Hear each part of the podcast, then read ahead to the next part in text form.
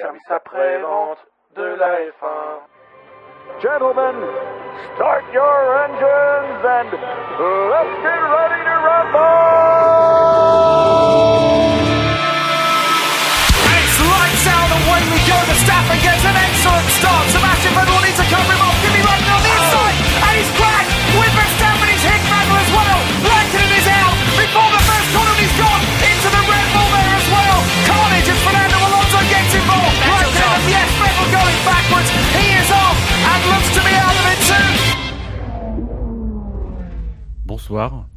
Et bienvenue dans le service après-vente de la F1 dédié au Grand Prix de Belgique 2018. Un Grand Prix passionnant, plein d'action, sur lequel nous allons revenir avec euh, trois de mes complices. Bon allez, hop, on met un petit peu de pêche derrière tout ça. Bonsoir à toutes et à tous, c'est Dino au micro et donc nous allons revenir sur le Grand Prix de Belgique 2018 avec euh, donc trois de mes complices. Le premier, il se trouve à ma droite. Euh, il jouait du piano debout. C'est peut-être un détail pour vous, mais pour nous, ça veut dire beaucoup. Ça veut dire qu'il était libre et, et donc du coup, il participe à l'émission de ce soir. C'est Redscape. Bonsoir Redscape. Bonsoir Dino, bonsoir à tous. Donc Redscape, tu seras notre réalisateur. Donc si c'est mal monté, c'est à cause de lui. Si c'est bien monté, c'est évidemment euh, pas lui. Euh,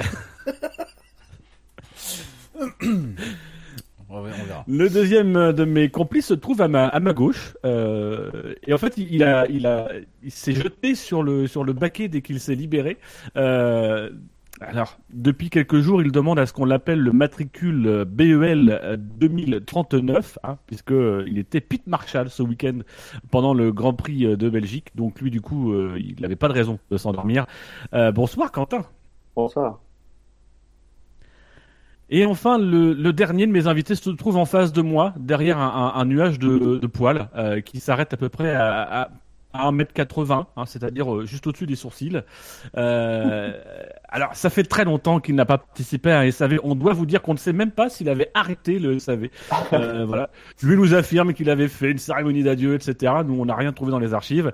En tout cas, euh, ce soir, il fête euh, les 6 ans de sa première participation au SAV de la F1. Rappelez-vous, il y a 6 ans, Romain Grosjean, euh, ben, Romain Grosjean. Euh, et donc, du coup, euh, nous aurons sans doute l'occasion d'en reparler avec lui ce soir. Bonsoir et re-bienvenue, Elder. Bonsoir à tous. Ça fait plaisir de vous revoir en fait. Hein. Euh, oui, d'ailleurs, J'ai pas l'habitude de t'avoir en face de moi. oui, c'est souvent derrière. Mais bon, euh, Passons, passons. Et concernant ma, ma, ma... Dieu, je pense que d'autres chroniqueurs qui ont pris la relève euh, après moi pourront en parler. Bon, à part Escape, hein, mais bon, pas de sa faute. Je te remercie. Bonne ambiance.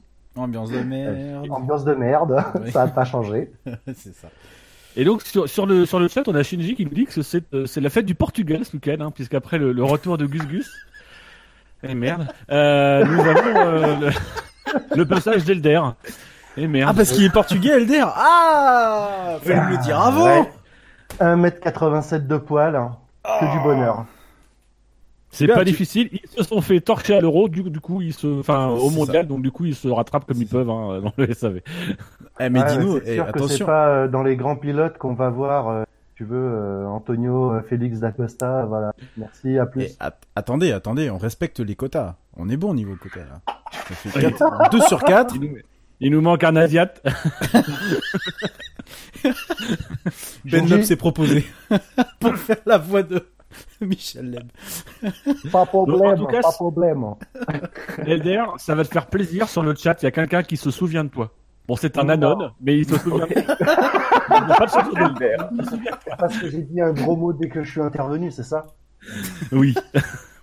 Voilà, n'importe quoi. Aucun respect, ces jeunes. Et donc, messieurs, si on fait, euh, si on fait abstraction complète de la Formule 1, est-ce que vous avez passé un bon week-end? Bah, c'est difficile pour moi de faire abstraction de la Formule 1 ce week-end. Oui, quand tu faisais caca, par exemple. Euh, Est-ce que c'était bien? Moi, oh, j'ai connu des meilleurs week-ends de ce côté-là, mais ça... On en revient toujours à tes chiottes quand même, Quentin. hein, ouais, c'est vrai. Euh, Alors justement, avant de commencer cette émission, j'aimerais profiter du fait que, alors c'est, c'est, il y a, a plus de conducteur, hein, puisque Quentin, il y a encore un quart d'heure, tu ne, ne devais pas participer à cette émission. Ah non, Euh, prévu pour l'amour est dans le pré ce soir, donc euh, Ah ouais, oh, putain, merde. Ah oui, non, ben on arrête, on arrête, euh, on coupe. Euh, voilà. Euh, écoutez, salut à tous. J'ai bien rigolé.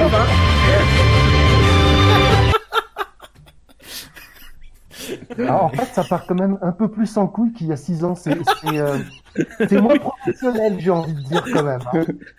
Je peux faire un, tu vois, je veux dire un, un, un- un miroir comme c'est bon, voilà, ça, ça se voit que c'est pas Dino hein, quand même qui fait, euh, qui s'occupe de tout ça maintenant. Hein. Oui.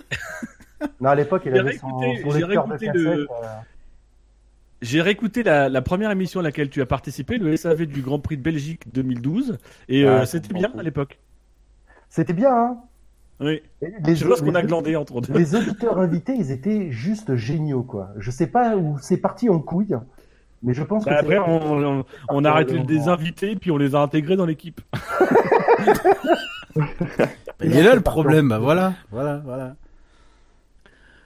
Donc en tout cas, Quentin, toi tu étais euh, sur euh, sur euh, sur le circuit ce week-end en poste de commissaire, donc ça serait quand même dommage de pas de pas en profiter pour te pour te, te questionner un petit peu, te- t'inviter à partager cette expérience.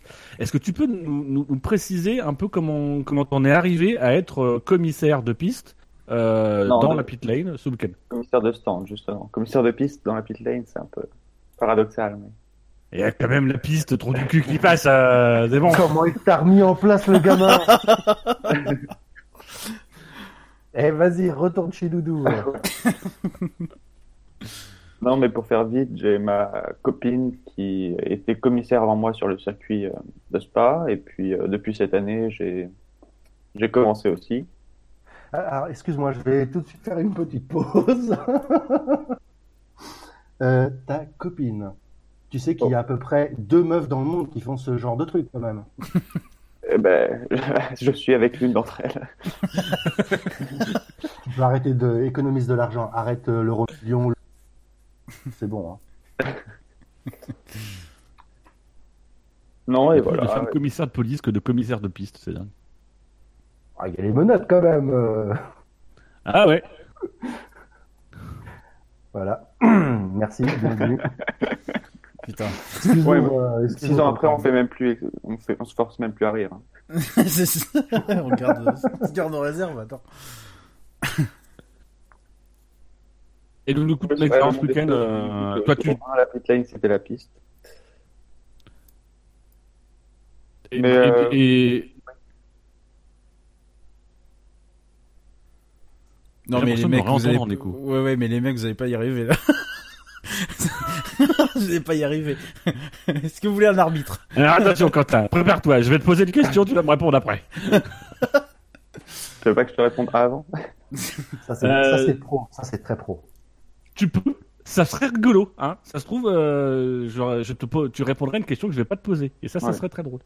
Euh, mais donc du coup, ton expérience euh, ce week-end, toi qui, qui a vécu ça à l'intérieur, qu'est-ce que, qu'est-ce que tu en, qu'est-ce que tu as partagé avec nous? Euh, non, mais ce qui fait bizarre, c'est comparé aux autres week-ends, en fait, et on se rend compte euh, de la différence que la F1 peut avoir avec n'importe quelle catégorie, que ce soit euh, une toute petite ca- catégorie ou même le WEC, qui en termes de taille est quand même encore très très loin de, la F1. Et euh, ouais, c'est vrai que la F1 s'empare de tout, dévore tout sur le circuit, et, et c'est ça qui fait un peu bizarre quand, quand on connaît bien le circuit de l'intérieur.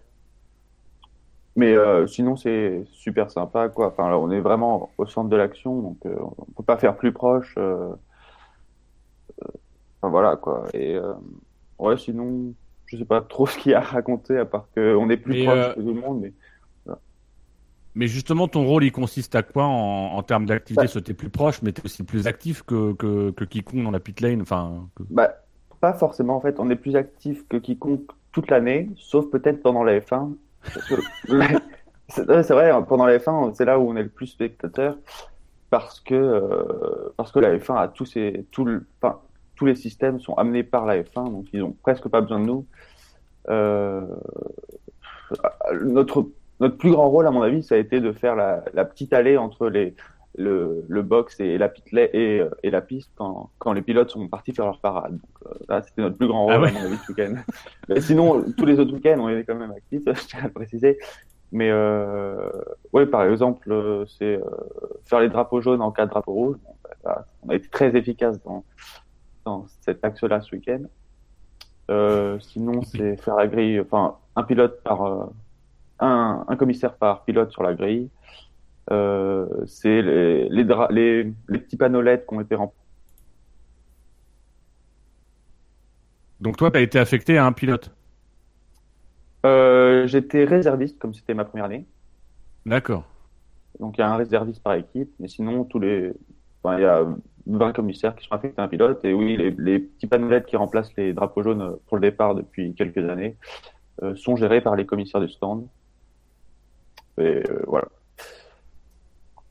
Et vous êtes, euh, je, je- je me posais là juste la question, vous êtes où exactement au niveau de la pit lane? Vous êtes parqué euh, quelque part ou euh, vous devez Euh, non, on est sur le muret. Tout, comme il y a, comme il y a deux, Ah, deux vous- commissaires, enfin un commissaire par pilote et un, plus un réserviste par équipe, on est trois commissaires devant chaque équipe. D'accord. Et vous, vous avez un lien avec euh, euh, l'écurie, euh, l'écurie en question Enfin, je veux dire, il y a, y a une communication qui se fait ou pas du tout C'est euh, Non, non, il n'y a aucune communication. Bah, pendant les F1, justement. Après, pendant les courses, euh, les autres courses, c'est plus facile, tout le monde est plus, plus détendu, Hmm. ce qui peut se comprendre aussi. hein, Mais, mais oui, pendant les F1, c'est vraiment très fermé. Après, ce, que, ce qui est bien, c'est qu'on n'est pas parqué au mur toute la journée. On est parqué au mur dès qu'il y a une voiture qui roule sur la piste. Après, tout le reste de la journée, on a complètement le loisir de, de se promener, si je ouais. peux dire, dans la pit lane. Et donc du tout, du, du coup, là, je vais, je vais sortir un peu du, du commissaire. Euh, enfin, on sait que tu, tu aimes faire de la photo. Est-ce que ça t'a permis quand même de faire de la photo pour toi ou euh, vraiment c'est un truc qui était pas possible? Euh, c'était pas possible. Les seuls, les seuls appareils photo, c'est vraiment les, les tout petits compacts euh, qu'on prend pour partir en vacances. Euh, moi, j'ai fait quelques photos avec mon iPhone pour partager ça un peu sur, sur les réseaux sociaux, mais ça se limite à ça. De toute façon, on a, les photos sont, euh, disons, tolérées. Euh, à-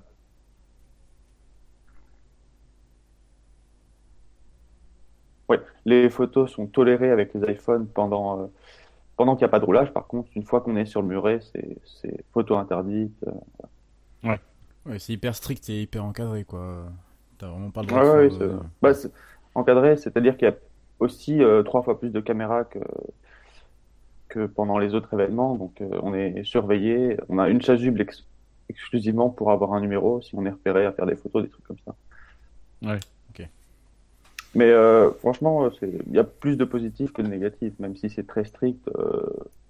on est vraiment très proche à chaque fois. Enfin, c'est vraiment sympa à faire et j'en profite pour dire que c'est pas c'est pas quelque chose d'élitiste ou quoi. C'est accessible à personne, ah, à tout le monde. Euh, donc si vous habitez Cet homme près ce d'un- soir dit tout le temps l'inverse de ce qu'il pense. Ouais, mais c'est vrai. Mais... Vous allez voir Ouais. qu'il va détester Hamilton. ouais. Ah ouais? Mais oui, si vous habitez près d'un circuit où vous avez les moyens de faire un peu de route tous les week-ends, euh, c'est faisable. Moi, par exemple, euh, pour le circuit de Spa, je paye euh, 8 euros ma licence à l'année et c'est tout. Combien? 8 Ah, Et on, est. et on Ah oui. a eu des petites euh, compensations financières tous les week-ends. Sachant que le, j'imagine que le circuit de, de, de Spa, il est particulièrement pris euh, un sacré paquet de, de week-ends dans l'année. Enfin, j'imagine. En tout cas, il y a pas mal de courses support qui sont. euh, Oh, oui, bah, support, oui, il y a pas mal de courses. sont- Bah, ouais. Disons de avril-mai jusqu'à fin octobre, même un peu novembre, à mon avis, il y a Ouais. des courses. Pas tous les week-ends, mais presque. Ouais. Donc, t'as 8 euros bien rentabilisés. quoi. Ah ouais. Pas déjà rien que pour faire la F1, mais euh, c'est la F1 est un peu réservée à ceux qui, qui s'investissent aussi euh, tout au long de l'année. Ah, oui, d'accord. Ok. Une sorte de récompense. Ouais, c'est plus une, c'est, c'est plus une récompense pour le travail accompli durant l'année et la Bah, mal- fidélité au poste de commissaire que. euh, J'ai envie de dire, malheureusement, il y a aussi des gens qui viennent une, une fois l'année et puis euh, ils peuvent être là, mais, euh, Ouais. mais disons que normalement, il y a une règle, euh, disons, orale qui dit que euh, faut faire au moins quelques courses dans l'année pour être là pendant la F1. Et donc, euh, en termes d'organisation, il y a, vous avez des, vous avez des briefings, vous avez des, enfin, la journée commence à quelle heure? Vous arrivez combien de temps avant, combien de temps après euh? Euh, le soir, on quitte dès que le dernier drapeau à est tombé, à peu près. Et le matin, souvent le briefing est à 8 heures, donc faut être là pour 8 heures. Après le premier jour, rendez-vous un peu plus tôt pour distribution des chasubles, mais voilà. Sinon, petit briefing, mais vraiment euh, très light. Enfin, c'est histoire de nous expliquer ce qu'on va faire dans la journée. Euh, après, pour la F1, il y a des briefings euh, avec des gens de la FIA, par exemple. Ouais. Des, des briefings avec les gens de la FIA lorsqu'il s'agit d'expliquer des, les, bah, les panneaux LED, justement, ou des procédures un peu plus techniques comme ça. Mais sinon, oui, c'est plus euh, nous rappeler les règles de base qu'on a tous les week-ends. Enfin, tu veux dire que la FIA ils connaissent les règles de base? Ah, D'ailleurs, enfin, sur ça, euh, je peux peut-être le garder en drive-through. Un drive-through de l'intérieur, ça peut être pas mal. T'en veux un tout de suite ou... ou tu le gardes? Ouais. Comme ça, j'aurais pas à chercher un autre, surtout. Bon, ok. Garde-le au chaud. Une, une, une question, puisque tu étais euh, dans, dans la ligne des stands, c'est bien ça? Ouais. Ça a dû faire un sacré bordel, euh, le premier virage. Euh, bah, justement, c'est ce que disait le Monde Stone. Le, la, la pit lane est devenue, euh, est devenue la piste pendant le, pre- enfin, le deuxième tour, du coup. Ah Euh, et voilà. Donc à un moment donné, t'es commissaire de piste, bordel de merde. Il avait raison. C'est ça.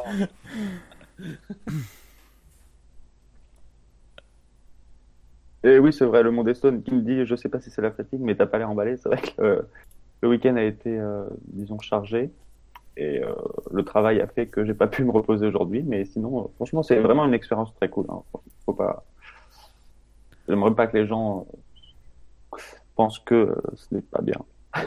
non, non, c'était vraiment très chouette. Non mais ne, ne serait-ce qu'être qu'être au milieu, enfin la voie des stands pour le coup c'est c'est vrai que c'est quand même un, un environnement qui est hyper immersif, plus que tout le reste du circuit. Et ne serait-ce que pouvoir être au milieu, c'est c'est une, une émotion et une et une, une sensation qui est euh, qui est assez exceptionnelle. Bah, Bah, apparemment, il s'en bat les couilles. Hein.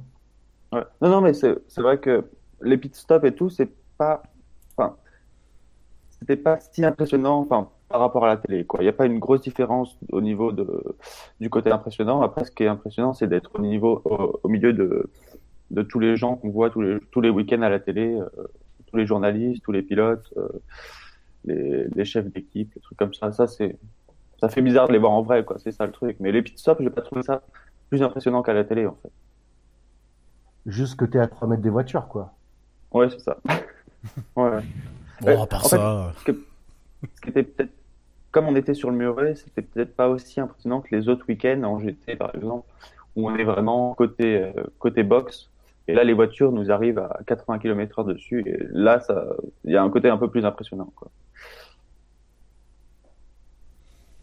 Et tu vas me décourager en fait de faire commissaire de piste. Pourquoi? Ah oui, bah, pas vraiment au danger. Non, non, non, non, mais, euh, tu peux te mettre derrière. Bah, je viens juste de me jeter dessus en imaginant l'image. quoi.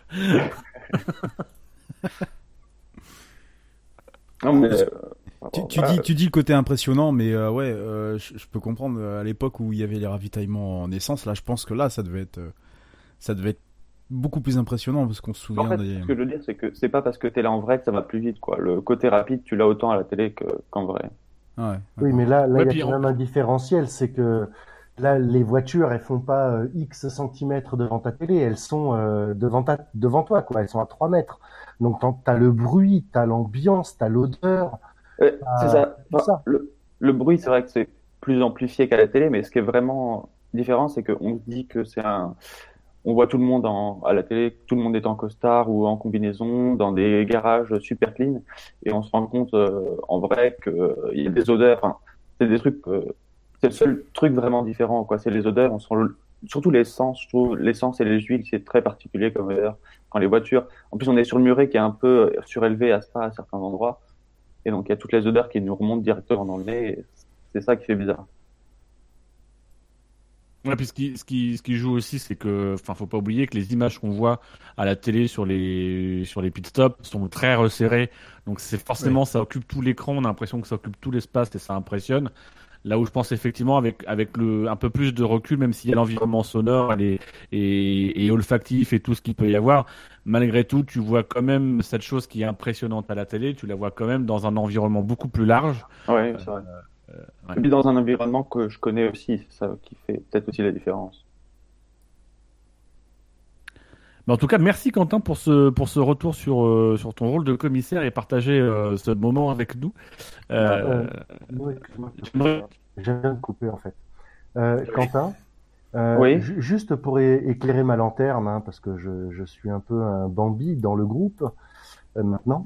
Euh, tu es belge aussi alors? Euh, je ne suis pas belge, mais je vis en Belgique. Il n'est pas portugais, ne t'inquiète pas. Ne...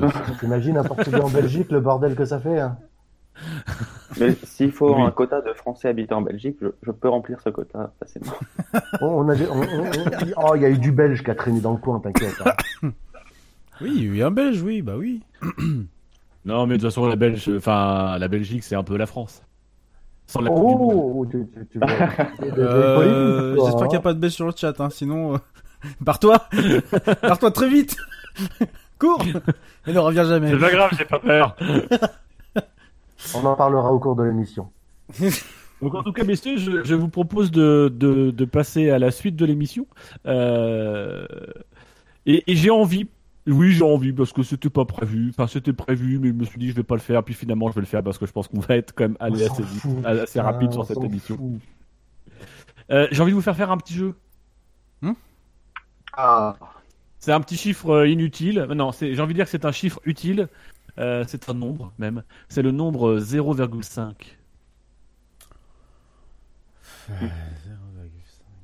différentiel d'arrêt au stand? Euh, non, ça n'a pas de jeu, rapport c'est- le direct jeu, avec la de formule. deviner à quoi ça correspond. Oui, On pourrait très bien jouer à le multiplier par un autre nombre.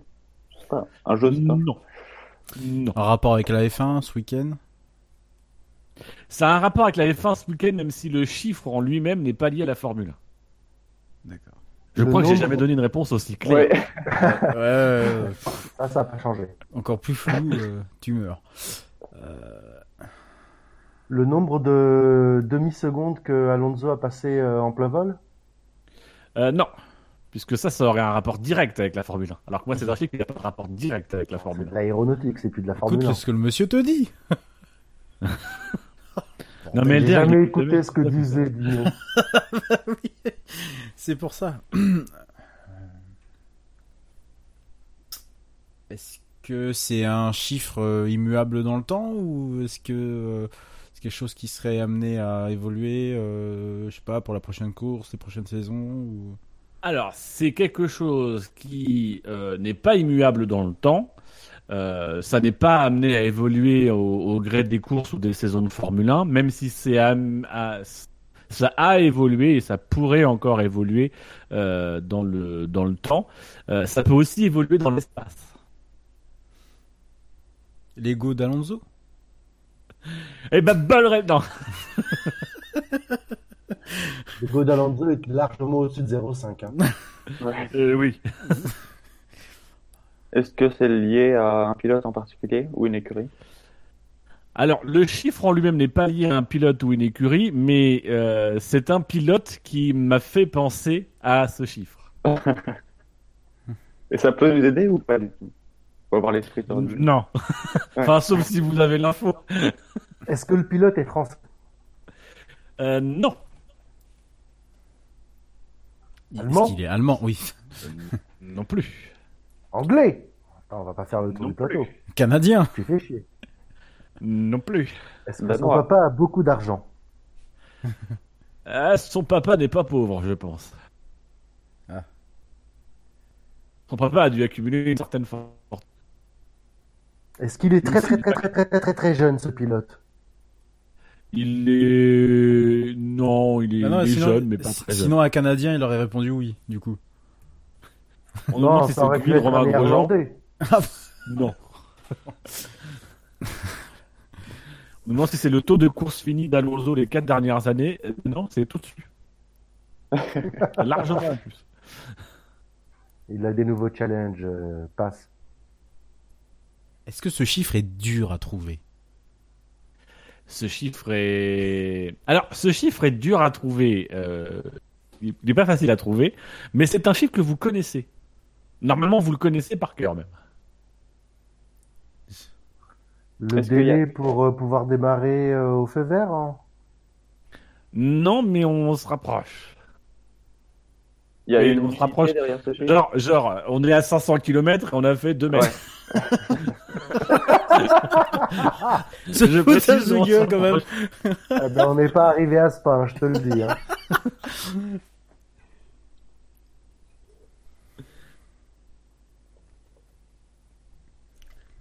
Tordu quand même. L'espace entre deux pilotes? Non, c'est- pas lié entre. Ça n'a pas de rapport direct avec la Formule 1 LDR. Pour la quatorzième fois, non. Vous, monsieur. Je t'aime bien, LDR, mais non, arrête Qui, est- qui me parle?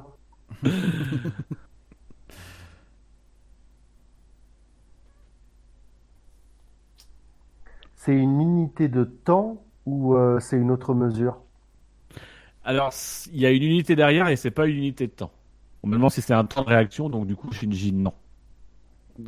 Nico Neko F1 me demande si c'est un pilote néerlandais qui m'a fait penser à cette actu et je répondrai non. une unité de distance? Une unité de distance, non. De poids? Partiellement. Oh, tu fais chier Ah, c'est de poids un par taux quelque chose. Tout à fait. C'est le ratio poids-puissance de quelque chose? Euh, non, Non, puisque c'est pas lié à la mais F1 c'est un ratio, effectivement. pour la 15 fois du coup. C'est, c'est, euh, ce serait pas euh, non pas les, le nombre de G qu'aurait subi un pilote, mais euh, l'inverse où il aurait eu une sensation de demi-apesanteur? non. J'essaye, hein, tu Pour la 16 fois. Je suis juste sur le chat qui me demande si c'est le nombre de testicules de Scani. Et non, il y en a une demi de trop.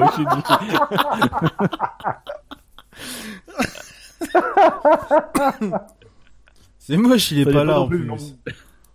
ça n'est pas non plus le nombre moyen de de mots merde que hein, tu quand seras même. dans hein. une phrase. C'est un- Ce n'est pas une pression. Quoique il y a un lien. Je vais pas dire qu'il y a un lien, mais Mon dieu. Putain, ça devient trop scientifique le SAV. Ouais, ouais, non, mais euh, ça a évolué avec le temps. hein, Attends. Ah, Mais le pire, c'est qu'il a acheté ses neurones, quoi, mais euh, putain. mais le pire, je, je pense que c'est le chiffre de tous les chiffres qui ont été faits dans l'histoire du SAV, c'est le chiffre le plus facile. Mais non, mais à chaque fois. Alors bah, qu'il n'est bah, pas lié à la F1. Eh, Shinji avait dit la même chose quand il. Non, non, non, non, non, mais. pff. Ah mais Shinji, il est con. Euh... qui dit n'importe quoi. Faites-moi confiance. Shinji, j'ai rien dit. Je te jure, c'est pas moi. c'est- lui. On a un célèbre euh, inconnu qui me demande si ça a un rapport avec la bière et euh, potentiellement oui. C'est en fait c'est des grammes par litre euh, de sang, des trucs comme ça. Et ben bonne réponse de Ah, Quentin et je bah vais associer oui. à cette bonne réponse Nico Nico F1 sur le chat. Parce que Sainz s'est fait contrôler, c'est ça? Voilà, effectivement, Carlos Sainz s'est fait contrôler à la sortie du circuit euh, pour un contrôle d'alcoolémie euh, où il a eu 0 gramme.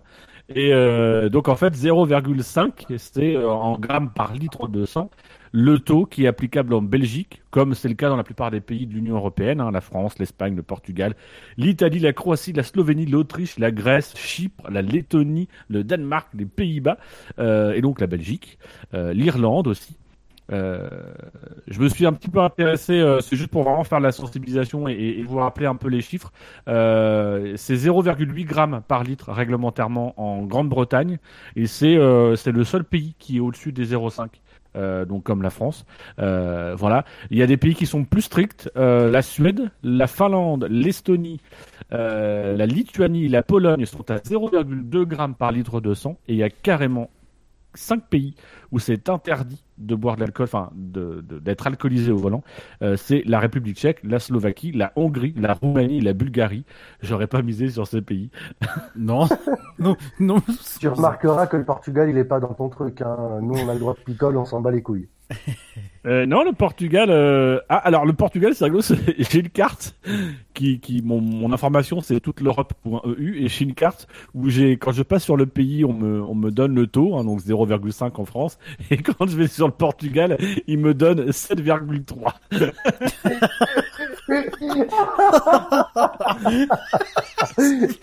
on rigole pas, nous. Ah non, Message à nos amis bretons. Il y a quand même une- Partir.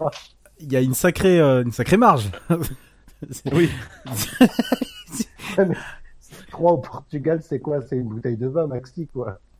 7-3. Oh, 7-3, euh, c'est tu multiplies ta Bah, bouteille 7-3, de vin en, en- 7,3, c'est mort. C'est pas la Bretagne ça. Merci un célèbre inconnu. On- je te remercie pour euh, m'avoir gentiment rappelé que je, je viens de ce, je suis dans ce pays qu'est la Bretagne. Merci à toi. C'est pas un pays? Oui, c'est une région. Ça vaut à peine un département. Oui, mais bon, Région euh, non, non, mais on le parle de pays, il parle de la Bretagne. Bon, bah voilà, tout de suite, je me sens attaqué, quoi. Bon. Non, j'ai dit que les Bretons, quand ils voudront avoir un vrai pays, ils peuvent aller au Portugal, ils peuvent picoler tranquille, pas de problème. Enfoiré. C'est en Bretagne que j'ai pris les plus, les pires murges de ma vie. Eh ben voilà, allez, c'est parti. Merci Tu veux- à Myrène. Le Tu- grand cliché. Eh, tu veux Bon, pas la musique bretonne derrière par la Normandie aussi. Non, mais oui, mais pff, oh là là là là. Ah non, mais attends. euh, Paysans Mais, euh, bretons, le, le euh, TNB, il se rappelle de moi, je pense. Hein. De quoi le, Est-ce que vous- est-ce que vous savez- de Bretagne. Oui, oui, je, je vois. Est-ce ce que vous mais- savez quel est quel est le, le taux le plus le plus haut, euh, alors pas en taux, euh, pas en record de consommation, mais en termes de législation, le seuil le plus haut euh, pour un pays dans le monde? C'est Le pas Portugal, 1,2. tu viens de Le le Portugal. dire. Non, mais le Portugal c'est Non, une mais erreur. Le Portugal C'est pas zéro. 1,2 Tu sais pas, toi. ou 1,2 1,2 ou 1,5, je sais plus où, mais il euh, y a pas un pays qui est euh, qui est dans ce truc-là? Qui dirait Non, plus, je- qui dirait moins. Moi, je dirais deux. Un 5, ça fait déjà trois fois la France, quand même. Hein. Ah bah oui, mais bon, faut ce qu'il faut. Moi, je garde un 5 comme toi. Vas-y, je te suis. Et ben le maximum que j'ai trouvé c'est 0,8. Oh. Il y a Ah, c'est les Anglais les euh, plus alcoolos. Je, ouais, je, je m'attendais à ce qu'à l'échelle mondiale, il y ait des, il y ait des grandes disparités. Enfin, pas, pas énormes, mais je m'attendais effectivement à un 2 ou un 5 quelque part. Et non, en fait, dans la plupart des pays, c'est le maximum, c'est 0,8. Il y a des 0,667 ou ce genre de choses, mais là, c'est, c'est, c'est, c'est, c'est assez homogène finalement la réglementation. Donc euh, voilà, le mieux c'est de, c'est de bien vous renseigner. C'est, c'est surtout un peu le, le message. Euh, voilà, c'était de bien vous renseigner quand vous changez de pays euh, sur euh, la réglementation en vigueur. Et euh, le mieux en fait, c'est de ne pas boire avant de prendre le volant. Euh, voilà. C'était le petit quart d'heure de, de sensibilisation, même si on a bâché les amis portugais et bretons. Ils le valent. Et donc du coup, euh, on peut vraiment passer euh, cette fois-ci pour de bon euh, au Grand Prix, euh, avec d'abord les notes. Les notes. Ah oui, alors les notes, c'est peut-être bien que je fasse le calcul. Alors Ah, les il faut notes. rajouter. Les notes. euh, Ah, du coup, je vois la moyenne. Euh, alors, au niveau des notes, dans l'équipe, nous avons Ben Lop qui a mis un 10, euh, virgule 10, mais non, c'est un 10 de mémoire. Donc, ça change la moyenne. Euh, nous avons Buchor qui a mis un 7 et en commentaire, je me suis tellement fait chier que j'ai trouvé les débats sur Twitter plus intéressants. C'est dire qu'ils sont ennuyés. J'ai personnellement mis un 8,16. Fab a mis un 8. Gus Gus a mis un 9. Alors, euh, Gus a mis un commentaire pour son retour qui fait à peu près euh, 14 km. Ce n'est pas la remontée complètement mécanique, hommage à de vieux SV de Bottas qui rattrapera ce qui aura par ailleurs été un Grand Prix complètement logique, où les écarts n'ont fait que se creuser, amputé de 5 concurrents dès le premier virage.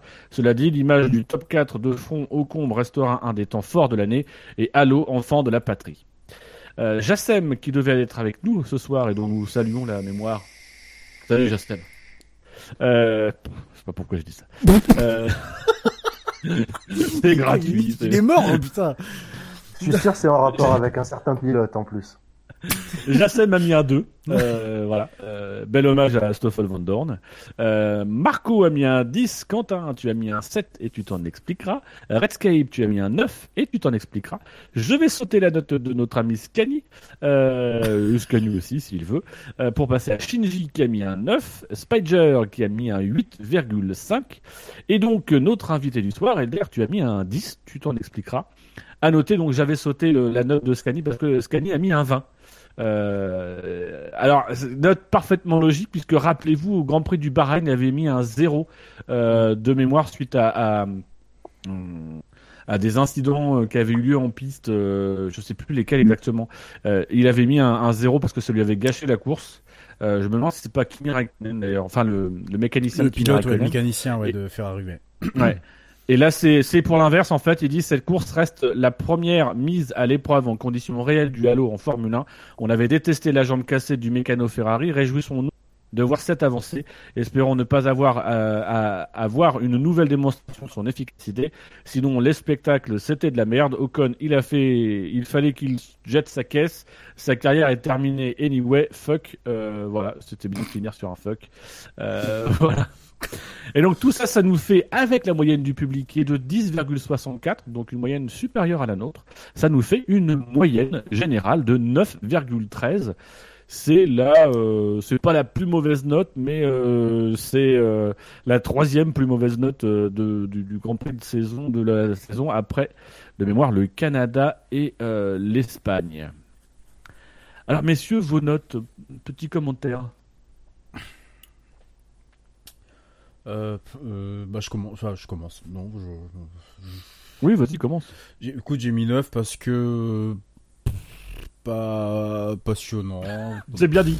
Enfin voilà. En fait, j'ai rien à dire. Juste, euh, je pense que la remontée de Bottas, euh, pff, sans commentaire. Le peu de suspense à l'avant, euh, il y avait peut-être un poil de sus- suspense entre guillemets entre les, les, écuries là au milieu, entre As, Force India euh, et puis euh, et puis euh, éventuellement la 9 et 10 place là qui allait, euh, enfin au jeu des stratégies tout ça, mais mis à part ça, non c'était c'était à chier et puis euh, t'as pas envie de noter. euh, comment dire euh, ce qu'on a vu au départ quoi le, le spectacle qu'on a vu au départ c'était pas voilà c'était euh, c'était clairement un gros un gros accident donc pff, ouais voilà neuf euh, mais sans conviction ni quoi que ce soit quoi c'était franchement euh, c'était pas franchement marrant le Grand Prix de, de Belgique hier ouais. Quentin, toi tu as mis un 7, c'est ta plus mauvaise note de la saison. Bon, faut dire que c'est la deuxième. Oui. c'est pas compliqué quand J'avais mis, euh, quand même pour, pour comparatif, j'avais mis 13,90 au Grand Prix d'Australie. Mhm. Et précisons que je note pas parce que je viens. J'avais donné ma note avant de savoir que, que j'allais venir ce soir. C'est vrai. quand même exceptionnel. Mais euh... ouais, non, franchement, pas passionnant, quoi. Même, euh, même sur mon petit muret des stands, je- j'étais en train de m'endormir. Euh, donc ouais, c'était assez dur euh, à tenir. Mais euh... ouais, non, franchement, il y a rien à dire, quoi. À l'image de la course, euh, oui, c'est rien passé. Elder, as mis 10. Donc, t'es la- de, de nous quatre, t'es la meilleure note. Euh, je vais, je vais, du, du coup, je vais faire un petit détour sur ma note, comme ça tu pourras, tu pourras ponctuer en essayant de sauver cette course. Moi, j'ai mis 8,16 euh, avec une petite référence au numéro de, de, de Charles Leclerc. Je pense qu'on aura l'occasion d'y revenir pendant l'émission. Euh, bah, c'est c'est surtout parce que euh, la course, elle aurait quand même pu être gâchée. Alors déjà, la course était chiante, mais euh, elle aurait pu être terriblement chiante et inintéressante si ça avait été plus grave au départ. Donc voilà, la course était chiante. Mais euh, j'étais de toute façon sorti de la course après le après le crash du départ, dont on comprend vite qu'on est quand même passé pas loin pas loin du drame. Et euh, et, et voilà donc voilà c'est la course était était pas euh, j'ai même, même plus de souvenirs de la suite de la course, des stratégies ou quoi que ce soit. Totalement désintéressé. j'ai dû me refaire un tableau spécial pour toutes les stratégies aussi. Euh, Alors, tout à l'heure, quand tu m'as demandé euh, ma note, Dino, moi je t'ai dit 10 parce que ça correspondait à peu près au nombre de minutes qui m'ont, qui ont pu m'intéresser dans le Grand Prix. Bon, il y a, y a, y y a eu euh, euh, une montée en, en, en, puissance au premier virage avec ce qui s'est passé. Et ensuite, la FOM, Canal ou que sais-je encore, ils nous ont fait chier pendant 40 minutes avec des replays non-stop du départ. Et ça, c'était très pénible. Est-ce que tu veux un drive-through Euh, non, on en reparlera après. Et euh, et euh, et voilà, comme toi, après, je l'ai trouvé totalement inintéressant. Donc 10, c'est le nombre de minutes qui m'ont intéressé entre le départ et l'arrivée. Mais il, il faut dire, justement, par rapport à la réalisation, que, euh, alors même si on les a pas eu toutes en direct, il y a un nombre d'angles de caméra sur ce crash qui est dingue. C'est-à-dire que j'ai jamais vu un crash avec autant de vues différentes. Ouais, T'as raison. ouais. C'est- La vue depuis Hartley, la vue depuis Ouais. la voiture de Charles Leclerc, les, Ouais. les vues traditionnelles des différentes caméras de la FOM. Euh, c'est Eh, mais je jamais- de je jamais de, de, de Charles Leclerc. Eh, vous savez, ouais, le- depuis le capot de, de, de Charles Leclerc, je l'ai jamais vu cette vue-là. Enfin, ou alors. non, moi j'ai j'ai juste eu des photos sur le, le, le Twitter de Julien Febro. La vue du capot. Il y a une, euh, il y a une caméra euh, embarquée une sur, vidéo, le, sur ouais, le, sur- le compte sur- Twitter officiel de la F1. de F1, ouais, exact. Ok, je vais jeter un œil parce que Ouais. celle de c'est celle de Hartley hein, que je- j'ai posté juste avant l'émission une vidéo que j'avais trouvée hein, où on voit euh, un méga ralenti de, de, de Hartley et euh, bon on en reparlera je pense mais euh, waouh Ouais, et puis le, le, en parlant des replays euh, saoulants, euh, de, de- enfin des replays saoulants là, Nico Neko euh, F1 là qui le dit sur le chat. Euh, je sais pas combien de fois on a revu le dépassement de Bottas sur, euh, je sais plus c'était quel Toro Rosso, euh, celle de, de Gasly il me semble. Ah putain, oui. On a dû la revoir au moins 4-5 fois. Et puis même t'as un moment pendant le. Pendant Pilot le... of the Year hein, s'il te plaît tu te calmes tout de suite hein. Mais non, mais ce que je veux dire. Verstappen 2018 quoi Oui, peut-être. Mais euh, non, ce que je veux dire, c'est que t'as t'as t'as donc euh, t'as le t'as une espèce d'écran qui fait F1 Insight et juste après t'as le t'as la t'as la gueule de Bottas euh, en plein écran. Donc là t'as t'as t'as Febro qui part dans un putain de fou rire parce que super, on nous met le, la, la gueule de Bottas. Pourquoi? Et puis juste après tu revois encore une fois le, le, le dépassement. Tu revois même sur deux angles différents, en bas de en bas du radio non, et non, en non. haut. Non, non, en fait, c'est pas plusieurs angles, mais c'est vrai que ça a été parce que c'est pas souvent. Ils ont fait ça un peu à l'américaine. Ils ont fait le, ils ont refait le film de la course de Bottas, donc de toutes ces remontes de, de toutes les places qu'il a gagnées. Donc en fait, on a on a on a dû voir euh, trois ou quatre dépassements qu'il a fait. À Ah, je chaque crois que fois c'était le même. Ah. C'était quand même hyper pauvre. C'est-à-dire que les mecs, le seul truc qui à un moment donné, ils te mettent Bottas pour te faire comprendre qu'on va repasser le film de la course de Bottas, parce que personne n'a compris. Et derrière, ils te mettent trois trucs qui sont des dépassements de merde. et, et ça, c'est censé Ouais, ouais, être non, le ok, summum de la course, quoi. Enfin bon, ouais, tout ça pour dire que euh, c'était pauvre quand même. Hein. C'était euh, c'était pauvre. Ouais, Euh, j'ai j'ai euh, j'ai- j'ai quand même une pensée pour euh, les commentateurs, euh, tout pays, toute chaîne, qui ont fait ce Grand Prix, parce que j'ai j'ai dû faire euh, les cinq derniers tours sur TF1 pour me suicider. hein. Et, euh, et euh, franchement, euh, faut, faut quand même en avoir, euh, faut quand même en avoir un bon paquet pour euh, arriver à essayer de stimuler ton auditoire quand tu sais que tout le monde est en train de, de décéder devant la télé, quoi. Bah, franchement, t'avais, par moment, moi j'étais en train de commenter et euh, d'un seul coup j'entendais Febro en train de crier Oh là là là là, Hamilton se rapproche Bah Mais c'est la Red Bull Ah bah non, il y en a pas. calme-toi, mon grand. Euh... 3 millièmes quoi, il a 6 secondes de retard, c'est bon, on a le temps de voir venir. Ah, ça a été tordu au stand. On y reviendra. Ah non, mais si, si, si, il s'est excité quand Hamilton est passé au stand euh, pour essayer de faire euh, l'undercut, là, je sais plus, euh, à un moment, là, c'était son deuxième arrêt, il me semble. Et, euh, et d'un coup, ils étaient, je sais plus, en train de déconner sur la Williams euh, ou je sais pas quoi. Et puis d'un coup, et Hamilton, Hamilton, il est dans les stands, il est dans les stands, il va tenter l'undercut. Ah, je vous l'avais dit, euh, Julien. Ah non, c'était, ah, c'est pas le moment où il y a même Villeneuve qui euh, juste avant lui a fait euh, ça, ça m'avait titillé. Il va faire ce que vous préférez. Voilà, il va faire, il va faire votre stratégie préférée. Oui, voilà. euh, non, euh, non, c'était pour un autre pilote. Mais Oui, c'est le seul, hein. Mais oui, oui, t'as raison, j'ai entendu aussi ce, ce, ce truc-là. Ouais, ouais. Ah non, mais, euh, mais heureusement qu'ils sont là, quoi, à la limite. Parce que je pense que les- sur TF1, ça devait être encore plus. euh, Ah putain, mais et, alors, petit, et on peut faire une parenthèse TF1. Je voulais me le gar- je vais me le garder, je vais me le garder parce que j'ai vu que 5 tours. Oui, Et, gardez pour euh, plus tard. Ah ouais, je vais, je vais me les garder pour plus tard parce que là, franchement, euh, de, de L'émission vaincre va mon être cœur, longue. c'est arrêté quoi. Messieurs, je vous propose de, de passer directement, puisqu'on on a, on a l'air de- d'avoir plein de choses à dire, de passer au quintet plus ou moins. Les chevaux et les courses, vous le savez, c'est ma grande passion. TRC Magazine avec Omar Sharif, la passion de gagner. Les courses, avec le journal TRC Magazine, bien sûr. Et messieurs, pour démarrer ce quintet plus ou moins, j'aimerais vous faire un petit rappel des enjeux euh, du classement ce soir, puisque je vous rappelle qu'il y a un championnat du quintet plus ou moins, et que l'un des enjeux ce soir, c'est de savoir qui de Lewis Hamilton ou Sébastien Vettel ressortira en tête du classement général du quintet plus ou moins, puisque les deux pilotes sont aujourd'hui ex aequo avec 38 points. Euh, voilà, euh, c'est beau, magnifique. Euh, deux autres ex aequo, ce sont euh, bah, Charles Leclerc et Kimi Raikkonen qui vont peut-être enfin se départager pour être le deuxième pilote Ferrari au classement du SAV de la F1 hein, seulement, euh, puisque visiblement les jeux sont faits du côté de la Scuderia. Euh, Max Verstappen, lui, est huitième au classement avant le départ de ce Grand Prix. Va-t-il profiter de la reprise pour marquer ses premiers points dans le quintet plus ou moins depuis sa victoire au Grand Prix d'Autriche, comme quoi il marque pas souvent. Euh, ensuite, Racing Point, Force India F1 Team fera-t-elle mieux que Sahara Force India F1 Team, qui elle n'est pas exclue du championnat du SAV de la F1 En tout cas, on n'en a pas discuté, et on s'est pas réunis. Puis la, la famille Stroll ne nous a pas contacté, auquel cas, si elle veut le faire, on, on est prêt à, à prendre un chèque. Euh, et, euh, et- oui. Que- oui. Euh, ju- juste pour faire une parenthèse, vous allez le gérer comment ça Comme la FIA ou pas? Non, puisque nous, ça n'a pas d'incidence, on ne leur donne pas d'argent. Donc, euh, nous, c'est Force India. D'accord. Nous, on n'est pas dupes, monsieur. Nous, on sait que c'est la même équipe. Oui, euh, moi, je- mais euh, moi, heureusement que je vous écoute parce que je, je me suis interrogé pendant un très long moment sur le sujet. Hein. Euh, oui. Surtout le nom du châssis qui m'a perturbé, mais après, c'est chacun son avis. Je poursuis mon, petit tour des enjeux de cette course avec trois points au classement général. Fernando Alonso va-t-il rester le meilleur pilote McLaren du quintet plus ou moins? C'est un suspense insoutenable qui va nous tenir en haleine ce soir.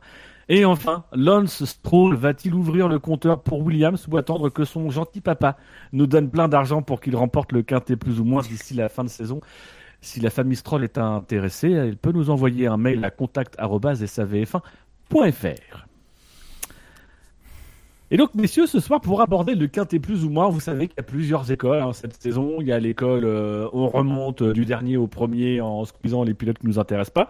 Donc, du coup, on aurait fait deux pilotes. Euh, il y a l'école du, on fait le film de la course. Bon, du coup, on aurait fait un court métrage. J'avais tenté un truc avec des duels, mais il n'y a pas eu de duel. Donc, du coup, je me suis dit qu'on allait profiter de cette occasion pour rendre hommage enfin pas rendre hommage, mais, faire plaisir à quelqu'un qui va bientôt nous quitter, quelqu'un qui trouve que la F1 c'est plus pareil, euh, quelqu'un qui disputait son dernier Grand Prix de Belgique et qui bientôt disputera son dernier Grand Prix d'Italie et bientôt son dernier Grand Prix de Singapour, puis son dernier Grand Prix de Russie, son dernier Grand Prix du Japon, son dernier Grand Prix du Brésil, beaucoup de derniers Grands Prix en fait. Euh, quelqu'un qui trouve que la Formule 1 n'est pas assez aléatoire et je pense ce soir qu'il faut qu'on satisfasse Fernando Alonso, double champion du monde de Formule 1, euh, en rendant le quintet plus ou moins un peu aléatoire. Je vous sens chaud. Ah, très. Ah, Alors, messieurs, c'est que tu vas comment en fait C'est ça. C'est quoi le concept? Alors, le concept est très simple, messieurs. J'ai pris le classement. Le concept, c'est what the fuck. Alors, j'ai pris le classement que j'ai mis de côté. J'ai pris les noms des 20 pilotes que j'ai mélangés. Et puis, bah, on ne sait pas sur quel pilote. Je vais vous demander à chacun votre tour. C'est un peu un bingo euh, driver. Donc, vous allez chacun votre tour me donner un numéro qui sera pas forcément le numéro du pilote, un numéro entre 1 et 20. Et euh, donc, j'activerai un petit jingle qui nous révélera le nom du pilote dont nous allons parler. Euh, voilà. Donc ça va être complètement aléatoire. On ne fera pas tous les pilotes. Donc ça se trouve on ne parlera pas du vainqueur du quintet plus ou moins, mais ça va satisfaire Fernando Alonso puisque ce sera aléatoire. La vache. Il dira que ça sera son meilleur SA c'est c'est le meilleur SAV de sa carrière. Ah, ce sera le meilleur Tout à de sa carrière, c'est clair. Et donc Elder, tu es no- notre invité du soir, donc je te propose d'inaugurer ce tour de table en nous donnant un numéro entre 1 et 20. Euh, voilà, en, en espérant tomber sur un bon pilote, euh, puisque c'est tellement aléatoire. Alors, euh, totalement au hasard, hein, comme ça, ça mettra des doutes pour les parano. Euh, totalement au hasard, moi je dis le numéro 1, c'est-à-dire le champion du monde qui sera en rouge en fin de saison. Le numéro 1. Il a les dents qui rayent, le parquet et l'aileron qui défoncent les McLaren. C'est Nico Hülkenberg. Pas Génial. mieux, quoi. Ah, c'est bon ça. Ah, c'est bon. Tu, tu penses que c'est lui qui règle le plus le parquet hein Il raye tout. Donc Nico Hülkenberg, J'adore ce générateur aléatoire.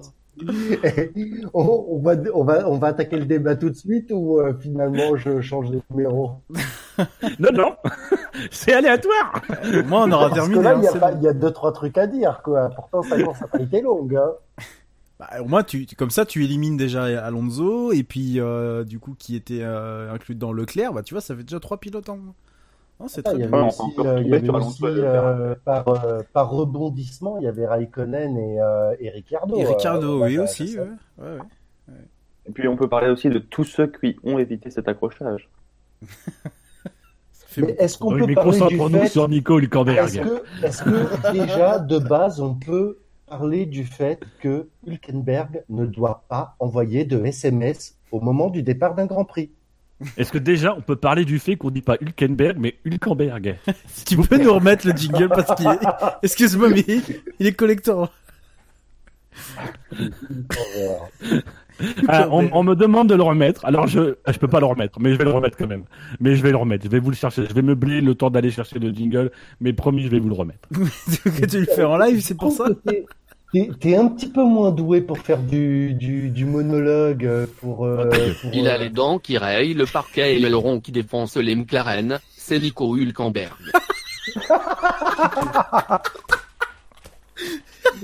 C'est Nico Hülkenberg. Hülkenberg. Oui, rien ne nous amuse. Eh, Verstappen, nous ça va amuse. être... Alors- eh, Verstappen, ça va être collector, je pense. Le vice Hamilton. T'es pas loin. Ouais, je sais, bien quand on comment il fonctionne Google. Alors, euh, revenons quand même sur Nico Hülkenberg, euh, qui euh, qui partait euh, qui partait je crois 17 ou 18e euh, au jeu des pénalités et qui a fait euh, 300 ou 400 mètres. Il a fait surtout. Attends, non, non, non, non, non, non, non, non, non, non, non, non, non. Il a fait un strike. Ouais, un spare à la limite parce qu'il en a eu que 4. Ouais, mais... Bon, oui. Bah, techniquement, il en a eu un. C'est les autres derrière qui se sont eus entre eux. on a quand Euh, même... la- pilote numéro 2 chez Renault l'année prochaine. Oui, non, mais qui. Mais, mais alors, euh, revenons, revenons sur l'incident. Je pense qu'on on l'analysera un peu en, en plusieurs bouts. Euh, la question, c'est est-ce que euh, la pénalité, donc Nico Hülkenberg a été, a reconnu coupable de l'incident euh, qui a, causé le chaos donc du premier virage.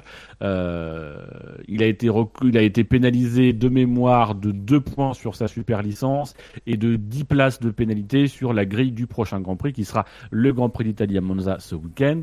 Est-ce que pour vous c'est une pénalité juste? Est-ce que c'est une pénalité injuste? Est-ce que c'est une pénalité au contraire sous euh, sous-évaluée? Alors, je, je, je vais faire tout de suite un comparatif hein, avec, euh, parce que évidemment, il va falloir qu'on le fasse, avec euh, ce qui s'est passé en 2012, euh, avec Grosjean qui a décollé, où en ayant les vues de caméra et tout le recul nécessaire maintenant, on se rend bien compte que finalement, il est pas forcément super fautif du truc, à mes yeux. Hülkenberg, il aurait pu prendre beaucoup plus cher. C'est lui qui fait euh, l'action de domino quand même, quoi qu'il arrive. Euh, combien même Leclerc s'est mis devant Alonso, qui a freiné un peu plus sec, l'autre a pas senti qu'il arrivait beaucoup trop fort à ce moment-là, et badaboum. On parle des 20 meilleurs pilotes du monde. Euh, s'il pas, n'arrive pas à regarder devant la voiture qui est devant lui, c'est, chaud. Mais autant, autant un Grand Prix de suspension, ça aurait été totalement idiot et et, euh, et voilà. Autant, euh, autant 10 places, euh, je sais pas. Je sais pas. Moi, j'ai envie de dire que c'est, il aurait pu manger plus, plus que ça quand même. Ouais, je suis assez d'accord. je suis assez d'accord avec toi, LDR, mais pas d'accord sur le fait que pour moi, il aurait dû manger un Grand Prix de suspension comme Grosjean en 2012. Parce que ce qu'il a fait, on est, alors, j'ai vu à peu près les mêmes arguments, les mêmes choses là cet après-midi par rapport à cet incident, celui de 2012, parce que bah pareil, on voit une voiture décoller et, euh, tout ce que tout ce qui s'ensuit. C'est vrai, passer pas très loin de la catastrophe. Même si c'est pas les mêmes choses, pour moi, euh, c'est un Grand Prix de suspension. Voilà, parce que euh, l'effet strike, l'effet domino que ça produit, que ça génère derrière, ça met quand même au tapis pas mal de pilotes. Ça gâche, euh, ça gâche quand même la vie de, de, de quatre autres, quatre autres pilotes. Euh, sans ce halo, mais je pense que là, le pareil, on y reviendra sans doute un peu plus tard. sans ce halo, euh, je pense que je, je pense que le Charles Leclerc aurait peut-être un peu de mal à, à en parler de manière de manière intelligible après la course. Euh, pour moi, il n'y a même pas, tu vois, de demi-mesure à voir. c'est un Grand Prix de suspension. Alors, est-ce que il y a- y je, te, je te- je te coupe euh, Redscape. Oui. Euh, partons sur un petit débat. Euh, Romain Grosjean a pris un Grand Prix de suspension Ouais. Euh, en 2012. Mm. Je n'avais pas le recul au moment des faits, et pour moi, à ce moment-là, il était clairement fautif. Six ans plus tard, en regardant les vidéos, les re- en ayant plus de recul sûrement, etc., euh, je, me, je me dis que ce que Grosjean, ce qui s'est passé dans l'incident où, Grosjean était impliqué, n'est pas dû entièrement à Romain Grosjean. Est-ce que en 2012, t'aurais mis une pénalité aussi à Lewis Hamilton, qui, Lewis Hamilton, qui est, euh, enfin, en voyant les images six ans après, euh, j'ai quand même plus le sentiment que c'est Hamilton qui tasse, Dino en avait parlé à l'époque, qui tasse Grosjean, qui part en sucette euh, directe, euh, plutôt que de la faute de Grosjean. Grosjean, la seule faute qu'il a fait, c'est que sa voiture, elle a décollé et qu'elle a failli décapiter euh, Alonso euh, euh, à cette époque.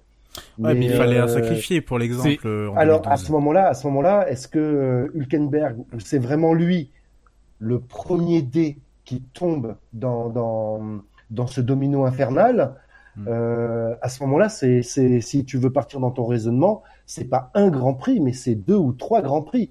Il- S'il n'y avait pas eu le halo, Non. comme tu l'as dit si bien, euh, Leclerc, à mon avis, euh, il pourrait pas beaucoup en parler aujourd'hui, quoi.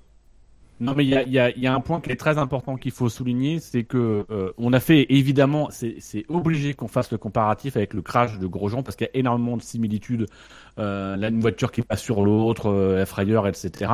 Même si euh, les causes sont différentes et je pense que les, le, le, le schéma aussi de départ est, est, est très différent.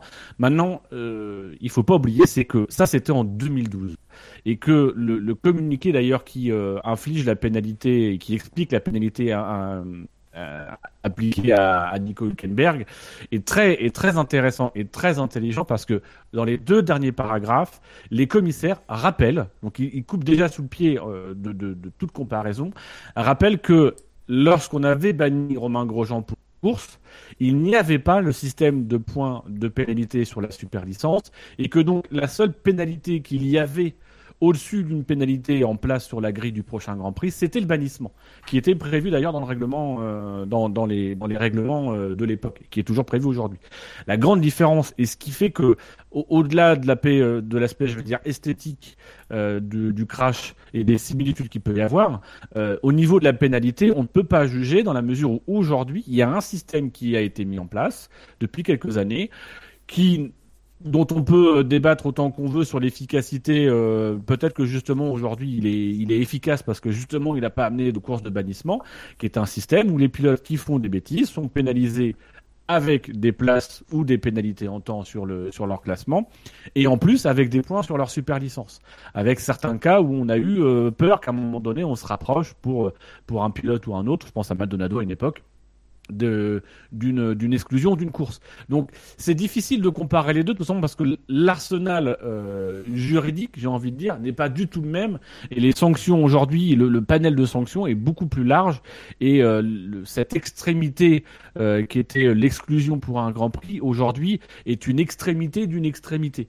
Donc euh, c'est c'est vraiment difficile de, de pouvoir euh, vraiment comparer les deux incidents. Faut plus, faut plus, je pense, chercher à comparer cet accident-là et, et ces avec d'autres incidents notamment par exemple euh, l'incident euh, qui a eu lieu en essai libre 3 euh, samedi, où on a Bottas qui a pas regardé derrière lui et qui a amené Van Dorn, oui c'est ça, c'est Van Dorn, à finir dans le mur et avec juste une réprimande qui a pas vraiment eu d'impact en tout cas pour le moment. Je pense que c'est plus sur ça qu'il faut chercher à comparer que sur l'accident avec Grosjean, même si tout nous pousse à le comparer.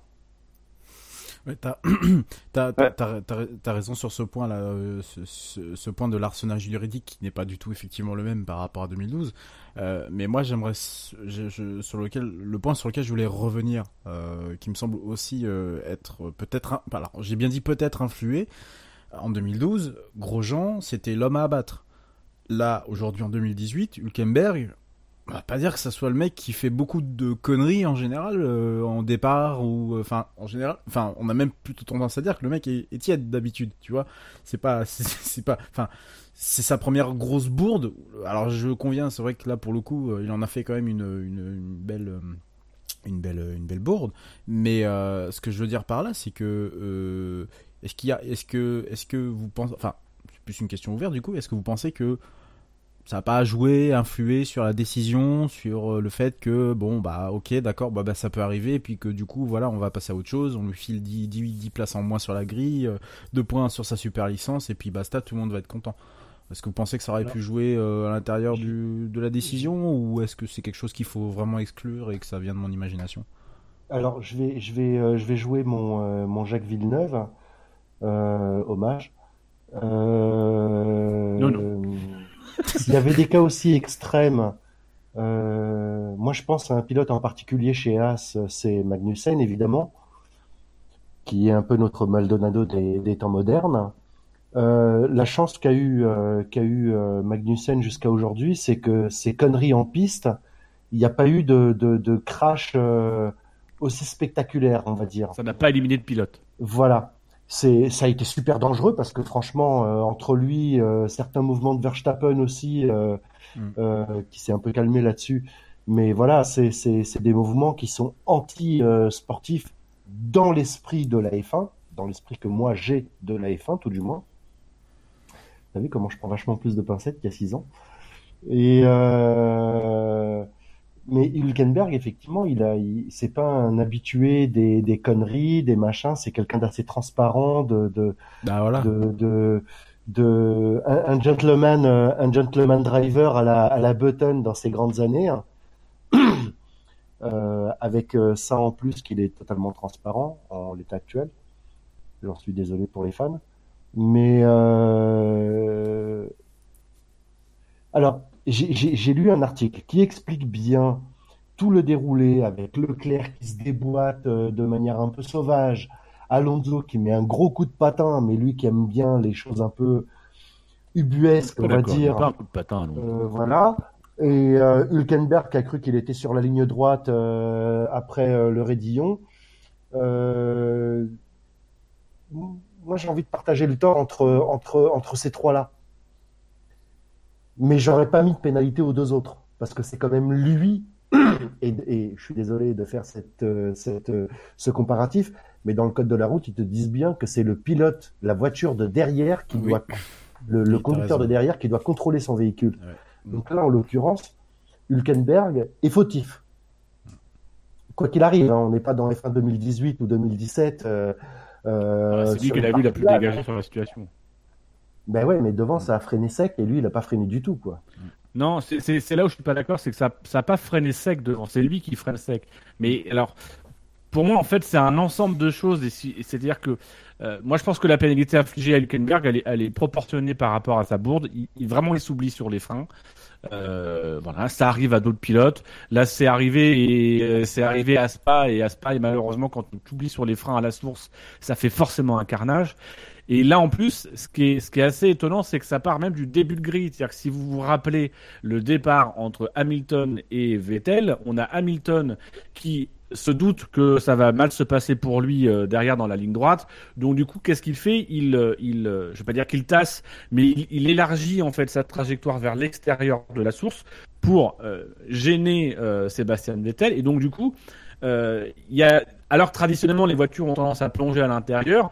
Là, Hamilton, il doit être euh, un mètre, un mètre et demi en dehors de sa, de, en dehors de sa trajectoire. Euh, derrière, il- du coup, ça veut dire que sur l'extérieur de la piste, il y a déjà quelques pilotes un peu en, un peu en plus. Et l'instinct de tout le monde, c'est de se jeter généralement sur l'extérieur. D'ailleurs, c'est ce que fait Leclerc, qui se met devant le devant euh, devant comment s'appelle? Alonso, devant Alonso. Donc je pense en fait qu'il y a- maître, le maître. Appelle-le le maître. Oui, il y a un ensemble de petites choses qui fait que euh, voilà, il y a, il y a un peu plus de voitures devant qui sont sur la partie extérieure, que Leclerc lui, il voit un trou, il se faufile, mais finalement ce trou, il est plus petit que ce qu'il a l'air, donc du coup il, il, ralentit. Alonso aussi qui est un peu ralenti, qui je pense doit lever le pied, même si je, même si je le vois pas donner un, un vraiment un coup de patin. Non, non, non, il donne pas de coup de patin. pas un euh. truc euh, étonnant. Et derrière, on a Hülkenberg qui se rate. Donc pour moi, en Oui. fait, on a un peu comme Grosjean à l'époque, c'est-à-dire qu'on a un ensemble de, de petites choses qui font que oui, il y a un responsable numéro un qui est évident, c'est Hülkenberg parce qu'il se chie, parce qu'il a la, il a une vue normalement dégagée sur ce qui se passe. Même si à un moment donné, lui, ce qu'il voit devant lui, c'est deux trois voitures, et il voit pas ce qui se passe devant, donc il sait pas si les voitures vont pas être amenées à ralentir pour l'autre. Il doit anticiper, Bah, il se gaufre. Ouais. Mais je pense que la situation est, est assez complexe et que le, que le virer une course aurait été quand même très très dur. Oui, Oui, je suis d'accord euh, avec toi. je- une course, ça aurait été, euh, ça aurait été dur. Je, je suis d'accord, euh, Dino, mais euh, quand, en, en revoyant, euh, en revoyant vraiment les, les j'ai les images là juste devant euh, pour essayer de, de- d'étayer mon propos. En revoyant les images, euh, même si même si on voit très clairement que effectivement Leclerc se place devant Alonso. Alonso, vraiment, on voit pas, enfin, on voit pas vraiment qu'il ralentit. Il y a pas, enfin, il, il ralentit à ce moment-là, ça c'est sûr, mais on voit pas. Que je, je pense qu'il aborde le virage comme comme c'est prévu. Bah voilà, c'est ça. C'est-à-dire sans bloquer les freins ni quoi que ce soit. Je pense qu'il a dû mettre peut-être un léger coup de patin plus, enfin supplémentaire parce qu'il y a Leclerc devant, on le voit, on le voit très bien. Puis euh, Hülkenberg, euh, enfin voilà, on a l'impression qu'il regarde à côté. Donc, euh, enfin, je, je croyais, enfin moi il me semblait, euh, pour euh, l'avoir euh, malheureusement expérimenté dans les jeux vidéo, mais je pense que la réalité est peut-être calquée ici, il me semblait qu'il fallait être euh, concentré et, euh, et euh, ne pas ne, ne pas harponner son petit copain euh, quand tu euh, quand tu abordes le premier virage et qu'il fallait être concentré, qu'il fallait pas regarder à côté. Là on a vraiment l'impression que le mec regarde à côté. Donc pour moi pourquoi un, un Grand Prix de suspension n'aurait pas, euh, enfin c'est une faute d'inattention qui du coup aurait pu aurait pu euh, aurait pu très mal terminer s'il n'y avait pas tous ces en- de sécurité qu'on a aujourd'hui. Comme, comme, euh, C'est en ça que je parle de la de la. Excuse-moi, Dino, hein, je, te, je te coupe à nouveau, Vas-y. bien, hein, comme d'hab. Euh, euh, pour moi, euh, la source, c'est comme la première chicane de Monza, et il y a d'autres d'autres premiers virages de Grand Prix comme ça, où euh, le but, c'est c'est pas de perdre des places, peut-être pas d'en gagner, mais de passer ce putain de premier virage. Quoi. Eh ouais voilà. Donc tu es hyper attentif à ce que tu fais. Et, euh, et euh, je, suis désolé, je suis désolé du comparatif, mais pour l'avoir essayé à plusieurs reprises euh, en, en, en réseau comme vous autres, avec un certain jeu vidéo, c'est vrai que la source et d'autres premiers virages dans, dans, dans la saison, le, tu fais super gaffe parce que tu sais que c'est super large et que d'un seul coup tout le monde va vouloir aller sur la même trajectoire et que à 4 ça va pas passer quoi. Mais c'est justement t'es ça. hyper attentif à ce qui se passe à ce moment-là quoi. Et, et Non, mais c'est ça, Elder. c'est Mais vraiment moi, je il pense envoie que un SMS. Elder, je pense que le problème c'était justement ça, c'est-à-dire que euh, Hülkenberg, il faut, faut se rappeler qu'il part en fond de grille, enfin pas en fond de grille, mais qu'il est, il est derrière. En plus, je pense qu'il il prend pas un bon départ, hein. Euh, pas un truc exceptionnel, et que euh, la situation, c'est que quand même naturellement, les pilotes, ils ont tendance à aller vers l'intérieur, à la source. Donc lui, il se dit, moi, je suis à l'extérieur, je suis parmi les derniers, et en plus, c'est vrai qu'il y a, il y a une, il y a un, il est loin en fait derrière euh, derrière Alonso au moment où il commence à freiner. Ouais. Donc moi je pense qu'à ce moment-là il se dit le, le scénario normal c'est qu'ils vont tous être à l'intérieur, à l'extérieur il va y avoir deux trois voitures qui vont pouvoir freiner plus tard, qui vont pouvoir euh, euh, allons- euh, agrandir le plus large possible. Donc en fait moi je vais je vais aller plus loin. Sauf qu'à ce moment-là il anticipe pas que que 15 voitures devant, bah finalement devant ça prend pas vraiment la corde à l'intérieur mais ça prend un peu le milieu de la piste et que bah, en plus derrière t'as euh, t'as comment s'appelle Leclerc qui se gère euh, enfin qui hum, qui s'insère euh, dans dans un trou.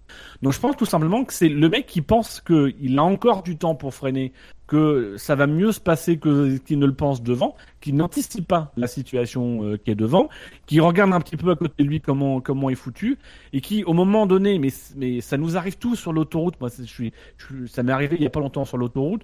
Tu regardes un truc sur le côté, un quart de seconde, Ouais, tu ouais, ouais. reviens et t'as une voiture qui pile devant toi. qui- ouais, ouais, et en fait, ouais. tu te retrouves, tu te retrouves à, à piler et tu te fais peur. Et je pense que c'est c'est ça qui est arrivé.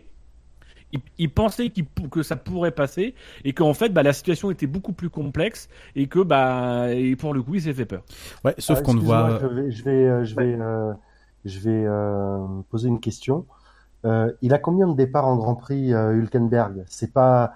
On parle des 20 meilleurs pilotes de la 140 planète. et quelques. il Donc euh, il a combien de il a Non, mais 20 meilleurs pilotes, Elder, il faut arrêter avec cet argument-là. 20 meilleurs Ouais, pilotes, non, ça non, veut pas non, dire que les pilotes sont infaillibles. À un Oui, moment donné, les ça. pilotes, ils font des conneries. À un moment donné, les pilotes, ils regardent pas à côté d'eux parce que ça reste après tout des êtres humains qui ont beaucoup de choses à gérer et que ça peut arriver.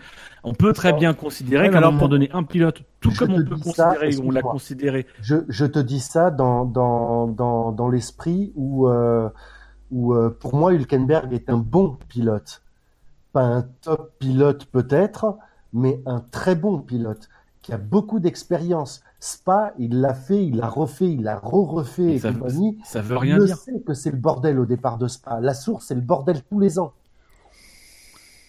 Oui, mais, mais tu prends Ayrton Senna. Ayrton Senna, c'était, c'était un géant, c'était un maître à Monaco. Il a dominé une course, il a mis une pile à tout le monde, y compris à son coéquipier. Puis à un moment donné, il est parti Il dans le rail. avait deux minutes d'avance et il s'est pris le rail. Ouais, je la Mais- connais. Eh bah oui, eh bah comme quoi. Et regarde, donné, et regarde Vettel en Allemagne. Regarde Vettel en Allemagne. Le mec, il gère Voilà. normalement sous la flotte et tu vois, il boum. tu sais pas comment il fait. Il, il se loupe, mais comme une merde. Là, là c'est qu'à le dire, il se loupe comme une merde et il finit dans le mur. Donc, euh, mais Et puis Bianchi au Japon. hein. Ouais. Mais alors oui. maintenant, maintenant, je vais vous Non mais, tous les non mais trois. merci Quentin pour. dans vos, dans vos différentes parties de jeux, de jeux en ligne, de, de, de jeux de Formule 1 en ligne, vous savez qu'il y a des grands prix où le premier virage, tu fais vachement plus attention que tous les autres, quoi. T'as déjà joué au SAV euh, des- F1 Championship on est- euh On est déjà à mille années-lumière des, des, des, des, des, des pilotes de e-sport, donc euh, on est vraiment euh, des casuals de chez casual, quoi. Ah ouais, je pense que Hülkenberg a pas eu une erreur d'attention. C'est impossible qu'un pilote, à, à ce moment-là de la course, ait, ait un problème d'attention, ou alors il y a un gros problème, mais euh, c'est pas possible. Mais sur la sévérité de la pénalité, je vais prendre un peu le contre-pied. Moi, je la, je la trouve pas, je la trouve quand même assez sévère. Je dis vraiment le contraire de ce que je pense ce soir. Mais euh, ouais, je la trouve, un- je la trouve assez sévère cette pénalité. Donc ça veut dire qu'il s'en bat les couilles de la pénalité de 10 places, en fait, hein, depuis le début. Non, je la trouve assez, euh, assez sévère. C'est pas un comportement antisportif. Après, même si, euh, Dino, je trouve que tu as assez relevé euh, le côté un peu mauvaise lecture du départ qu'aurait pu avoir Hülkenberg. Mais euh, c'est pas an- antisportif, c'est pas volontaire. Moi, je suis vraiment pour pénaliser plus sévèrement les, les, les actions volontairement volontaires et qui peuvent être dan- dangereuses, les décalages, tout ça, euh, qui sont souvent euh, pénalisés de façon bien moindre euh, que 10 places de pénalité. Et sans comparer avec ce qui s'est passé en 2012, parce que pour moi, c'est deux choses complètement différentes, même si au niveau des images, on a une similitude au niveau de la source. Mais si j'étais, si j'allais dans l'extrême, je dirais même que ce truc-là enfin, cet incident au départ n'a pas. Après, il y a qu'un pilote doit être en contrôle de sa voiture tout moment de la course. Enfin, mais 10 places, ça me paraît beaucoup. Après, si on veut comparer, pour moi, avec un truc qui ressemble vraiment à ce qu'on a vu euh, euh, hier, c'est Schumacher en 2012 à Singapour qui, euh, qui sur un restart, donc avec des pneus et des freins aussi un peu froids, comme Hülkenberg, je crois que c'était 3-4 virages après le restart, se, loupe complètement et vient percuter Vergne. Là, c'est moins impressionnant parce que euh, parce qu'il y a qu'une, enfin que deux du coup euh, euh, impliqués. Mais Schumacher s'était pris 10 places pour le Grand Prix suivant aussi. Et je trouve ça sévère déjà. Mais ouais, pour moi, je trouve ça vraiment sévère. Et encore une fois, on, juge un peu les, les, les conséquences et pas les causes. Enfin, je veux dire, n'importe quel acte, acte volontaire de décalage ou de, de truc antisportif devrait coûter bien plus cher que ce qu'on a vu hier, à mon avis. Oui, Je suis d'accord. Oui, oui, je suis d'accord avec toi, Quentin, mais euh, euh, simplement, Ouais, mais à ce moment, moment-là, si on, si on devait juger que les conséquences, enfin que les causes, on met une pénalité à chaque pilote qui se loupe au freinage pendant les essais libres ou pendant les qualifs. non, non, non, non, parce Ou, que euh, à Bakou, non. euh, quand on a Ricciardo et, euh, et Verstappen qui s'envoient tous les deux au tac. Ouais, mais justement, mais parce que euh, toi tu dis qu'il faudrait plus aller voir les causes que les conséquences, mais moi justement je pense qu'il faut aussi voir les conséquences derrière. Tu, peux pas laisser, tu peux pas laisser impuni le fait que le mec, même même si c'est involontaire, effectivement, je suis tout à fait d'accord avec toi, c'est involontaire, c'est humain, c'est- un pilote comme un autre, là bon, pardon, mais simplement il en a foutu quand même trois au tas. T'as une voiture qui passe à la limite de la tête de l'autre pilote. On le voit très bien sur la caméra de, de devant de, de, de Charles Leclerc. On le voit très bien. Il passe à la limite. On est à la limite d'avoir un, d'avoir un, gros accident. Je pense que Maldonado, il a jamais eu des, euh, des, des, des, des choses aussi, aussi terribles alors qu'il en a fait quand même des vertes et des pas mûres. Euh, T'es obligé de penser aux conséquences. Tu peux Mais pas, tu, mais- peux, mais- tu peux pas laisser ça impuni. Tu peux pas. C'est là où les conséquences elles sont doubles. C'est-à-dire que moi je suis d'accord avec toi sur le fait que tu es obligé de juger les conséquences. C'est-à-dire que Bah oui. tu as à un moment donné un pilote qui se rate et ça n'a pas de conséquences sur l'autre. Ou alors ça lui casse un petit bout d'aileron ou ça crève et tu lui mets une petite Fait de course. pénalité genre, euh, Ça, vous- genre, ouais, bon, genre 5 voilà. ou 10 secondes et- t'en Et parles plus. Voilà. Euh, là, effectivement, le mec se sera pas, mais il, en- il envoie quand même trois voitures au tapis par, euh, par ses conséquences. Il doit être sanctionné. Mais dans les conséquences, c'est intéressant parce que tu as mentionné comme conséquence le fait qu'il y avait une voiture qui était passée près de la tête. Mais ça, c'est pas une conséquence. La conséquence, c'est qu'il a mis trois voitures au tas et que effectivement, il doit, il doit être. Euh, euh, Non, parce que. Raikkonen et Ricardo, c'est des, c'est Ouais, enfin, c'est un, c'est c'est un- c'est un truc dépendant. isolé. Mais, euh, mais il met, il met quand même euh, minimum trois voitures au tas, dont, dont la sienne. Donc il doit naturellement être sanctionné. Mais effectivement, là où on doit plus juger les conséquences, c'est par rapport au caractère spectaculaire ou au caractère plus ou moins dangereux. C'est-à-dire que euh, là, c'est passé euh, sur le halo, mais si ça touche pas le halo, c'est cinq places qu'on met. Euh, bah non, en fait, ce qu'il Oui, faut effectivement oui. juger comme Oui, conséquence, pas, c'est pas avoir une échelle de graduation. lui, sa ouais. course, Mm. sont, Mm. est-ce que ces actes ont ruiné la course d'autres de ses concurrents? Dans les faits, oui, il doit être sanctionné. Ah ouais, Mais on est d'accord qu'une course de pénalité, c'était trop. Après, si on prend le règlement à la lettre, le règlement, il, enfin, il me semble qu'il stipule pas euh, qu'on inflige des pénalités en fonction du nombre de concurrents que tu mets au tapis. Non, Non, j'ai pas dit Il en fonction du nombre de pénalité Si concurrents. tu causes une collision, oui. Alors, on devrait arrêter le jugement euh, de, cette, euh, de cet acte à partir du moment où l'aileron avant touche l'arrière de la McLaren d'Alonso. Oui. Oui, oui. le bah, reste, c'est pas de sa faute, c'est juste de la physique. ouais. ouais. non, mais oh c'est eh, terrible à oh dire, là, mais la réalité, bah, c'est ça. C'est-à-dire que lui, il est, Bah alors, lui, il est de- pas dépendant des conséquences derrière, il est juste dépendant du fait qu'il a tapé à Alonso. Donc, du coup, effectivement, on se rejoint tous sur le fait qu'en 2012, Grosjean, il a été, euh, c'est, enfin, c'est, enfin, Ah sa, bah, bien sûr. sa pénalité était quand même hyper, euh, hyper sévère par au regard du fait que lui, il est pas responsable de la physique derrière. En gros, c'est ça. C'est ça. Oui. Mais à l'époque, il y a un pilote qui bloque ses roues et qui peut.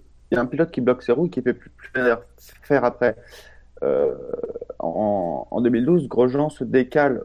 Il est sur la ligne de gauche et il se décale sur la droite, sachant que euh, on est sur un départ. Même si je suis d'accord, on est sur un départ aussi cette année et que Hülkenberg devrait prendre un peu plus de précautions. Mais euh, il reste sur sa ligne du début à la fin et il ne fait que bloquer ses roues. Alors pour, pour la petite histoire, en 2012, euh, j'étais relativement remonté contre Grosjean au début de l'émission du SAV. Ah putain, je vais te faire un compliment Dino, vas-y, assis-toi et savoure-le celui-là. Et qu'à la fin de l'émission, après avoir écouté euh, les arguments de Dino, j'ai commencé à m'interroger un petit peu plus. Mais là, en l'occurrence, euh, il n'y a pas photo, quoi. Hülkenberg, il a fait la Il faute. envoyé un SMS après en disant Tu as raison, Dino, tu es mon dieu. et j'ai aussi dit que tu avais un gros kiki, je me rappelle. C'est vrai. Je t'avais envoyé une photo. C'est ça, c'est ça, c'est pour ça. Tu fais dans les dick pics, euh, Dino Tout à fait. Eh, il fait la plus forte, à ton avis, il fait quoi d'autre? Ah, bah, je, je- je sais pas, peut-être qu'il s'occupe de Bibiche, on, on sait rien. Oh, mais elle Bibiche, elle est pas la 24-24. On salue Bibiche, évidemment, on salue Bibiche. Bisous à Bibiche. Voilà. Bon, messieurs, je, pense qu'on aura peut-être l'occasion, à un moment donné, dans le bingo, de, de revenir euh, sur d'autres phases de cet Ah, incident. je voulais juste revenir sur, sur quelque chose, euh, Dino, juste, juste 5 secondes. Alors, brièvement.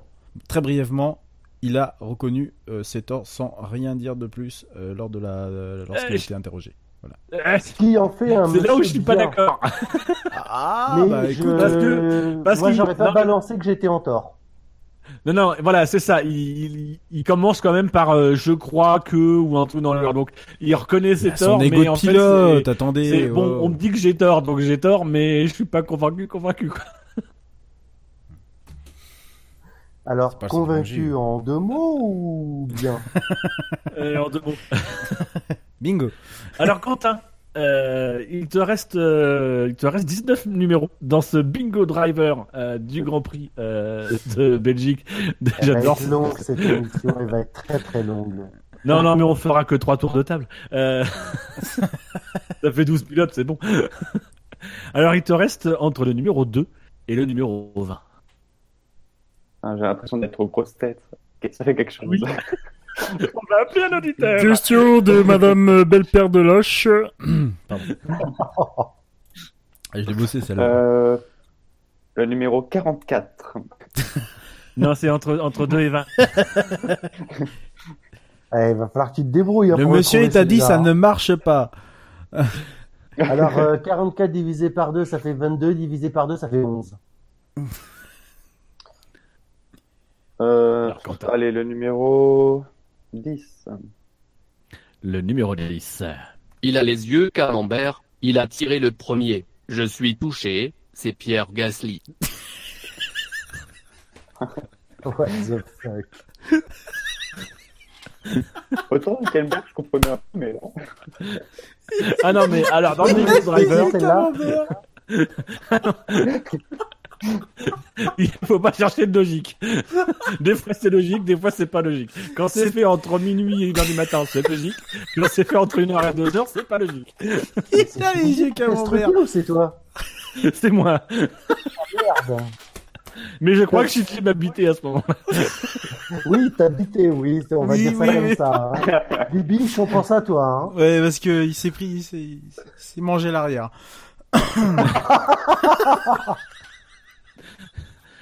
Alors, messieurs, je, n'avais pas cité euh, le, classement du quintet plus ou moins. Figurez-vous que Nico Hülkenberg était euh, bon dernier hein, du quintet plus ou moins, euh, avec 429 points négatifs, aucun point positif.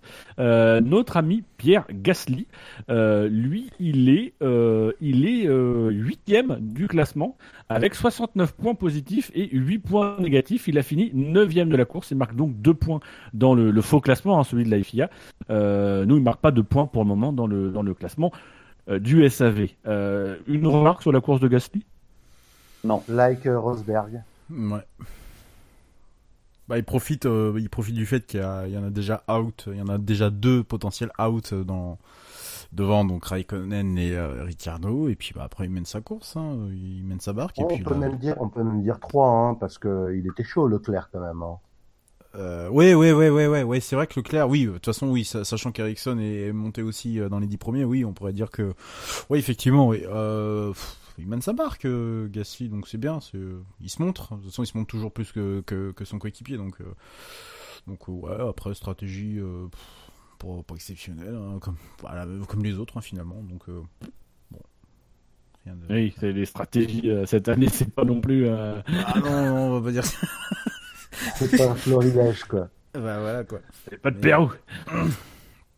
Bah voilà, donc, euh, Pas mieux. Après, après sur Canal, euh, ça, peut, ça peut être l'objet d'un euh, d'un drive-through, mais euh, bon, allez, tiens, je, je peux me faire plaisir ou je peux, je peux pas me faire Oui, plaisir vas-y. Oui. Vas-y, dans la Le c'est pas possible. C'est pas possible ça. Ça c'est un, un- non mais c'est inconcevable. C'est sur la manière dont Canal a géré les Français ce week-end, c'était incroyable. On avait l'impression qu'on avait gagné, euh, on avait gagné un championnat du monde de F1. Euh, déjà samedi, c'était euh, juste impossible à écouter parce qu'entre Ocon, euh, imaginez Ocon, Grosjean euh, 3 et 5, euh, c'était, on a l'impression qu'ils avaient gagné le Grand Prix. Et ensuite le dimanche, alors est-ce que c'est parce que éventuellement il n'y avait pas vraiment d'action dans la course, donc ouais c'est magnifique, on a trois Français dans les 10 premiers. C'est peut-être pour ça. Mais euh, c'est totalement inutile, donc euh, ils en ont fait des pas tonnes. été les seuls à titrer là-dessus. Hein. Ils nous l'ont tous fait. Hein. Ouais, non, non, mais je trouvais Après, que est-ce que ça non, fait pas longtemps qu'on n'a pas eu de trois Français dans les dix premiers Ouais, ou- Ouais, mais en même temps, non, mais est-ce c'est qu'on s'en bat pas un peu les couilles hein? Ouais, voilà. Je- moi, je m'en tape, quoi. Euh, Non, mais lourd. oui, on s'en bat les couilles. Maintenant, ils, maintenant, ils sont, on est sur un, grand prix français, euh, oui, francophone au retour des vacances. ouais. Et on en fait des en tonnes plus sur Vendôme. chiant avec euh, tout ce qui s'est passé au début. Bon bah voilà, ils essayent de, de... là pour le coup, je trouve que quitte à faire de l'histoire et à faire de l'anecdote, je trouve que l'anecdote est, et si si c'est vrai que ça fait longtemps qu'on n'a pas eu trois Français dans le top 10, je Ouais. trouve que les- l'anecdote est quand même plus sympa et mérite plus d'être mise en valeur que d'autres choses. Ouais, mais de là, si tu veux, à perdre, euh, je, je vais m'expliquer le pourquoi du comment. De là à perdre une certaine, alors je sais pas si le catégorie commentateur doit relever d'une certaine objectivité, mais euh, de là à entendre, et c'est quelque chose qui m'a choqué parce que Je, je l'entends pas vraiment dire ce genre de, choses d'habitude, mais de là à dire euh, ah ben c'est dommage quand même pour Van Dorn, mais si Ocon pourrait euh, pourrait être chez McLaren l'année prochaine, en gros ça nous arrangerait. Je trouve ça un peu violent. On peut, on peut, on pense qu'on veut de Van Dorn, mais euh, je croyais qu'il y avait une certaine objectivité à respecter dans ce type d'exercice. Que Villeneuve n'ait pas cette objectivité, on s'en tape puisqu'il n'est pas, il est pas journaliste. Justement, il est, il est, il est commentateur euh, sportif, donc il a, il a son affect.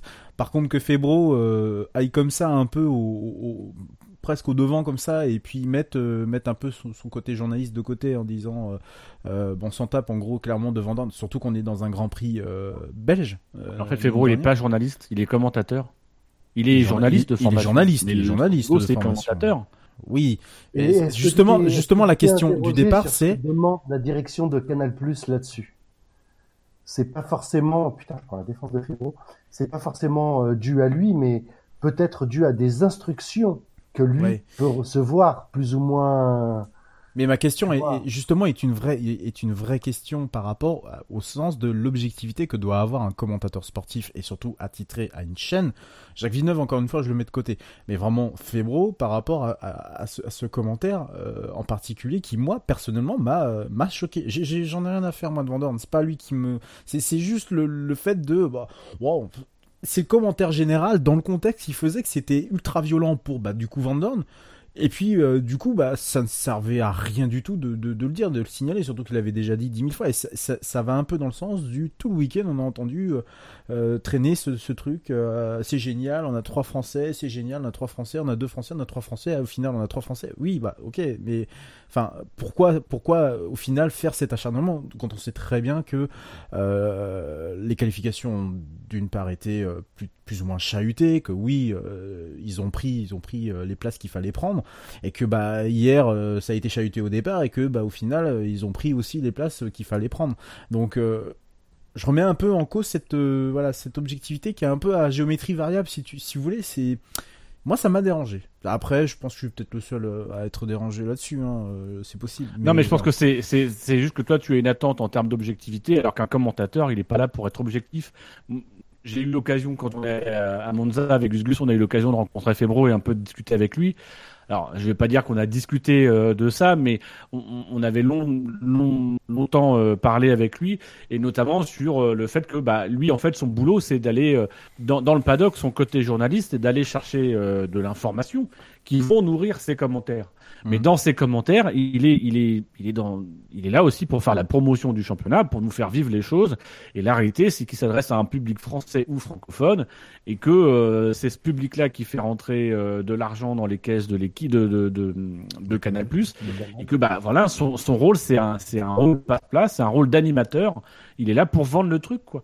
Donc, euh, il doit s'appuyer lui sur ses compétences journalistiques et sur son, savoir journalistique, sur ses réseaux et sur son analyse journalistique pour derrière, quand même, malgré tout, faire une animation, faire le show et, euh, apporter des choses qui, de temps en temps, effectivement, a donné son avis, à, à, à sortir de, sa réserve en disant ce qu'il pense, pas forcément ce qu'il pense, mais ce qui, entre guillemets, ce qui doit être dit à l'antenne, parce que bah, c'est aussi ce qui, est attendu par euh, l'audience et par la télévision. En tout cas, par une partie de l'audience. Alors, pour, euh, euh, petite parenthèse, pour l'avoir entendu plusieurs fois dans le SAV, Julien Febro, moi, à mes yeux, il a un chouchou en F1. Il est pas français. C'est Ericsson qui est loin d'être le meilleur pilote du plateau. Mais effectivement, il est en France pour une émission française où il y aura 95% d'auditoire français. Euh, il est obligé. Enfin, je veux dire, c'est euh, journaliste pas journaliste. euh, tu fais aussi ton ton ton business. Donc, euh, il faut que tu alimentes le côté euh, le côté euh, comment est-ce qu'on dit Voilà, la France, quoi. Hmm. Et quand bien même le pilote, euh, le pilote que tu cites, euh, qui en l'occurrence est Van Dorn, court sur un Grand Prix national, sur son grand, sur son propre Grand Prix national. Je, je, Oui, je mais sais pas. je- est-ce qu'il a été faire les yeux doux à Vettel euh, en Allemagne? Est-ce qu'il a été faire les yeux doux à Hamilton en Non. Angleterre Non. Et on peut faire le tour du monde comme ça? Oui, C'est euh, mais- bon, voilà. Bah écoute, euh, moi aussi, hein, Van Dorn, je suis désolé pour les Belges, mais moi aussi, il me, il me déçoit.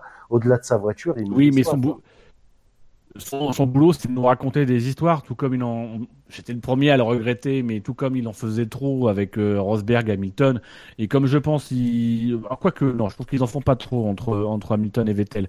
Mais à l'époque où euh, il y avait le duel chez Mercedes, on, on insistait sur le moindre petit détail parce que, bah voilà, la réalité, c'est que ce duel, il passionnait pas, pas tout le monde, et que, bah, il fallait mettre un peu de piment, et donc, du coup, il fallait appuyer. Mais ce que font ce que font, et là c'est peut-être plus grave, ce que font tous les journalistes, tous les prétendus journalistes. Febro, il a l'excuse que lui, il est au commentaire. Donc il doit vendre quelque chose. Maintenant, il y a des gens qui sont journalistes, qui sont dans des rédactions et qui, eux, ont des partis pris, qui, eux, ont- ont des, euh, montent des choses en épingle, juste parce que bah, il faut vendre du papier, il faut vendre, euh, il faut faire du clic ou ce genre de choses. Excuse-moi, hein, tu regardes les chaînes anglaises. euh, Mais c'est pareil. euh, c'est la même chose. Hein. C'est euh, quand Hamilton il est devant, c'est le roi du pétrole. euh, Quand il est derrière, c'est un scandale, quoi. J'ai, un peu le truc, mais euh, je ne parlant pas allemand, je peux pas te dire ce qui se dit sur les chaînes allemandes, mais je suis à, peu près sûr que sur les chaînes allemandes et italiennes le week-end dernier, euh, ils ont repeint le plafond, les mecs. Hein. euh. On a des Et- personnels dans l'équipe qui connaissent ces langues. de façon ancestrale des grands-parents. Ah, l'Autriche. Ça, Pas ce soir. On va y arriver, on va y arriver, t'inquiète pas. En tout cas, messieurs, je viens de, je viens de vérifier. Là, je remonte saison après saison. On suis à la saison 97 et j'ai toujours pas trace de trois pilotes français dans les dix premiers. Ah, c'est Donc c'était moi, quand même un, et- un petit événement, euh, ces trois pilotes français, euh, puisque, euh, puisque voilà, quand même, euh, c'est pas souvent. C'est pas fou. Et t'as t'as regardé euh, les classements euh, pour les points ou les euh, ou les Non, je regarde les positions en course. D'accord. En fait, je, suis, je, suis- je suis très bête, je vais sur StatF1 et je regarde s'il y a un chiffre ou deux chiffres dans le résultat. s'il y a un chiffre, je regarde si sur le même Grand Prix, il y a plusieurs fois un, un- un seul chiffre, au moins trois. Ça devient trop un télo le SAV. putain. Moi, je me rappelle de l'époque où ils s'en battaient les couilles, ils allaient sur Wikipédia, ils regardaient, c'est bon, ça passe, ça va aller quoi. Ah, ça y est, j'ai la dernière fois. La dernière fois, c'était Grand Prix de Grande-Bretagne 1995. Oh la vache. C'était Olivier Panis qui était quatrième, Jean Alési qui était deuxième et Jean-Christophe Bouillon qui était neuvième. Oh, Putain, grosse l'avais sur Bouillon. Ça faisait celui-là. 23 ans qu'il n'y avait pas eu trois Français dans les dix premiers. Oh la vache. Merci euh, Laurent Dupin pour cette. euh, Justement, Redscape, je vais te Ouais. donner la parole pour notre Ouais. prochain numéro du Bingo Driver. euh, pourvu que ça tombe sur Verstappen. Euh, allez, euh, le 17. Le 17 est Allez, tout le monde se lève pour Kimi Raikkonen. Hommage à Shinji. Tout le monde se lève. Il ils ont dit. pas fait venir de petits enfants dans les stands cette fois-ci. Ah. Pour Raikkonen tout du moins. Oui, c'est vrai. Il n'y avait pas son fils. Il y a, il y a- il y a Il est du- peut-être mort. pourtant, il y a dû y avoir des enfants qui ont pleuré après son abandon. La violence. Il est- Il est peut-être mort. Toi, tu vas te faire des Alors- ennemis, tu vas fais gaffe derrière toi maintenant dans la rue. Kimi Raikkonen qui n'a pas fini la course, hein, euh, voilà, mais qui, euh, qui fait l'objet d'une certaine indifférence dans le quintet plus ou moins, puisqu'il a euh, 0 points positifs pour 8 points négatifs, soit un total de moins 8. Il est 11e, donc vraiment dans le ventre euh, de notre classement. Euh, Kimi Raikkonen qui a abandonné euh, suite à un problème d'aileron, hein, puisque le, le flap supérieur de son aileron ne, ne- faisait un peu du tango euh, au-dessus de, de, enfin voilà, ne tenait plus quoi. Je pensais qu'ils allaient prendre une tatane chez Renault, tu sais. Je pensais qu'ils allaient prendre une tatane chez Renault pour euh, réparer, euh, taper dessus pour réparer les ronds. Non, ils ont pas osé. Ça aurait été drôle. Ou le réparer avec du scotch. Et D'ailleurs, ils l'ont fait quand même. Attendez, ils l'ont fait quand même ressortir une fois euh, pour s'apercevoir que merde, l'aileron il est bloqué en position DRS ouvert et que ça va pas être possible de, de faire un Grand Prix comme ça quoi. Ils ont, ils sont quand même. ils Non mais moi ce que j'ai ce que j'ai beaucoup aimé c'est qu'on a vu quand il quand il quand il rentre pour abandonner de le mé- du mécanicien tu vois, qui qui bouge le truc puis tu sens que ça pète des deux côtés. Oui. Et, et là tu vois qu'il Ouais. fait euh, et qu'il le remet discrètement. Ouais. T'as vu cette image aussi C'est bon, personne de ma vie. Moi, ce que j'ai beaucoup aimé, c'est les commentateurs de Febro et Villeneuve qui ont fait Ah, il le, re- il le relâche. Ah, ben ça va lui faire bizarre en haut du radio, cette affaire. Oui. J'espère que les caméras de la femme vont filmer parce que ça va lui faire bizarre à Kimi en haut. hein. Ah non, mais c'était euh, ouais, non, c'est terrible.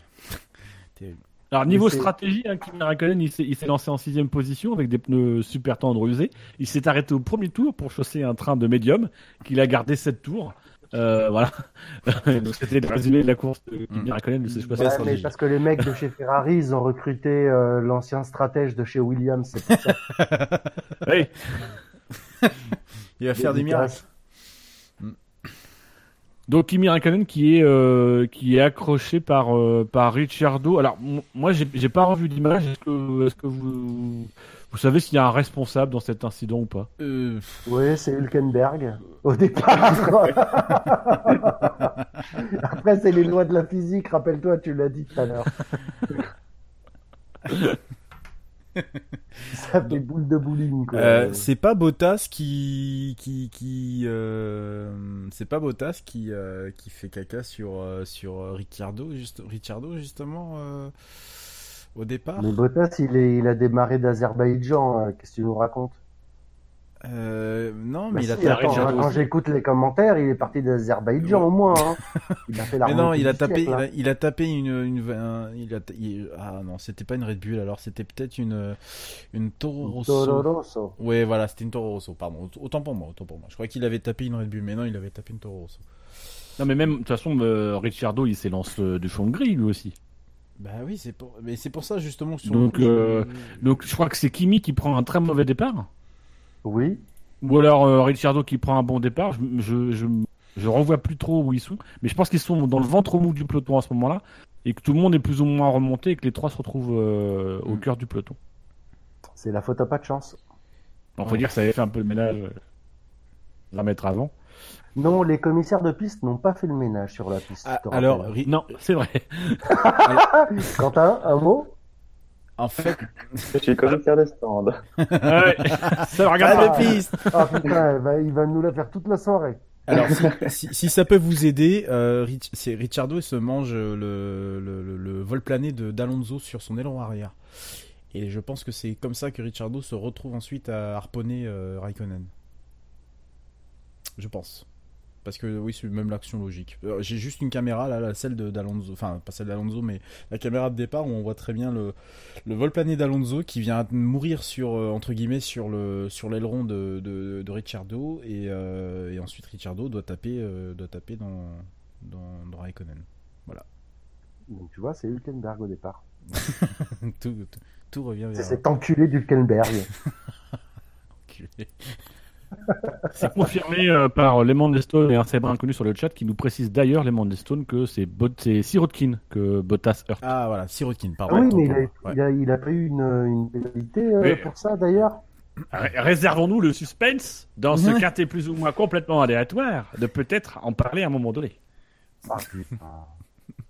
Ça va être, ça va être très. Les vous propose de faire un peu- 6h30. Bonjour, vous êtes dans le SAV de la FA. Il est 22h34. euh. Elder, un nouveau numéro s'il te plaît. Bah, on a fait le tour de fait, Ricardo, euh, je pense. Ils ont fait leurs deux numéros. Ah bah oui, oui, oui. euh, Oui. euh, allez, le 20. Le 20. Je proteste, ça n'était pas dans mon contrat. Il n'était pas prévu que l'on parle de Stoff Van Dorn. Alonso? Non, stop le Vandourne. Stop Vandourne. Alors, faut savoir que j'ai écrit Stoffel. Mais oui. tué à la fin. Pour qu'il dise Stoffel. Et le mec, il dit Stoffel. Alors, j'ai pas Stoff. compris. Stop Vandourne.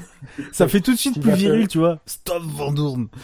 Euh, Tu vas avoir des problèmes euh, avec des ligues antiracistes, toi, avec ça. Hein.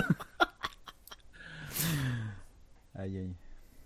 Alors, notre ami, notre ami euh, Van Doorn, il finit 19ème du classement. 0 points pour 220 points négatifs. Euh, il finit 15ème de la course. Est-ce que quelqu'un l'a vu pendant ce Grand Prix? Non. Il était pas au stand, lui. Hein. Non. Ouais, attends, il a fait au moins un ravitaillement, c'est sûr. Oui. Bien C'est là qu'on a pu le voir, alors. Euh, ouais, c'est possible. Après, j'ai plus, je sais, plus- je sais plus quand est-ce qu'il a ravitaillé ce con. Il est tellement loin. que- Stoffel, il, il, euh, il ravitaille au deuxième tour. Euh, ouais. Et ensuite, au En fait, il fait deux arrêts. C'est-à-dire qu'il s'arrête au deuxième tour, et puis après, il fait un relais en médium 9 de 26 tours, et il finit en super tendre 9 pendant 15 tours. Ouais, c'est ça. Et il finit à un tour. Euh, Est-ce que tu nous confirmes qu'il a bien fait deux arrêts au stand, ce mec? Ouais, je confirme. Ah ouais, t'avais vraiment que ça à foutre, alors. Hein Est-ce que tu sais pourquoi il a fait le premier On aimerait savoir. Il s'est pris l'ego d'Alonso dans, dans, le, dans le nez avant de sa McLaren. non, s'il avait pris l'ego d'Alonso, il l'aurait abandonné direct. Ah non, mais il est plus fort Il que est tu fou, crois. quoi. Il est double champion du monde, tu déconnes. il il est plus fort que tu ne le crois.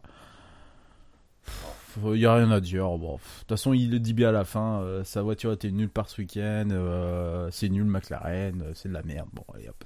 Ouais, Next. en clair, il est plus là l'année prochaine, c'est ce oui, que oui, mais allez, c'est bon. On peut en parler 10 000 ans. Alors, Shinji sur le chat nous partage un moment euh, très important de son week parce qu'il dit à un moment donné, j'ai cru le voir, mais en fait, c'était juste une orange dans ma cuisine. Shinji, l'homme du turfu, toujours là. La question, c'est y a-t-il plus de vie dans l'orange ou dans Stoffel? En tout cas, il y a plus de jus dans l'orange. Oui. ouais.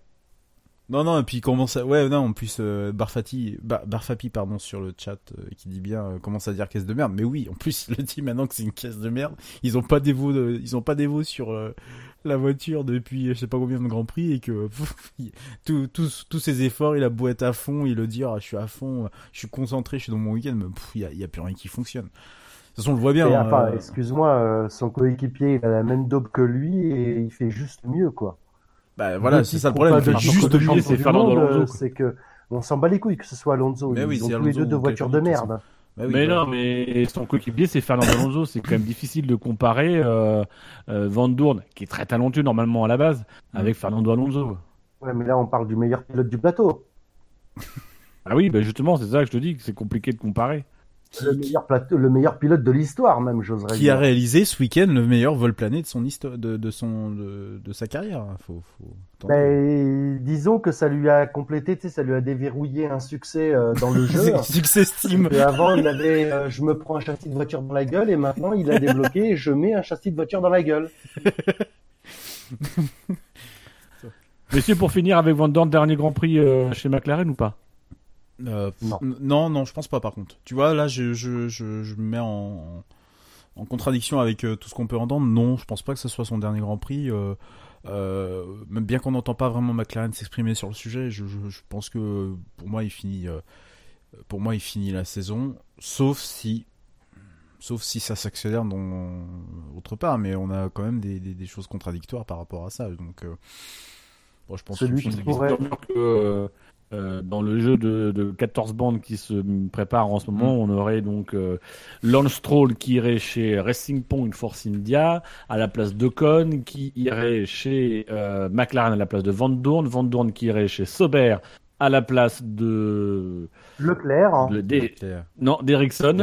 Et même si on veut, on peut rajouter une Euh. étape, c'est qu'en fait, Van Dorn, euh, que, que Ocon irait chez Renault à la place de Sainz, Sainz qui irait chez McLaren à la place de Van Dorn, Van Dorn qui irait chez, euh, chez Sauber, et Sauber qui se débarrasserait d'Ericsson. Excuse-moi, ça veut dire que Ricardo irait chez Renault à la place de Hülkenberg? Euh, non. Parce que lui, Parce que Hülkenberg- c'est ce que tu viens de dire. hein. Non, je viens de dire Ocon. Tu as dit que. Ocon irait chez Renault à la place de Sainz. Oui. Et que Sainz, il irait chez McLaren. Et, euh, et Hülkenberg, il dégage pour laisser la place à, Alonso, à Ricardo. Non, ça c'est toi qui dis Mais ça. non. Mais non, Ricardo, il va Bah rester, non, il reste chez Red Bull jusqu'à la fin va de la saison. Oui, non, mais moi je te parle là, euh, là, là, là, tout de suite maintenant. Ah, tout de suite maintenant, euh, là, Oui. euh, la semaine prochaine en Italie. hein. Tu suis Bah, pas, la semaine prochaine où c'était parti pour être l'Italie. Initialement, c'était visiblement parti pour être la Belgique. Et Belgique, Parler ouais. de l'Italie, là, ça pourra peut-être être. euh, apparemment, Mercedes essaierait de, de retarder un peu les choses de tous les côtés. Bah, il finira la saison. Et Oui, il finira la saison. Non, et puis le- le- l'espèce de combien, même, puzzle. combien même Papa Stroll euh, veut que Fiston y aille, il est loin d'être con. Il a d'autres actionnaires derrière lui et ils ont besoin de points pour avoir Mais de la thune euh, l'année prochaine. quoi.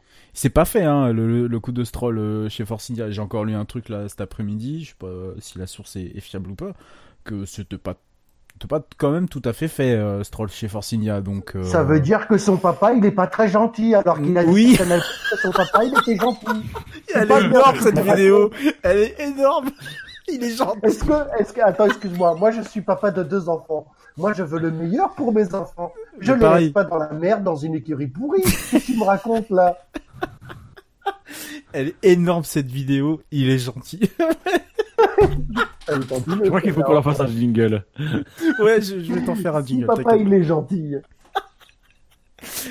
Ah non, mais moi, j'ai- On aurait dit Forrest Gump à ce moment-là. c'est ça exactement. La vie, c'est comme une boîte de chocolat. La vie, F1. c'est comme une écurie Force India. On sait jamais sur quoi on va tomber. Eh, déconne pas, ça se trouve l'année prochaine ils ont un moteur Ferrari. hein. Non, arrête, ils vont regarder Mercedes. Ça, ça dépend. Là, à mon avis, ça dépend plus des actionnaires, ça dépend de Toto, euh, de Toto Wolff. hein. Vous voulez virer Ocon Ah bah plus de moteur. Non, mais en ce moment, euh, il y, a, y a Stroll qui appelle Toto et Toto lui dit Hold the line. Ah la vache. Please, Tu please te try laves bien me de and you. madame. Putain, j'ai l'impression d'écouter un, un- un- un- une émission des endives, quoi. Oui, tout à fait. Euh, Bon, on a fait le tour de Van Dorn? Ouais, bah, en même temps, c'est pas comme s'il y avait 40 000 trucs à dire. Hein. Quentin, euh, tu- je t'ai pas demandé, euh, il continue ou pas, Van Dorn Euh, du paddock. Est-ce qu'il a fait une déclaration en, en, en flamand avec un autre pilote en disant Mais non, mais lui, il avait de l'argent, c'est pour ça? Non, mais Van Dorn, il va continuer. Chez McLaren ou pas? Je sais pas, je sais pas ce qu'il va continuer, mais il va continuer à faire quelque chose. Déjà, il va continuer avec Il ira ça. toujours faire caca le matin. Ouais. Et moi qui dois dire les trucs scato, euh, Dino, tu déconnes. Bon, d'accord, il continuera chez Chocapi, que tu préfères. Voilà, et il fera chier tout le monde. Et voilà. Voilà. Euh, Quentin Est-ce que tu veux que je te rappelle les numéros ou est-ce que tu, tu, tu, tu es prêt? non, ça va, je suis, je suis. Oh, tu es Euh, merveilleux. Hmm. Eh bien, je vais prendre le numéro 13. Ligne J'ai une ligne, c'est bon, c'est pour moi. Allez, on arrête l'émission, c'est bon, c'est c'est fini. C'est générique. Obligé de faire ça, sinon on allait passer encore la nuit. Et le numéro 13 est... Tiens, Camille va être content. On va parler de Carlos Sainz. Ah Sainz Carlos Sainz Carlos Sainz. Carlos Sainz Alors, Carlos Sainz. Je m'entends en, en retour. Alors, j'ai une très belle voix, c'est très agréable. Oui. On te l'a déjà dit. Mais euh, euh, je pense que c'est trop pour les auditeurs. Non, mais c'est bon. Ouais, Alors, déjà, Carlos c'est Sainz beaucoup, euh, Oui. Carlos Sainz, il a marqué deux points dans le Quintet Plus. Euh, Enfin, deux points positifs. hein. Euh, et 126 points négatifs. Donc ça lui fait 124 points négatifs au total. Euh, il a fini 11e de la course, il est 18e. Euh, pour le moment, je veux dire qu'on n'est pas très brillant hein, dans ce bingo, puisqu'on n'a pas des, des pilotes qui sont intéressants, hein, puisqu'on tombe sur Sainz, enfin sur Sainz. Euh, des remarques euh, sur la course de Sainz? Alors, soit c'était la Renault qui était particulièrement, euh, particulièrement nulle ce week-end, ou alors c'est c'est c'est c'est le fabuleux, ce fantastique pilote, euh, ch- futur champion du monde, euh, qui Sainz. J'en sais rien, mais pff, c'est dépitoyable. Mais c'est de la merde c'est ça. tu le fais bien. Tu t'es bien entraîné. Euh, pff, bon, il y a rien à dire. Next? Non, mais sérieusement, qu'est-ce que vous voulez dire? Oui, par 19 Non, mais il Red, Red, Red.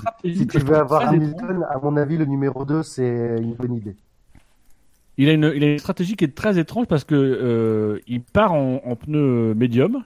Mm. D'ailleurs, c'est le seul qui part en pneu médium, donc il part, euh, il part dernier, si ma mémoire est bonne. Il part en pneu médium et il s'arrête au bout de. 22 tours. Ah non, il Donc, mis en jaune, pardon. Désolé. Désolé. Et il finit, il finit, euh, il finit avec 21 tours sur euh, un, un- un train de super tendre. Donc en fait, il est parti en pneu médium, mais il s'est arrêté au même moment, voire avant d'autres pilotes qui étaient partis en super tendre usé. Donc j'ai pas compris. Il y a Shinji qui est en train de faire l'inventaire des fruits dans sa cuisine. c'est l'orange, mais non, c'est la banane. Alors j'ai cru le voir à un moment, mais en fait c'était une banane dans ma cuisine. Oh la vache. En tout cas, on a, on a Lemon Stone qui pose une bonne question, mais qui a voté euh, positif pour Carlos Sainz Euh, La Voilà. fanbase. La fanbase. C'est des Non, mais je pense Espagnols, que c'est ça. des gens.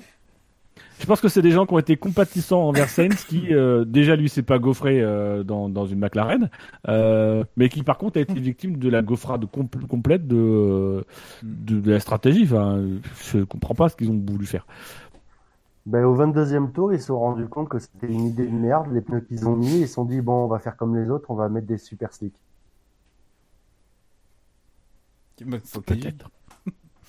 Je vous ai tous trouvé le cul, là, sur ce coup-là. c'est le, c'est le chat, moi j'en peux plus. tu ranges tes bananes à côté du petit C'est vrai que la discussion du chat est quasiment aussi intéressante que notre propre discussion.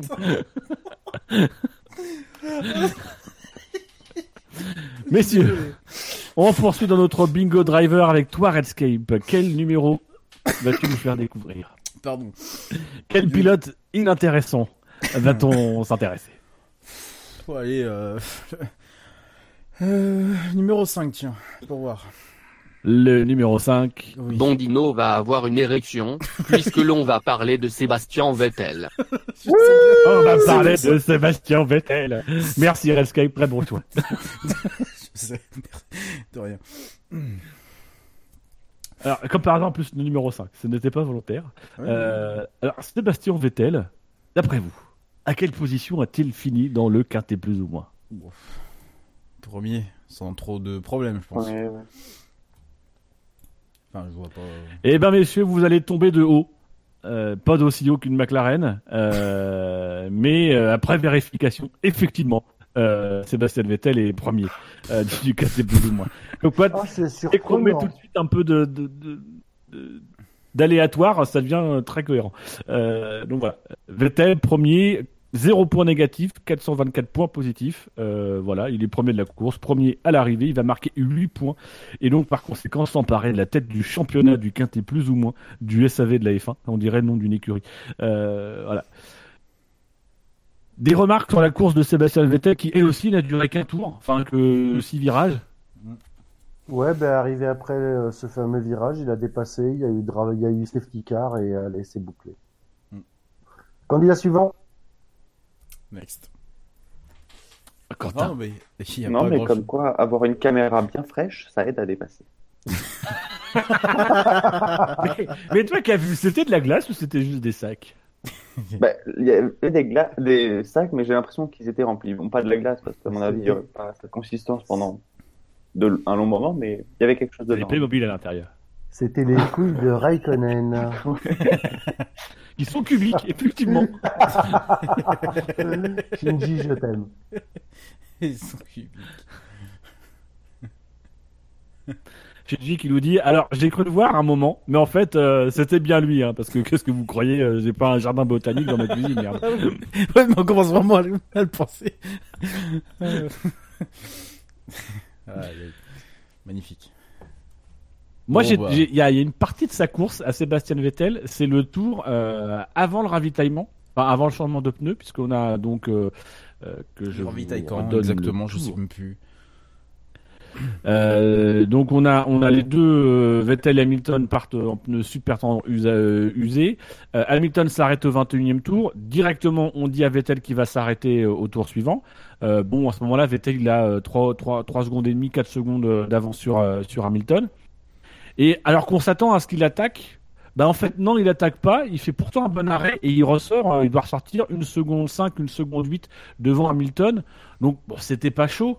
Euh, mais quand même, moi qui suis fan de Vettel, j'ai eu un petit moment de stress en me disant mais qu'est-ce qu'il est en train de nous faire? Parce que on avait vraiment le sentiment qu'il pouvait pas aller beaucoup plus vite, alors que c'était son tour d'en- d'entrée des stands, que lui il avait des pneus euh, nickel alors que Hamilton avait des pneus qui commençaient à cloquer. Et, voilà, moi j'ai pas trop compris cette phase, euh, cette phase de course. Au-delà d'être euh, supporter de Vettel, t'es supporter de Ferrari surtout.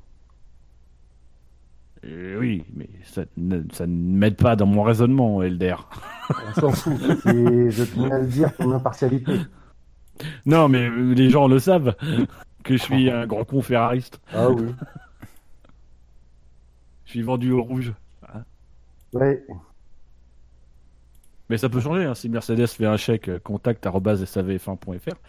Euh, Et vous êtes vachement, euh, vous, vous êtes vachement euh, porté sur la thune maintenant aussi. Oui. hein. On Oui, voit que la nouvelle génération, elle a mis son empreinte. Hein. Oui. Avant, c'était plus discret. Vous étiez déjà très porté sur la thune, mais c'était plus discret. On a Barfapi sur le chat qui nous dit que lui, son stress a été au dépassement, euh, euh, au bout de la ligne droite du Kemel, quand ils, étaient à 4 de fond. Et il, a, il dit que euh, il a cru que Force India allait faire la tenaille et Mm. déglinguer tout le monde. Enfin, Racing Point hein, euh, allait déglinguer tout le monde. Bah, j'avoue Ah que j'ai eu- j'ai eu peur aussi que les, les... bah, en fait c'est que les deux euh, que, les deux se, merde se, tapent dedans euh, juste à l'entrée du virage euh, du virage juste après le juste après la ligne droite. Je sais jamais comment il s'appelle ce virage, ça m'énerve. Et moi, je pensais qu'ils allaient vraiment se rentrer dedans. Il y a un petit, un petit mouvement de la part, je crois, de d'Ocon qui permet d'éviter un peu, de l'éviter un peu sur sur l'intérieur. Donc euh, c'est plutôt bienvenu. Mais euh, moi, j'ai eu peur euh, que ce soit les deux là qui se qui se crachent ce- sur ce coup-là. Pas pas vraiment qu'ils fassent de la tenaille et que, euh, que ça. bon, tu me diras, ça aurait pu faire aussi. euh, Très mauvais genre, comme dirait l'autre, mais non, non, j'ai eu peur que les deux se, se tapent dedans. ouais. Parce que c'est, Un peu comme les Ferrari à Singapour l'année dernière contre Verstappen? Non, non, non, non, c'est juste après, justement, juste après. Effectivement, il y a l'action des tenailles, où là, on voit, on voit bien les Force India resserrer, resserrer euh, la, la, il y avait qui Il y avait la Mercedes et la, hum, comment Ferrari. dire, euh, la Ferrari. Et euh, c'est juste après, quand le, la, quand la Ferrari est passée donc devant, t'as la Mercedes, et donc juste après, t'as le, t'as, t'as les deux Force India qui attaquent la corde du virage. Et à ce moment, enfin, ou un tout petit peu après, et à ce moment-là. Euh, si l'un euh, ne fait pas le petit mouvement d'évitement, ça peut faire strike. Hein. Ça, si, enfin, s'il ralentit pas, ça peut faire strike. Et à ce moment-là, ouais, j'ai eu peur qu'ils se, comme des cons, ils se crachent euh, tous les deux. Quoi. Euh, la- L'action mériterait d'être vue, mais euh, honnêtement, c'était, c'était quand même chaud entre les deux. hein.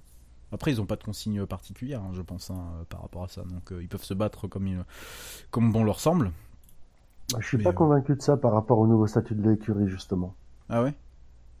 Ouais, je peut-être que Ocon a, a eu le bon geste de, de, de, de, de lâcher un peu plus l'accélérateur que les voilà, autres, ouais. parce que ouais, les quatre étaient de front. Mais oui.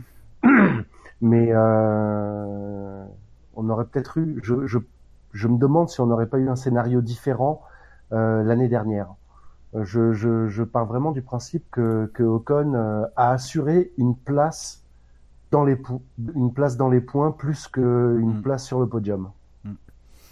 Je pense surtout que Ocon a essayé d'assurer sa place. C'est-à-dire que euh, Ocon, aujourd- à ce moment-là, il a vraiment une opportunité. Si, si- ça, c'est vraiment lui qui, qui s'arrête. Il a vraiment une opportunité de, de, de prendre la première place à ce moment-là. Mm. Je pense que dans sa tête, il, il a conscience qu'il est à côté de Vettel qu'il est à côté de, de, de Hamilton et qu'il faut pas faire le con. Donc il est extrêmement prudent sur ce freinage. Euh, je suis pas convaincu qu'il qu'il qu'il sache qu'il y a Perez euh, de l'autre côté. Euh, je pense que il se dit au moins on est deux ou trois de côté. Et je pense qu'il se dit là où je suis, parce que là où il est, il doit quand même se dire on est au moins trois de front. Et je pense qu'il se dit là où je suis, euh, si je fais une erreur, j'envoie les deux mecs qui sont en train de se battre euh, pour le championnat OTA, parmi lesquels Lewis Hamilton, qui est mon potentiel futur coéquipier, euh, qui est le pilote numéro un de mon employeur, parce que je pense que dans la tête de Ocon aujourd'hui, son employeur, c'est plus Racing Point Force India, c'est Mercedes. C'était déjà le cas avant, mais c'est plus que jamais le cas aujourd'hui. Ah oui, Donc je pense qu'à ce moment-là, il est extrêmement prudent et qui cherche pas à se mettre au tas, ce qui va le pénaliser parce que pour le coup, Perez lui il réfléchit pas et il y va et finalement euh, c'est lui qui euh, qui finit devant alors que Ocon avait vraiment la possibilité d'être premier. euh, Ouais, mais Perez, il s'en tape de toute façon. Perez, il reste l'année prochaine Ah chez Force India et il, ira jamais dans- chez, chez Mercedes. Donc, euh, il se- il se- il s'en tape complètement. Il peut, peut, il peut jarter, même s'il a un moteur Mercedes. Bon, mais c'est dommage du coup euh, que cette prise de risque soit systématiquement annihilée par le fait qu'il y a une Mercedes à côté, enfin ou en tout cas euh, sur à peu près la même ligne et que du coup il peut pas prendre de, risque. Même si on sait quel pilote il, vaut, j'ai un peu regretté le fait que bah du coup hier euh, il avait la possibilité de, de, jouer le, gros coup parce qu'on voit que bah, du coup il freine vachement tôt par rapport aux autres déjà pour ensuite laisser la, quand même la place à, à Vettel, Hamilton et puis et puis Perez par la suite. Il avait là un gros coup à jouer et que bah pff, non euh, ah bah non il y a une Mercedes euh, pff, ah ouais merde ah bah pff, bon allez hop je bon tant pis tu vois ça fait un peu bon tant pis et puis on verra bien la, la- la suite quoi c'est moi ça me ça- Moi, je, moi je, je rejoins l'avis de Dino là-dessus, c'est que il sait très bien qu'à côté de lui, il y a Vettel, qui est euh, l'adversaire numéro un. S'il était sûr qu'il y avait que Vettel, peut-être qu'il aurait freiné plus tard. ouais, ouais, ouais. Mais euh, il savait qu'il y avait Hamilton qui était juste à côté de Vettel, et ça a dû jouer euh, quoi qu'il arrive, au-delà du fait que on ne sait pas où il va être l'année prochaine, et que il veut, il veut aussi se faire voir, ce qui est tout à fait normal. Puis, même enfin, en oubliant le fait que ce soit Vettel et Hamilton à côté, il est quand même sur une partie, la partie à mon avis la plus sale de la piste, euh, à limite deux roues dans l'herbe, Mm. et euh, avec une voiture qui a beaucoup moins d'appui que, que des Ferrari ou des Mercedes, donc c'est normal qu'ils freinent avant aussi. oui C'est vrai que là, je revois les images, il est vraiment sur Oui, la ligne qu'il blanche. est- oui, Il est arrivé avec une vitesse de malade parce qu'il prend, il prend l'aspiration de la Mercedes puis de la Ferrari. Donc il arrive en, vraiment en survitesse. Ouais, c'est ça, il y a des vitesses euh, qui plus, sont pas pas mal. habituelles. Quand- Ouais, mais le des vi- vitesses comme ça pas habituelles, c'est encore plus dur de juger euh, Ouais. le point de freinage aussi. Perez était à l'extérieur et Ocon était à l'intérieur. Donc Ocon, il fallait qu'il freine beaucoup plus fort pour prendre le- la Pour chicane. prendre la chicane, euh, le, le virage, ouais. Ouais, c'est vrai que oui, euh, vu, vu comme ça, oui. Après, je, je- dans, son, dans son esprit, il y a eu, je pense, une petite partie qui s'est dit, euh, ah, il y avait, j'ai- peut-être un, un quoi jouer, sinon il, il se rapproche pas autant, il se met pas autant en décalage par rapport à Vettel, et, et euh, même s'il freine, je pense que dans son esprit, ça a dû fonctionner à, la millième de seconde en se disant, ah, et si, quoi. Bon, et puis effectivement, après, oui, on voit bien qu'il a les deux, pattes sur les lignes, et puis, euh, et puis que pour freiner, ça serait hyper compliqué pour, euh, pour lui, et puis qu'il risquerait de, faire un carton plutôt qu'autre chose. Mais moi, je trouvais ça, c'est juste le côté, c'est dommage, du coup. C'est dommage de, de bah, que, euh, il y a toujours ces considérations qui font que, et puis, bah, surtout en particulier cette saison où, là, le pauvre, il risque peut-être de, de se retrouver sans volant d'ici l'année prochaine, ce qu'on n'espère pas, et bon, voilà. De Mais- toute façon, mais là, pour s'il le avait coup- pas- freiné, hein, c'est soit il passait devant et euh, c'était le héros, euh, soit il strikait les trois autres Et euh, c'était un zéro. Soit il se ratait. Ouais, mais s'il se ratait, il empochait euh, le numéro 1 et le numéro 2 au classement. Il empochait son coéquipier. Non, pas forcément. Euh, il, il aurait été. Euh... Non, Pérez n'aurait pas eu le temps de freiner. S'il strikait les deux autres. Euh... Oui, non, mais si, si, si- carton plein. c'est pas forcément qui, c'est pas forcément. enfin, oui, c'est-à-dire que s'il se rate, il y a quand même de fortes chances qu'il envoie les autres au tapis. Mais je, je pense, je pense qu'à ce moment-là, il, il se, il, il pense. Je suis même pas sûr qu'il pense forcément aux autres à côté et, et euh, qu'il pense en tant que pilote Mercedes. Je pense surtout Ouais. qu'il il- il pense que lui n'a pas de baquet euh, son avenir est quand même très incertain. Il se retrouve dans une dans une situation très inconfortable, ce qui était inattendu pour lui, même si je pense que c'était anticipé euh, de son côté. euh, Enfin, si c'était pas anticipé, c'est pas compréhensible euh, vu la situation de Force India. Et, et je pense simplement qu'à ce moment-là, il a il de survie qui est de se dire je fais pas le con. Et cet instinct de survie il, fait tout. C'est-à-dire que les conséquences c'est que il strike pas les, prétendants au titre parmi lesquels il y a Hamilton. Euh, c'est que euh, il se sort pas et donc du coup bah, il reste en piste et il va chercher des points qui ont énormément d'importance pour l'écurie sur cette fin de saison. Bref il fait le boulot. Alors moi je lui je trouve qu'il a ça c'est un peu dommage euh, de de de, de, de d'être derrière Pérez parce que c'est mal payé, je trouve. Mais je trouve qu'il a été prudent pour lui-même et que ça a eu de bonnes conséquences finalement euh, euh, sur euh, sur tout le monde. Ça a, ça a arrangé tout le monde cette prudence au départ. Oui, oui, on il peut s'est- pas. Il s'est- il s'est bien fait voir. hein. Enfin, moi, de mon point de Oui. vue euh, de spectateur, il s'est bien fait voir. Il a perdu une place euh, à ce virage-là, mais il s'est fait, il s'est bien fait voir. Il n'a pas été comme un débile mental euh, à essayer de, de prendre la première place et à striker tout le monde. Oui, c'est peut-être mon, mon instinct de débile mental qui me fait dire ça, oui. Je, suis- je suis d'accord avec toi. Mais. Oui. Je ne te Ça- connais pas assez pour savoir. On en à quel parle souvent dans à quel SAV. degré de débilité tu es. Ah ouais, ouais, t'inquiète pas, tu demandes à quelques-uns, ils vont te dire. Mais euh, non, non, c'est- euh, oui, c'est vrai que du coup, il joue, il joue l'intelligence, il joue la carte de l'intelligence, il, il se rabat derrière et puis c'est, et puis c'est bien, et puis il s'est montré, c'est, c'est, c'est cool. Bon, après, euh, simplement, ce que, ce que, le simple truc que je regrette, moi, c'est le côté, euh, c'est le côté, bah, il y a, il y a, il y a, il y a une Ferrari qui potentiellement est à côté aussi d'une Mercedes et qui potentiellement euh, peut striker aussi mon collègue. Bon, c'est c'est la circonstance de choses qui font que bah, ouais, bah, bah dommage quoi dommage parce qu'il aurait pu davantage se, montrer et puis que le bonhomme en a besoin euh, surtout en ce moment donc euh, Ouais, enfin, bon voilà écoute on peut parler de ça, mais s'il faut qu'il se montre aussi, euh, euh, il peut ne pas finir à, à- à presque 9 secondes de, de Pérez aussi. Après, après, on peut Oui. avoir un débat qui n'a ni queue ni tête en disant, mais est-ce que euh, un Vettel, un Hamilton, un Schumacher ou un Prost euh, ou un Senna aurait freiné plus tôt ou plus tard? Mais je pense que je pense qu'il y a une il y a une question aussi de d'époque, c'est-à-dire que euh, lui il a rien à jouer en fait. Enfin, il- joue son baquet. Pour jouer son baquet, ce qu'il faut qu'il fasse, c'est qu'il montre. Et ce qu'il fait d'ailleurs, qu'il montre qu'il est prêt à, à jouer sa place, et il le fait. Il prend l'aspiration des deux, il se met aux côtés de Vettel, sauf qu'à un moment donné, il a l'intelligence de se dire, je vais pas faire de bêtises. Euh, je suis en position quand même très délicate quand on quand on voit les images qui sont à 4 de front. Euh, lui, il est vraiment collé sur la ligne blanche intérieure. Donc, bah, il, il lève le pied, il se remet derrière. Il se montre idéalement, c'est-à-dire il montre qu'il est capable d'aller chercher des choses, mais en même temps qu'il va pas prendre trop de risques. Ce qu'on demande à un jeune de 20 piges, euh, qui Ouais, est un futur mature, talent hein. de la Formule 1, c'est ce qu'on lui C'est demande. très mature. C'est très mature, c'est très bien vu. Moi, je pense que derrière se greffe aussi des considérations individuelles, mais c'est quand même malgré tout très très bien vu et très très prometteur. Je suis assez critique de d'Ocon, mais là pour moi c'est il y a zéro faute sur tout ce qu'il fait. Et il en a fait dans le passé des conneries, mais là, euh, ouais, moi, je, moi, j'ai, quand, quand j'ai vu l'action, je me suis dit, putain, il freine trop tôt. Je vois Pérez passer devant, je fais, ouais, putain, il a tout perdu. Il, c'était soit ça devenait un héros, soit ça devenait un zéro. Et euh, il a, il a, il, c'est pas devenu un héros, c'est pas devenu un zéro non plus. Mais euh, voilà, il s'est fait voir euh, sur la ligne droite et c'est tout. Après, euh, après tu l'oublies quoi. Bon messieurs, il ne reste plus qu'à espérer qu'au Bingo Driver, euh, on ne tombe pas sur Esteban Ocon. Euh, Ouais. Voilà. Euh, Juste pour revenir sur Vettel deux minutes par rapport à ce que tu te demandais à son tour de rentrer au stand.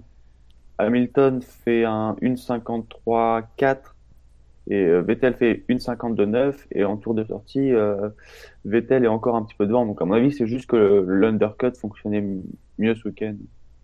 ouais. Sur C'est 7 pas kilomètres, c'est pas flagrant quand même. Hein.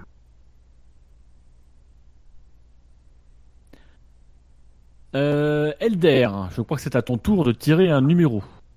Entre le 2, le Euh. 3, le 4, le 6, le 7, le 8, le 9, le 11, le 12, le 14, le 15, le Oh. 16, le 18 et le 19. Le, Le 11. 11 Oh, putain, les gars, je crois que j'en tiens une bonne. Soit je suis bourré, soit c'est Romain grosse gêne. Grosse gêne. Grosse Ah, il est bon celui-là, putain. Romain, grosse, grosse gêne Oh, cette dédicace. Hé, tabernacle, la grosse gêne là-bas.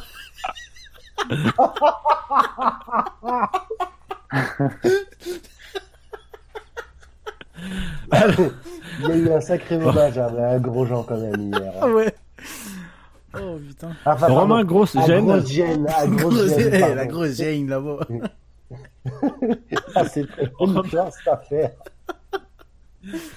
Romain Grosjean, donc, qui a marqué 83 points positifs pour 6 points négatifs, un total de 77 points positifs. Donc, il a fini la course en septième position sur la piste, mais il est sixième dans le quintet, plus ou moins. Il ne marquera pas de points, en tout cas pour le moment. Euh, messieurs, qu'avez-vous pensé de la course de Romain Grosjean? Euh, C'est un bon résumé. Je suis désolé, mais on l'a pas vu. J'ai pas vu. Si, il y a eu une fois, je crois, une fois une caméra qui s'est, qui, qui- qui pointait sur lui, là. Mais, euh, Ouais, parce qu'il y avait rien d'autre à montrer sur le circuit, c'est pour ça. ça. Oh, une, oh, une grosse gêne.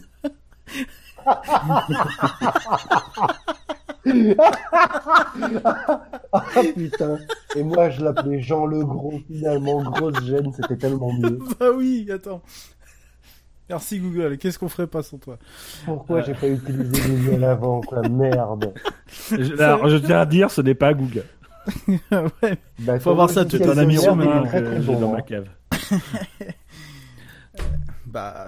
Mais Romain Avec- Grosjean qui, qui a, a parfaitement résumé euh, sa course en fin de course, euh, voilà, c'est très bien ce que je viens de dire. Euh, il est dit pour une fois c'est pas moi. Oui, C'est vrai j'ai que- trouvé ça énorme. Il y a quand même, il y a quand même un gros carton de départ.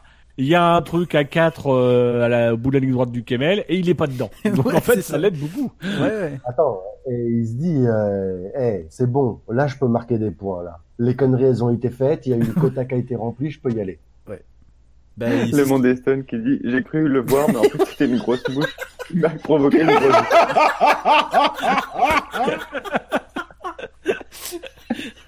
Ah ça va être le film conducteur de la soirée là. Hein. Ouais, on peut continuer comme ça jusqu'à 2h du matin avec le, le, le, le top driver là, y a pas de problème. Oh la vache. Euh... Ouais, mais euh, alors pour euh, revenir de manière sérieuse sur euh, la grosse Jane, euh, disons que euh, bah, il- il- ça va être dur. hein. Je te jure que ça va être dur. C'est surtout c'est que ça nous est jamais venu avant de dire grosse oui. scène, alors que ça aurait été tellement raccord avec oui. certaines prestations. C'est ça. Oh putain, il est collector celui-là. Il est là le vrai collector, il est pas dans les autres noms là. Celui-là il est bon. Ouais. non, mais enfin, il, il prend, il prend, euh, il prend, bah, il- maintenant il prend, il prend les points. Il prend les points qui lui sont dus et euh, Sans le fait de manière gêne, on devrait dire.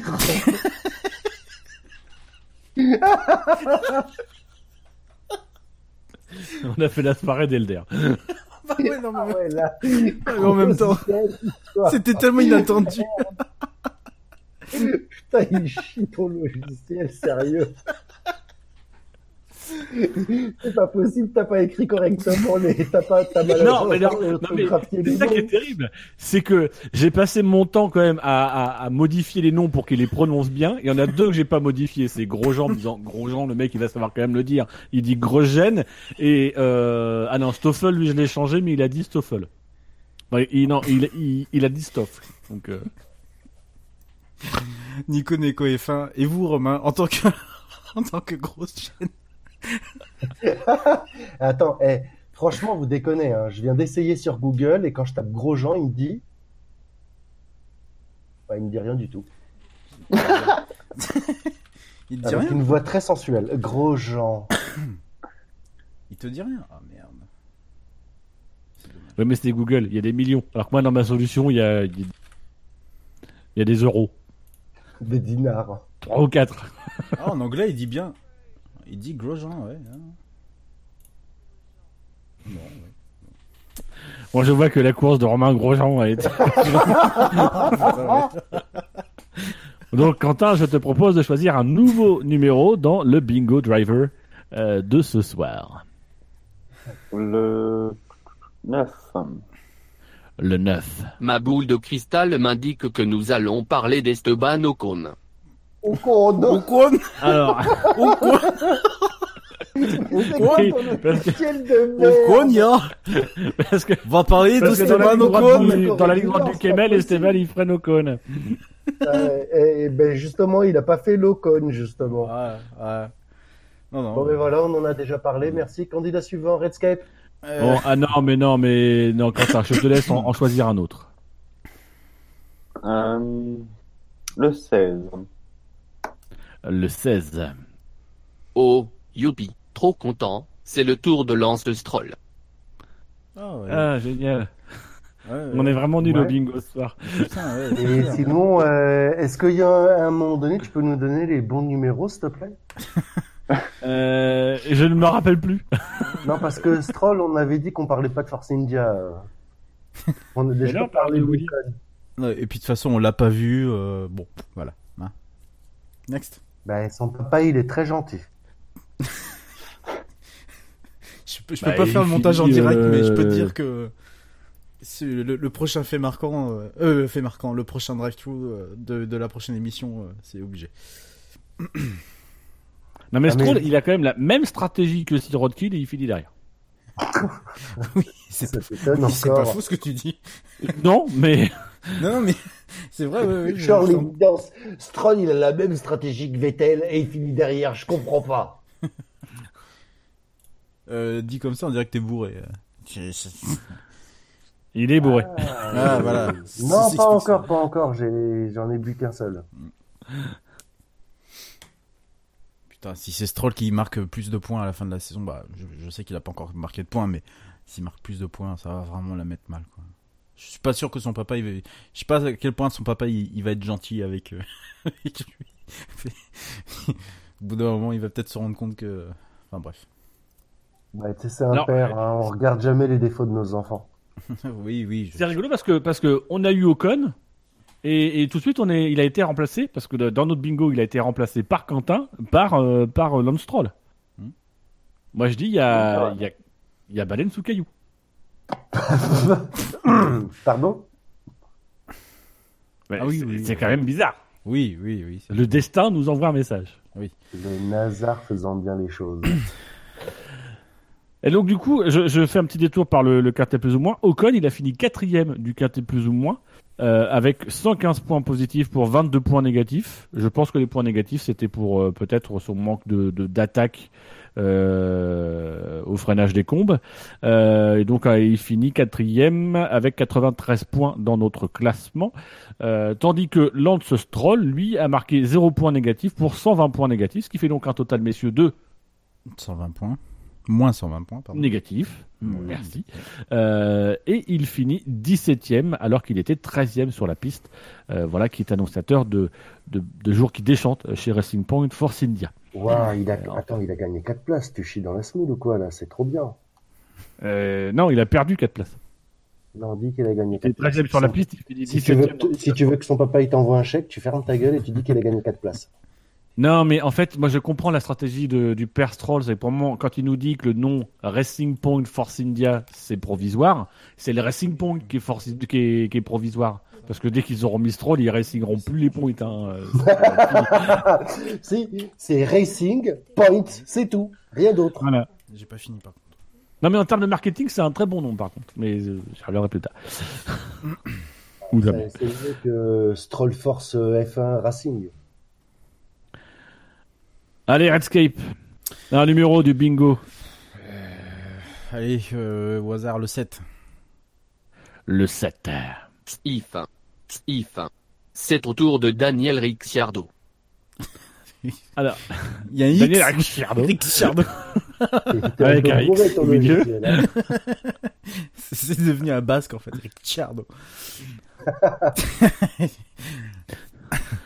Donc Daniel Ricciardo qui, dans notre classement, euh, bon, je vais pas vous faire croire qu'il est fini dans le quartier plus, hein, euh, 48 points négatifs pour 0 points positifs, il fait donc moins 48 points. Il est 14e. Euh, moi, la question, c'est euh, est-ce que vous pensez que Red Bull, ils ont bien fait de le maintenir en piste comme ils l'ont maintenu en piste euh, une bonne partie de la course? Parce qu'il a quand même euh, Bah, il a il tenu. fait de mémoire euh, 28 tours. Euh, ouais, c'est ça, ouais.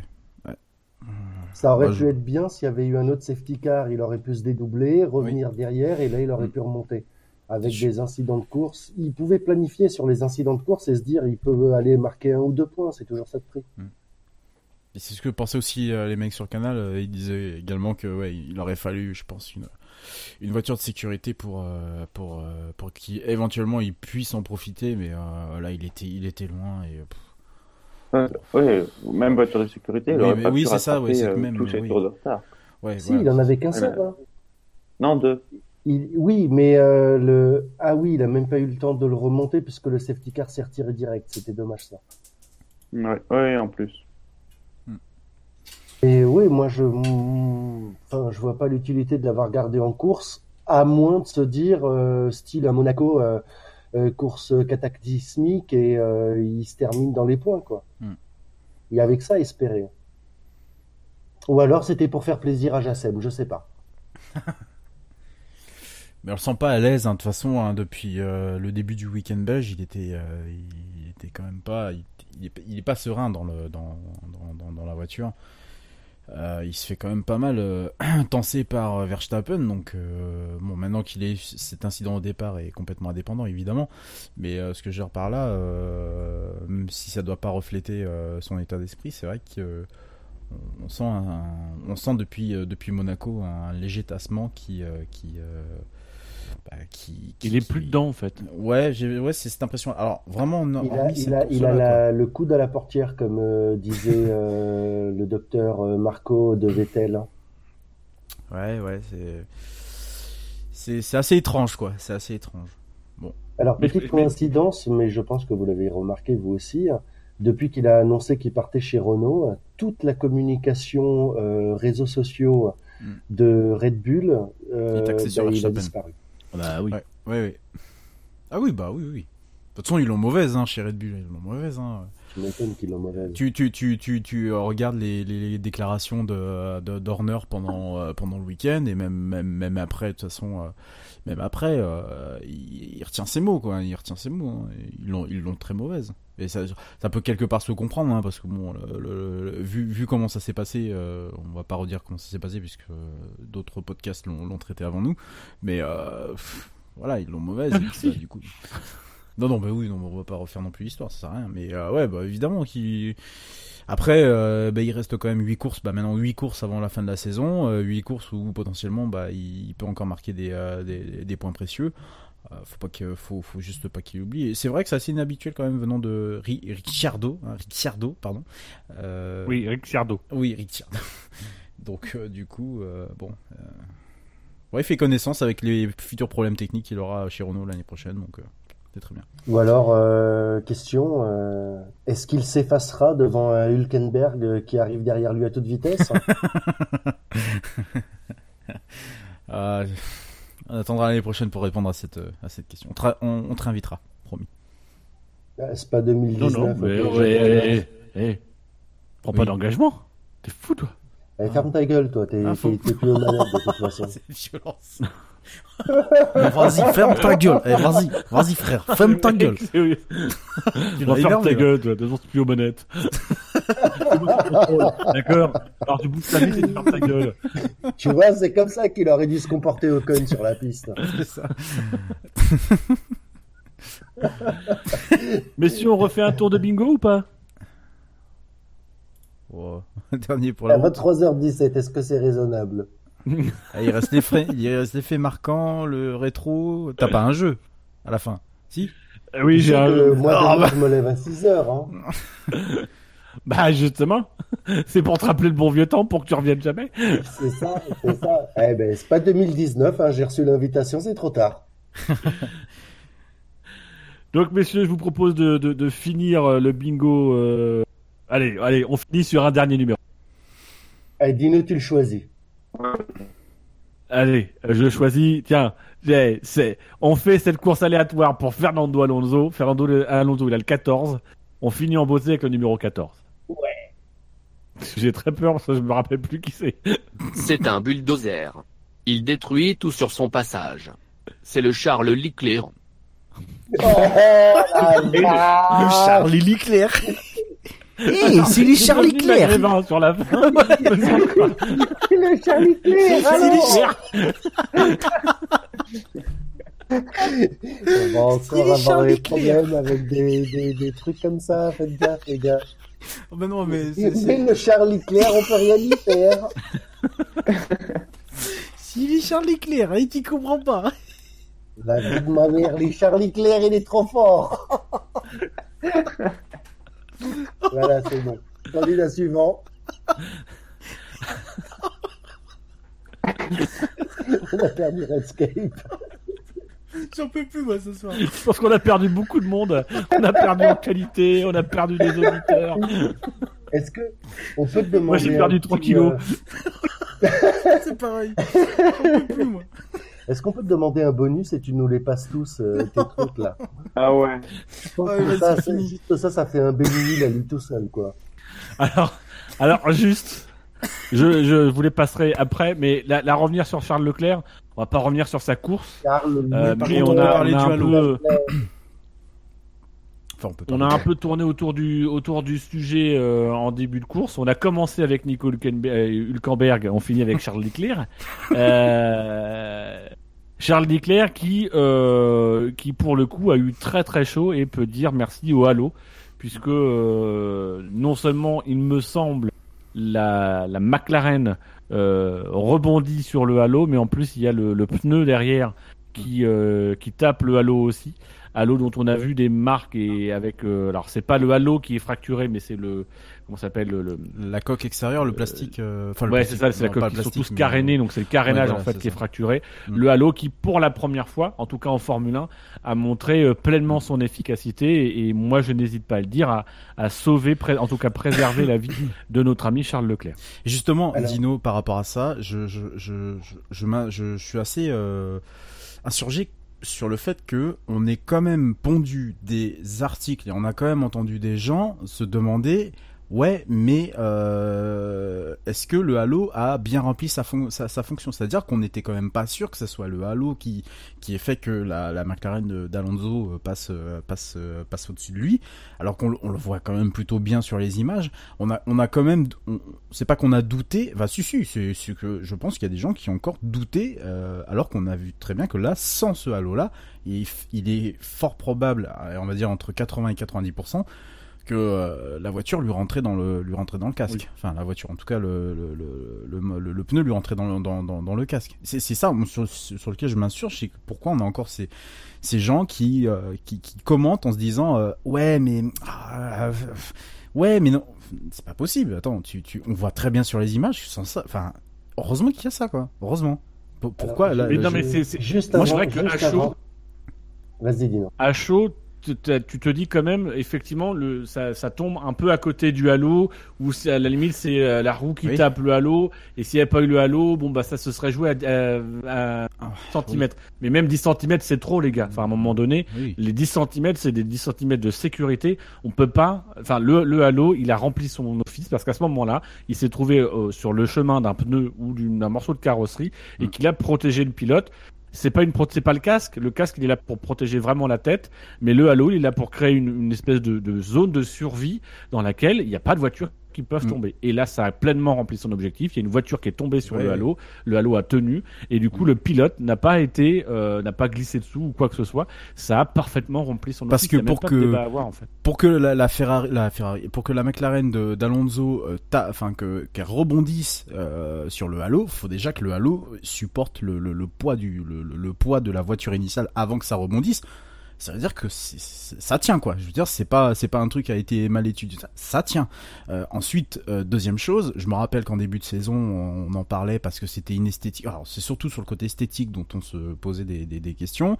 Après, on en a parlé un peu en disant, oh, pff, oui, oh, finalement, c'est pas si mal intégré que ça. Et finalement, c'est même pas le sujet de la saison. C'est même clairement pas du tout le sujet de la saison. Donc pourquoi encore revenir là-dessus, sachant que ça a clairement protégé le pilote?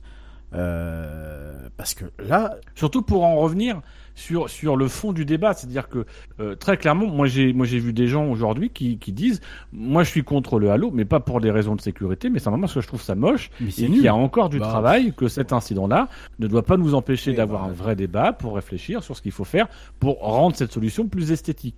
Et il a tout à fait raison.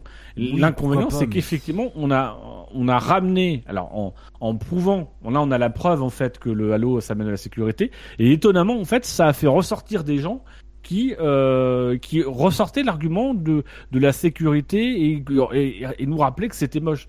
Mais en fait euh, non, à un moment donné, tu ne même plus avoir de débat sur ça. Enfin, tu peux avoir un débat sur le look, Mm. mais à un moment donné, il y, y a quand même des gens qui sont ressortis pour dire que le Halo, euh, ah bah oui, mais euh, remettre en cause le fait que ah bah oui, mais ça ça aurait pas touché le casque. Mais le Halo, il est pas là pour euh, pour protéger euh, le casque, il est là pour pour créer une zone de sécurité. Protéger pilote, ouais. bon, en tout cas, Alors ju- juste euh, juste avant l'émission, en fait, j'étais en train de lire un tweet euh, de de Fab qui s'indignait de la même chose et d'une personne en face de lui qui disait, euh, on va pas rentrer dans le débat pour savoir s'il a bon ou pas, qui disait oui, mais euh, vous vous avez la sacro-sainte euh, euh, opinion et personne n'a le droit d'avoir une opinion inverse. On te dit pas que tu peux, on peut avoir- on ne peut pas avoir d'opinion inverse.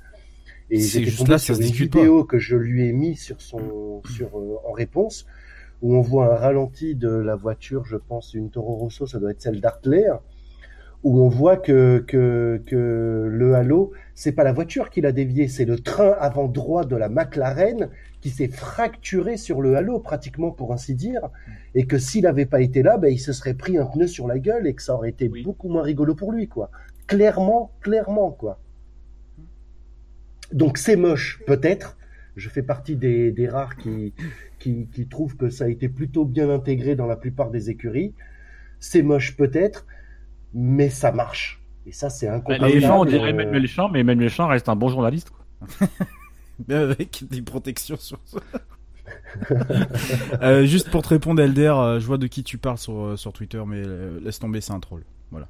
C'est c'est juste ma... Mais, c'est au-delà du troll. Je sais qu'il y a Ah des si, gens si, qui si, c'est un troll. pensent Si, si, vraiment. non, mais le mec, c'est un Non, mais troll. Ce donc, que je veux dire, tu- ce que je veux dire, voilà. c'est qu'il y a des gens qui pensent vraiment ça, qui se disent, ouais, mais euh, c'est moche, il faut l'enlever. Mais ouais, ok, d'accord, c'est moche, c'est pas moche. Moi, je me rappelle les Formule 1 avec les nez de canard là, qui étaient absolument dégueulasses Mm. et que toute l'année j'ai pas réussi à m'y faire. Euh, là, le Halo, franchement, euh, Bah, ça passe crème. même pendant le Grand Prix d'Australie, pour moi, le problème il était réglé, quoi. Bah oui. Ça a été plutôt bien intégré par la plupart des écuries dans leur dans leur voiture.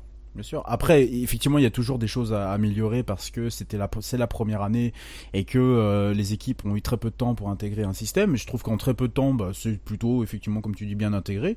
Euh, mais le débat n'est même pense- pas existant entre guillemets sur l'aspect clairement sécuritaire. Et donc euh, que des que des gens viennent te dire alors déjà que les gens viennent te dire ça et ensuite qu'il y ait des articles qui soient pondus sur le fait c'est des, des, des clics à pute hein, mais euh, pondus sur le fait que mais est-ce que le Halo oui mais non il y a même pas de débat à avoir c'est que oui le Halo il a fait son son, son truc à, à- que ça soit un angle de 10 degrés 15 90 ou 245 j'en ai rien à foutre il a fait son truc il a fait Ah, il mais a- là, il je se pense le dans la gueule. Hein. S'il y avait oui pas bah le voilà halo, c'était dans sa gueule. Oui, hein. bah, bien sûr évidemment Je évidemment. pense que en fait c'est une, c'est une réaction des anti-Halo qui se sont dit jusqu'à présent bon le, le combat du Halo très clairement sur la sécurité le combat du Halo ça fait longtemps qu'il est gagné enfin tout le monde s'est plus ou moins résigné c'est plus sur le sur le look que je pense les il anti-Halo doit pas arrêter, il doit pas, pen- il doit pas rentrer en ligne de compte. Il doit pas rentrer en ligne de compte quand on a Oui, vu non, ce non, a mais, vu non, mais ça, hier, non, mais euh, ça, je suis d'accord, mais suis tu vas voir mon raisonnement. Et je pense en fait que le, le, le- une partie des gens qui se sont opposés,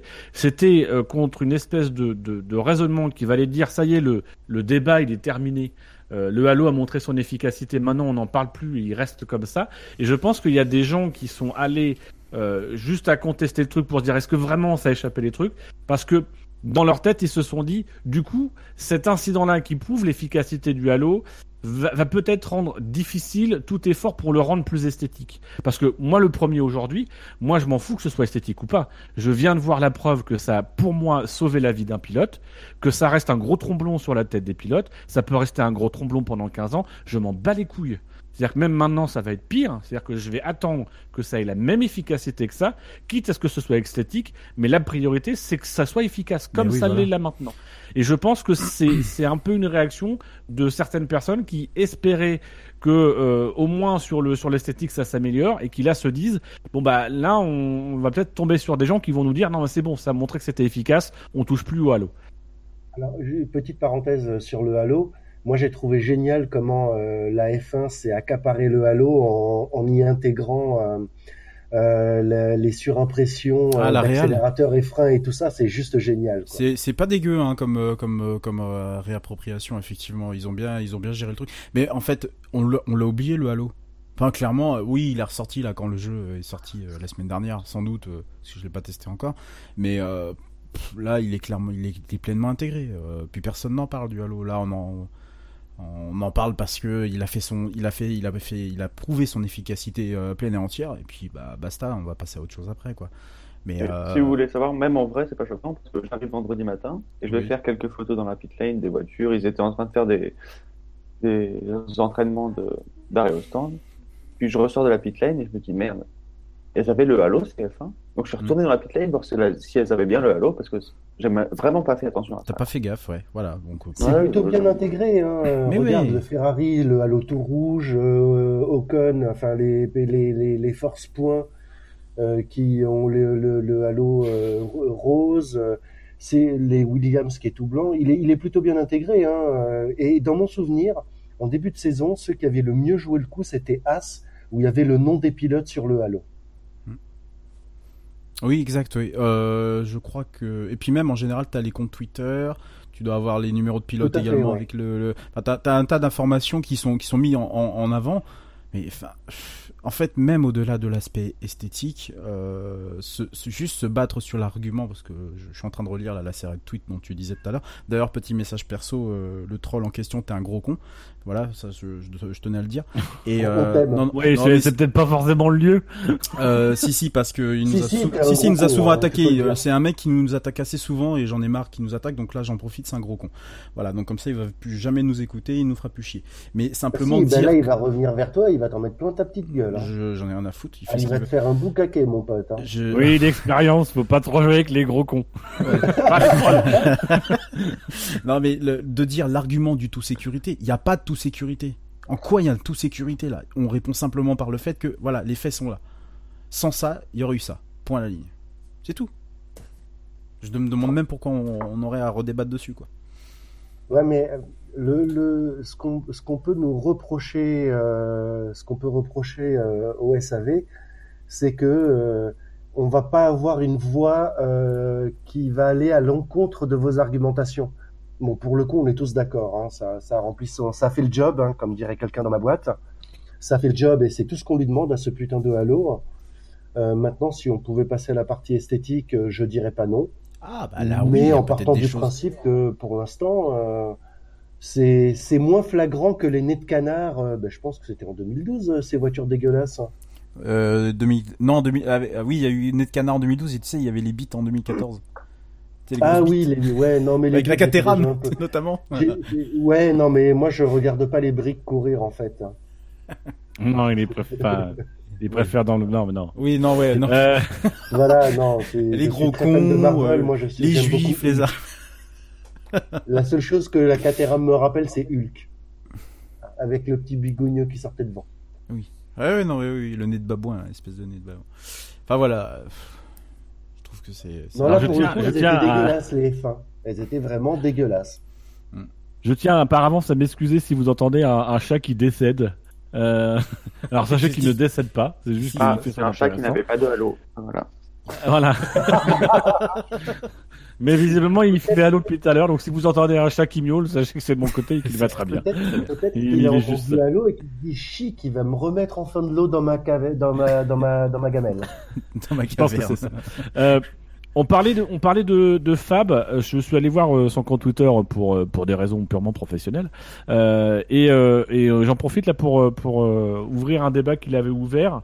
Euh, c'est un tweet euh, de Fab qui dit intéressant de noter qu'en 2012, pour un carambolage similaire, le safety car a été déployé alors que les leaders sortaient Ouais. juste du raidillon. Mm. En 2018, on a attendu le freinage des Freinage des combes. combes, oui, Est-ce que vous, je- le timing de sortie de la safety car vous a posé, euh, vous a Ouais. posé un problème Euh, oui, moi, moi clairement, je l'ai remarqué. Je voulais même le, le signaler un peu plus tard là. mais oui, oui, effectivement, j'ai trouvé ça assez étrange qu'on ait laissé entre guillemets la petite bataille se, se dérouler et puis qu'on ait laissé donc le, le freinage et, ah, et juste après et euh, après quand même le, ce- après le, le freinage des combes, hein, puisque la SC, je crois qu'elle intervient quand les ils abordent la, la, la ligne droite en, en descente, donc euh, quand même hein, beaucoup plus tard que le que le freinage. Euh, c'est c'est un peu tard quoi, sachant qu'il y avait quand même pas mal de débris sur la piste. euh, je trouvais que c'était un peu tard. Alors je sais pas, est-ce que Quentin t'as peut-être quelque chose, une analyse un peu différente, Non, toi mais qui étais vraiment. point de vue personnel, j'ai toujours pensé, je me suis toujours demandé pourquoi ils attendaient pas le dernier moment pour euh, faire sortir la safety car, sachant que quand c'est un accrochage au premier virage, pourquoi ils laissent pas un peu la course se dérouler pendant le premier tour et la sortir un peu plus tard? Par contre, ce qui m'a convaincu, c'est ce que Fab a dit après dans les, en réponse à, à son, son tweet euh, que tu viens de citer, Dino, c'est que c'est vrai que les équipes médicales, euh, s'il faut qu'elles soient euh, euh, s'il faut qu'elles interviennent, vaut mieux qu'elles interviennent à un seul point du circuit, d'où l'intérêt de faire sortir la safety car le plus tôt possible. Et quand on voit euh, la tension qu'il y a eu jusqu'au jusqu'au freinage, euh, c'est vrai qu'on peut se poser la question. Et quand on pense à, aux équipes médicales, à l'hé- à, à l'hélicoptère, à, tout ce qui peut être mobilisé pour un crash, Mm. c'est vrai qu'il vaut mieux que la safety car soit sortie le plus tôt possible. Après, dans des conditions qui sont safe aussi, parce qu'on ne peut pas non plus euh, arrêter tout un peloton euh, n'importe comment, je pense. Mais c'est vrai que c'est intéressant. J'avais jamais pensé au fait que faut penser euh, euh, à la mobilisation des équipes sur le circuit quand quand on fait ça, quoi. Mais il avait été déployé très très vite en 2012 hein, par rapport à hier. Bah oui. Sur le coup, ça m'avait pas choqué. hein.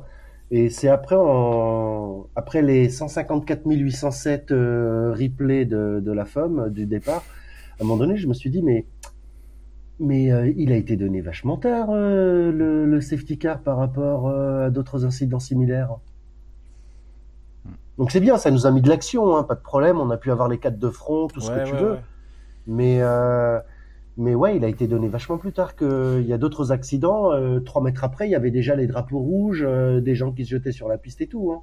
Et tu vois, même Fab dit comme ça que euh, un autre accident euh, qui pourrait avoir lieu ailleurs sur euh, sur la piste, qui peut être aussi, tout aussi grave, bah, le, cas des quatre des quatre voitures qui sont euh, qui sont de front euh, à, à Combe, donc euh, au Combe, pardon. Donc euh, donc oui, c'est vrai que c'est relativement tard par rapport à ce qui aurait pu euh, éventuellement se passer si, euh, comme moi, vous êtes un débile mental et que vous ne freinez que très très très tard et du coup vous vous, vous explosez tout le monde. Mais ça, il faut être un débile mental comme moi, évidemment. Il faut absolument qu'on joue ensemble tous les deux. hein. Je pense Oui. qu'on a la même manière de jouer. Mais tu devrais venir, tu sais, dans l'équipe euh, du, du SAV. Ce serait même mieux, tu vois. Je, je suis un minable manette. Tu t'en fiches. Il y a, d'autres gens, même euh, mina- minables volants. Tu, tu, tu viens. Tu, c'est à mon initiative, là. Tu viens. Viens. viens Ouais, mais j'ai pas encore acheté 2018, donc pour l'instant, euh, ça va pas Ah. être possible. Bon. Je suis pauvre, donnez-moi un euro, s'il vous plaît. J'y suis Charles Leclerc. voilà, on revient au vif du sujet. Charles Leclerc. Alors je ne sais pas si je...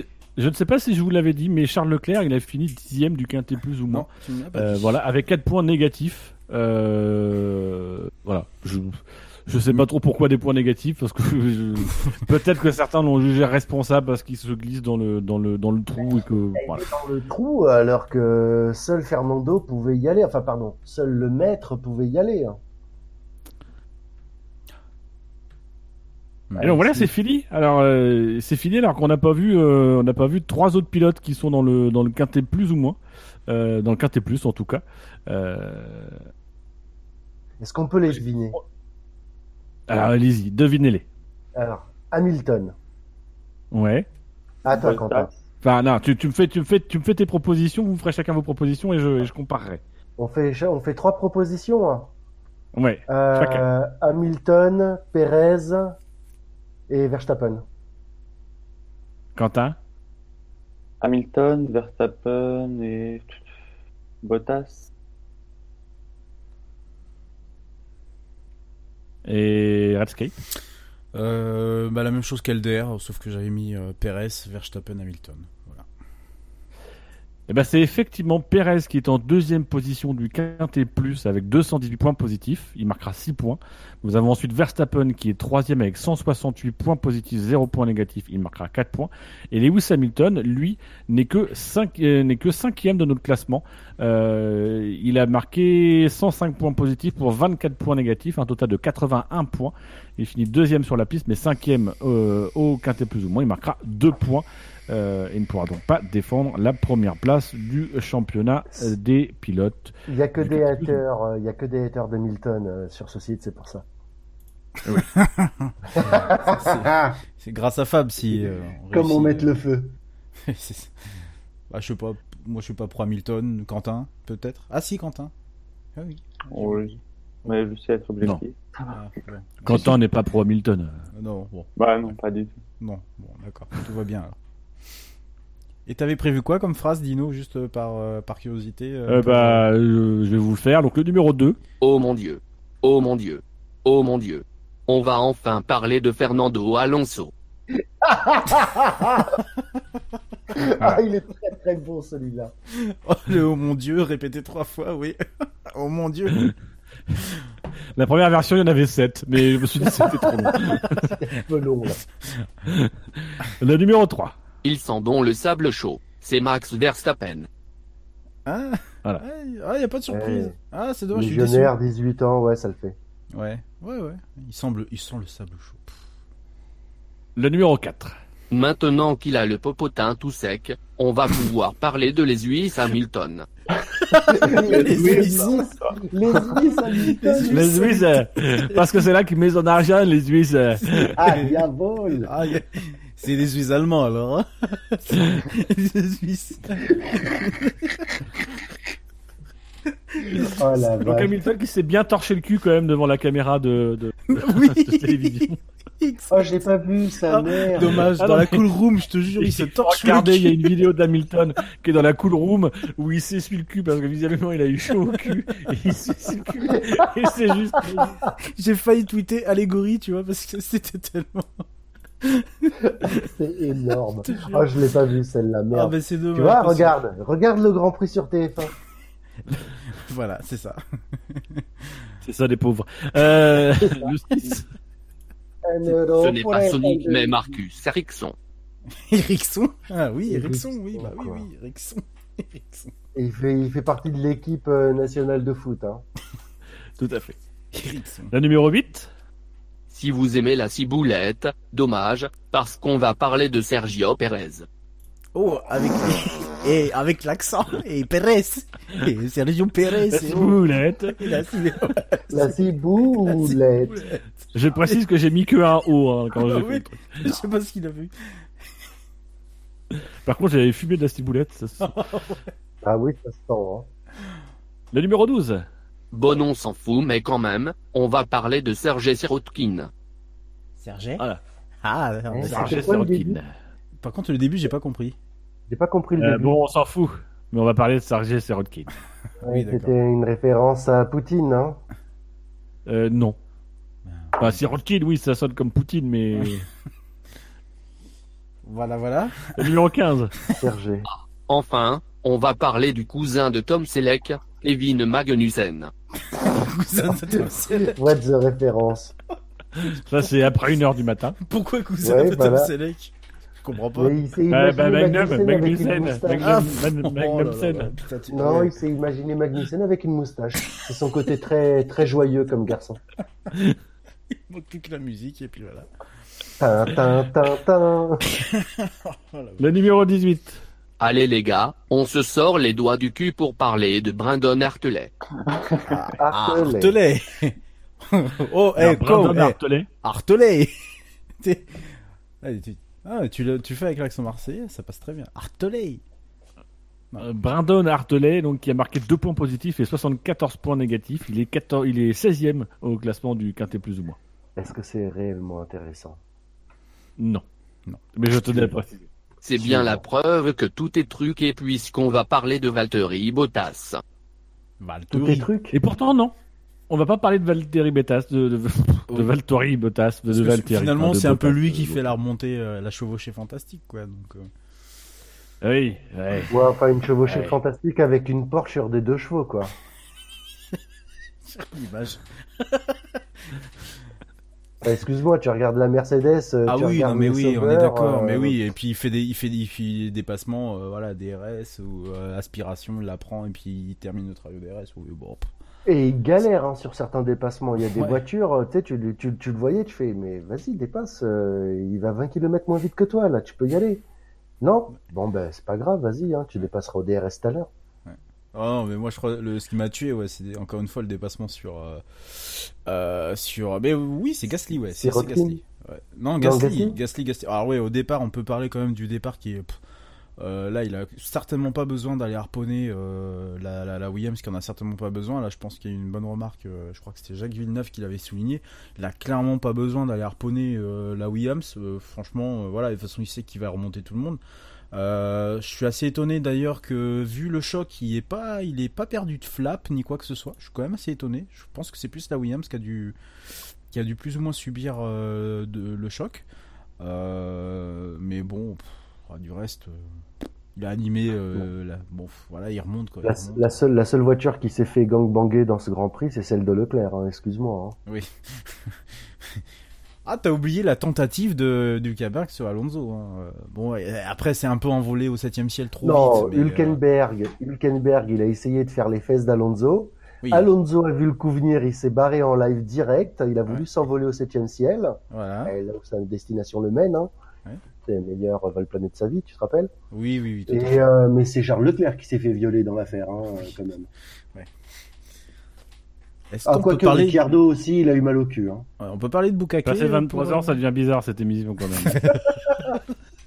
Faut me réinviter. Bon messieurs, petit retour vite fait sur le Quintet Plus, dont je vous rappelle, Sébastien Vettel l'a remporté devant Perez, Verstappen, Ocon, Hamilton. Est-ce que vous voulez mettre un plus 1 ou un moins 1 à un des pilotes qui n'est pas dans ce classement? Non. Non, pas pour moi. Pas pour moi non plus. Donc il n'y aura pas de plus 1 ou moins 1, ça m'arrange, puisque comme ça on va pouvoir faire directement, une fois que j'aurai fait une petite option de tri sur Word, parce que j'utilise Word, excusez-moi, euh, pour vous donner le classement, euh, le classement du championnat, Euh, parce que c'est très important le classement du championnat, c'est quand même le sel de toute cette émission, de toute la saison, c'est le seul intérêt pour lequel vous écoutez le podcast, c'est le classement du Quintet plus ou moins. Et donc au classement général du Quintet plus ou moins, nous avons Sébastien Vettel qui s'est emparé de la tête avec 46 points, devant Lewis Hamilton 40 points, Ricciardo 27, Kimi Raikkonen et Charles Leclerc sont toujours ex avec 26 points, Pierre Gasly 22 points, Bottas 21 points et pour la suite du classement, on vous donne rendez-vous sur le site savf1.fr. Je n'ai pas fait le classement par équipe, mais vous le retrouverez là aussi euh, sur notre site internet, tout comme vous retrouvez tout un tas de choses sur notre site, c'est magnifique, C'est merveilleux. Euh, oui, tout à fait. Oui. Mm. Euh, à partir de là, dans l'émission, je crois que c'est le moment où on revient euh, sur les faits marquants euh, du Grand Prix. bloqué dans le gravier, c'est pas possible C'est pas possible Il est enlisé C'est fini T'es enlisé Attendez, attendez, Julien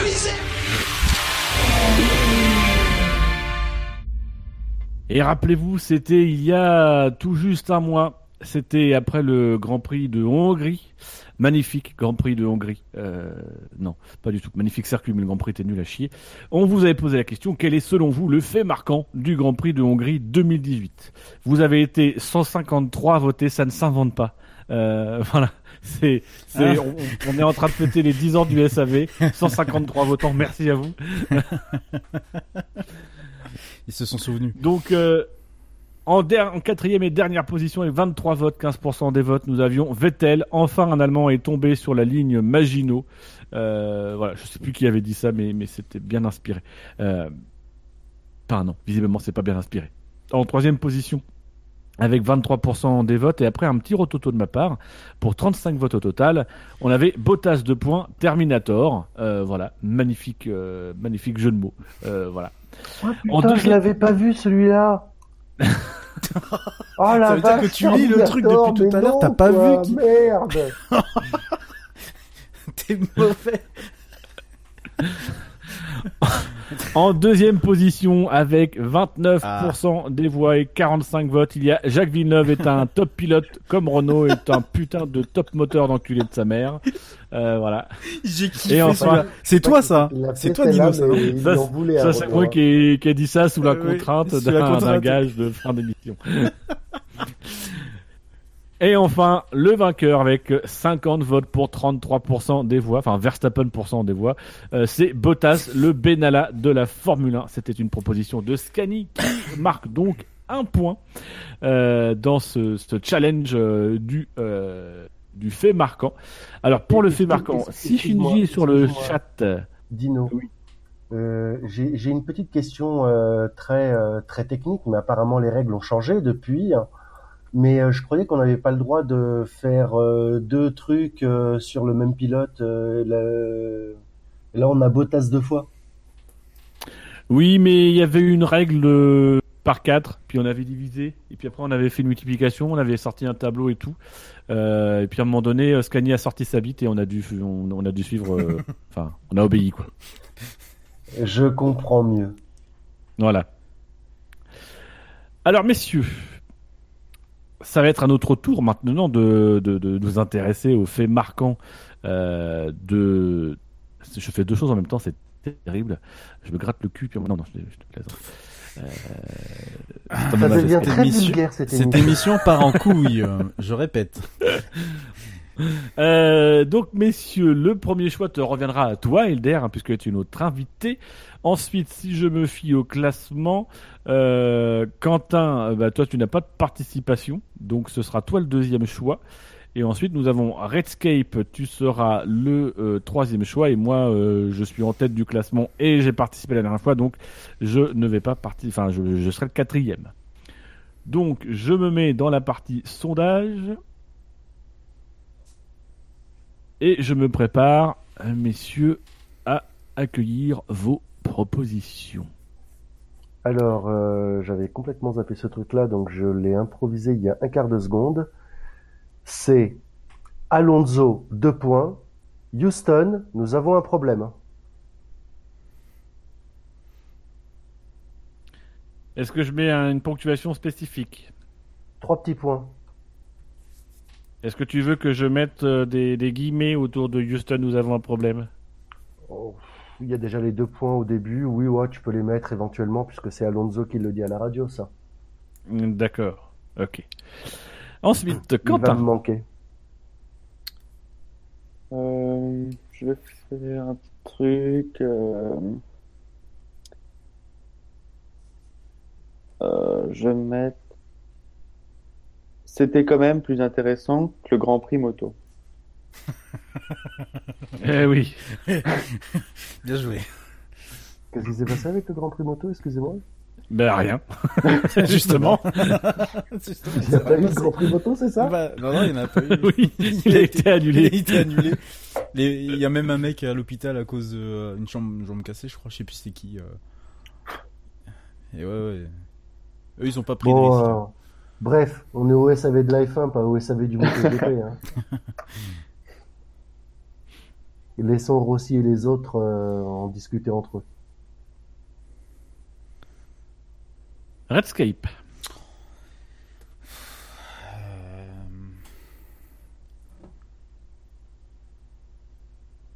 Putain.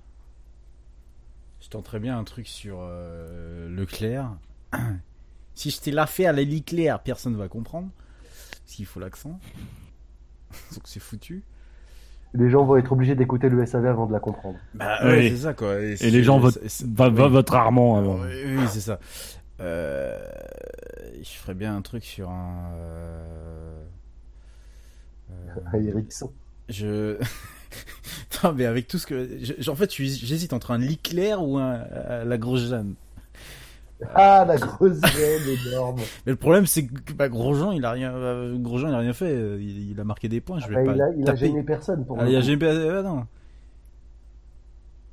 Ah si. Ouais, non. euh, pff, non, bah non, non, il a rien fait quoi. Mais il a quand même dit une phrase à la fin qui euh, m'a quand même bien. euh, J'ai rien fait. Oui, j'y ai pas touché. Ah, tiens, allez hop. Sérieusement, il a dit ça, je l'ai pas entendu celle-là. Mais non, mais non, non, il a pas dit. Mais euh, c'est comme une fois, c'est pas moi. Ouais, voilà, c'est pour une fois, c'est pas moi, mais on pourrait traduire par j'y ai pas touché. Tu sais, comme, euh, comme Brandao euh, au championnat de France, je sais plus quelle, quelle année il avait dit ça. euh, Comme de nombreux prêtres. Aussi. oh la vache Ils ont discuté encore de savoir s'il fallait franchir ou pas un, un point Goldwyn, mais là on a franchi le point du trou quoi. Pff, ouais, laisse tomber. on a tout franchi là. Ce soir, je crois que là, Ah, tout, le monde tout le monde en a eu pour son. Ah, on n'a rien fait sur les noirs. Donc, euh, attends, attendons à la fin de l'émission. Ah, ça peut venir. Ah oui, je sais, ça peut rapidement hein. venir. Ah là là, je sais, je sais que par d'expérience. On n'a pas Bilo. Bah bon, en général, il aime bien ça. Euh, allez, on va dire. euh, Ouais, mais gros gens, j'y ai pas touché. Ah, personne va comprendre quoi. Pff. Euh, Non, ça me saoule. Personne va comprendre. Si, j'en ai une bonne. Leclerc, deux points. Euh, Comment est-ce que je peux formuler ça? L'avantage avec ta Allô, mondial assistance. Allo H-A-L-O. Mondial Assistance. Oui, oui, mais Oh. merci. C'est bon? Est-ce que tu c'est pareil Tu veux des, tu veux des, des guillemets? Euh, oui, euh, oui, oui, pour introduire un dialogue, euh, bien entendu. et une ponctuation? Euh, Point d'interrogation euh, à la. Allô, mondial assistance? Voilà, tout à tu- fait. Ouais, ouais. Ouais. Voilà. Hein, tu, je- Quentin, tu avais une ponctuation toi après ton fait marquant? Euh, un point d'exclamation. Avec conviction, tu vois. Oui, un célèbre inconnu, c'est bien ça. Brandao, pédophilie. Effectivement, ouais, c'était, c'était ça. J'y ai pas touché, ouais. Ouais. Effectivement. Et tu rappelles effectivement qu'il y avait dans Min- Miss- l'émission Miss Monoplace, il y a trop de noirs. Ouais, je sais, voilà, c'est ça. Il y a trop de noirs. Ah, c'est que cette phrase-là, c'est pas la vidéo qui a été reprise à 150 000 euh, exemplaires euh, sur le balance ton youtubeur, euh, mais j'ai pas touché. Oui, non, mais oui, oui, mais je... non, non, non, non, c'était un, c'était un, c'est un son de Brandao, je crois que pendant un match de, du championnat de Ligue 1 ou une connerie de genre où le mec, euh, euh, clairement, tu vois qu'il a touché le ballon ou je sais pas quoi et, et du coup, euh, il dit j'y ai pas touché, j'y ai pas touché, tu vois, c'est bon, voilà, mais trop compliqué et puis il faut l'accent pour comprendre, donc. Ouais, parce que là, franchement, tu fais pas très bien le brésilien, en fait. hein. il, est, il est un peu métissé le mec, tu vois. M'étonne. Il est métissé du, du bled, tu vois. Oh la vache, on n'a pas fait les blagues, mais les Euh, autres, ils ont pris. hein. Lemon Stone, tu me donnes un demi-point si tu gagnes. Euh, pourquoi? Pourquoi je te donnerais et pourquoi je te donnerais un demi-point du coup? Arrêtons, de, ah, arrêtons dialoguer avec le chat, c'est pas Oui. très intéressant pour les Oui. auditeurs. Non, c'est sûr. Ouais. Dans le chat là, vous dites n'importe quoi. Je ne te donnerai pas de demi-point. Mais ne, ne leur réponds pas. De toute façon, c'est des auditeurs. On sait très bien que les auditeurs sont cons. Putain, on, on en a y parlé. des auditeurs en euh, plus. On fait des réunions exprès pour dire que les auditeurs sont cons. Essaye d'intégrer le truc. J'ai pas compris. Et moi, ce sera 4 de front au combe. C'est pas aux 6 heures de spa qu'on verrait ça. Euh, voilà. Ouais, mais toi, t'en as, t'en as Fernando après Levec un peu, après Porsche euh, et tout ça. Quand Non, même. je, non, je vais, je vais, je vais rajouter. C'est pour toi, Fernando. Qu'est-ce qui va nous manquer, ce mec, l'année prochaine, putain Tu sais, j'imagine, tu sais, Johnny en position euh, jambes écartées avec le doigt, le, le doigt pointé. C'est ou oh non, non, comme Michel Drucker. Salut mon pote. non, personne ne l'a. Dommage. Si tu nous regardes où tu es. Non, Oui, voilà. c'est Michel Denisot dans Les Guignols. Mais non, euh, non, je te parle de Drucker quand il, quand il dit, quand il fait son. Euh, son- c'est son- génial. On va faire tourner les cliquettes. Oh, ça- Attends, tu veux savoir Tu vois, c'est génial. Il y a une nouvelle rubrique imitation, euh, T'as vu ça préféré, quoi. Exactement Ça a bien changé le SAV en trois ans. hein. Eh, il recrute des profils, hein, tu sais. hein. Euh, ouais, ma poule. Alors, euh, chers auditeurs, pour le sondage, quel est selon vous le fait marquant du Grand Prix de Belgique 2018 Vous avez le choix entre les quatre propositions suivantes.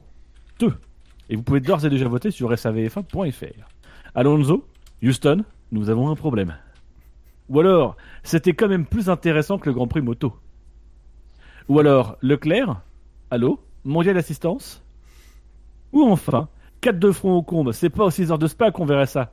C'est pour toi, Fernando. Vous pouvez d'ores et déjà voter sur savf1.fr. Et donc, messieurs, du coup, euh, on arrive presque à la fin de l'émission, puisque c'est le moment où nous allons euh, jeter un coup d'œil dans le rétro.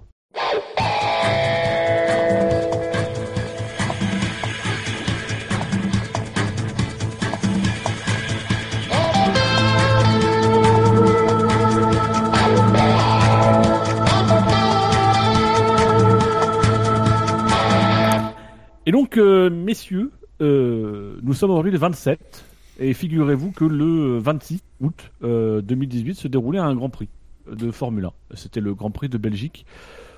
Alors, je vais pas vous dire qu'il y avait d'autres choses très très intéressantes. Euh, Il y a McLaren qui a gagné un titre constructeur en 84, mais les titres de McLaren, euh, c'est c'est pas très intéressant. Euh, voilà, il n'y avait pas vraiment grand chose. Par contre, il y a eu un truc très intéressant qui ne s'est pas passé un 26 août, mais qui s'est passé à l'occasion d'un Grand Prix euh, de Belgique. C'était euh, les débuts d'Elder dans euh, le SAV de la F1. C'était dans 2012, c'était le 2 septembre, enfin le 3 septembre, c'était le lendemain du Grand Prix. Et donc Elder, tu faisais tes débuts dans le SAV de la F1. J'étais jeune et innocent. Oui. Donc du coup, nous allons faire un quiz Elder. Oh la merde Non, je déconne. Ah ouais, non, ça aurait été trop vulgaire. Non mais Elder, je vais te demander pour le pour le quiz de me donner un, un nombre entre 3399 et 3401. C'est ton privilège. 3, 3, 3400, monsieur. C'est mon dernier mot. C'est ton dernier mot. C'est c'est mon dernier mot, monsieur. Eh ben effectivement, c'est une bonne réponse. C'est 3400. Oh, Voilà, j'ai gagné quoi gagné combien d'argent Rien. Alors messieurs, euh, pour cette euh, pour ce dernier quiz, euh, nous allons revenir évidemment sur ce premier Grand Prix que tu avais couvert pour le SAV de la F1, le Grand Prix de Belgique 2012, euh, Grand Prix qui partage de nombreuses similarités comme on a pu l'évoquer lors- lors de cette émission. Mais messieurs, vous rappelez-vous de qui avait participé à ce Grand Prix? Je dirais même mieux. On va, c'est bien de donner la liste, avoir des droits à l'erreur, etc. Euh, mais bon, c'est bien, mais c'est pas, on peut faire mieux. hein. Genre par exemple, on pourrait vous demander de nous donner la liste des mecs qui ont participé au Grand Prix, mais en nous donnant d'abord en priorité les gars qui avaient fait le moins de Grand Prix avant le Grand Prix du Brésil, de Belgique 2012. Putain. Et Ah, c'est toujours aussi antélo, par contre. hein. Et Euh, parce que j'étais en forme et que je m'ennuyais, on pourrait même bonifier les choses si vous arrivez à citer un pilote qui était dans le top 10 du SAV à l'époque. Oh. Oh la vache Ouais, ok, bon. Concrètement, je vous explique. Pour chaque pilote, j'ai pris le nombre de grands prix qu'ils avaient disputés, enfin, oui, qu'ils avaient disputés au soir du Grand Prix de Belgique 2012 sur tous les pilotes qui ont participé au Grand Prix de Belgique 2012. J'ai donc pris le nombre de grands prix auxquels ils ont, participé. Tous ces, tous ces nombres de grands prix ont été multipliés par 1. Voilà. Et ensuite, j'ai pris les pilotes dans le top 10. Le premier du top 10, euh, il était multiplié par 0, donc ce qui faisait qu'il avait 0 Grand Prix. Vous comprendrez après pourquoi. Et ensuite, chaque position du top 10, j'appliquais un, un- un calcul très complexe que j'ai fait à peu près à 1h37 du matin hier, euh, ce qui explique la complexité du truc. Donc très clairement, messieurs, après que Elder ait totalement au hasard décidé de vous accorder 3400 points, vous allez tous les trois partir avec 3400 points. Et vous allez devoir me citer des pilotes. Le dernier arrivé à zéro aura gagné. En sachant donc que si vous avez bien compris ces, expli- ces explications qui sont complètement incompréhensibles, il vous faudra citer en priorité des pilotes qui ont disputé le moins de grands prix possible et de préférence qui étaient dans le top 10 du SAV à l'époque. Euh, Dino? Le reste, vous me faites confiance à moi et à Excel pour faire quelque chose de potable. Euh, Dino? Oui Je te mets un drive through. Le que c'est pas possible. C'est pas possible ça. Ça c'est un, un- non mais c'est inconcevable. Pas minuit 2, c'est pas possible. pas possible. Non, mais là- Mais là- oui, là- là- à là, minuit tu- deux, c'est possible. C'est pas possible, non. non, mais Mais change de dealer, hein. franchement, je t'ai dit, ça ça, ça commence à se voir, là. non, mais, mais, non, mais. Si, T'es barré, hein, c'est pas possible. Non mais déjà, déjà franchement, franchement, il y a trois ans en arrière, c'était déjà bien barré les jeux qui foutaient, tu vois, lui et Shinji.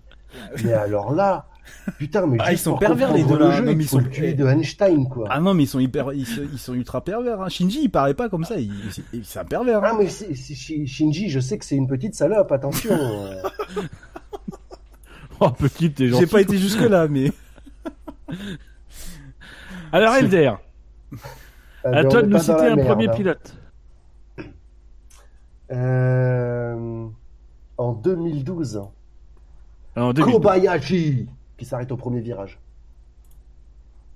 Alors, tu nous cites euh, le japonais Kamui Kobayashi, Kamui Kobayashi qui avait disputé 52 grands prix euh, au soir du Grand Prix euh, de Belgique 2012. Ah non, mais non, le Japon c'est plus tard, donc il a aucun point là encore.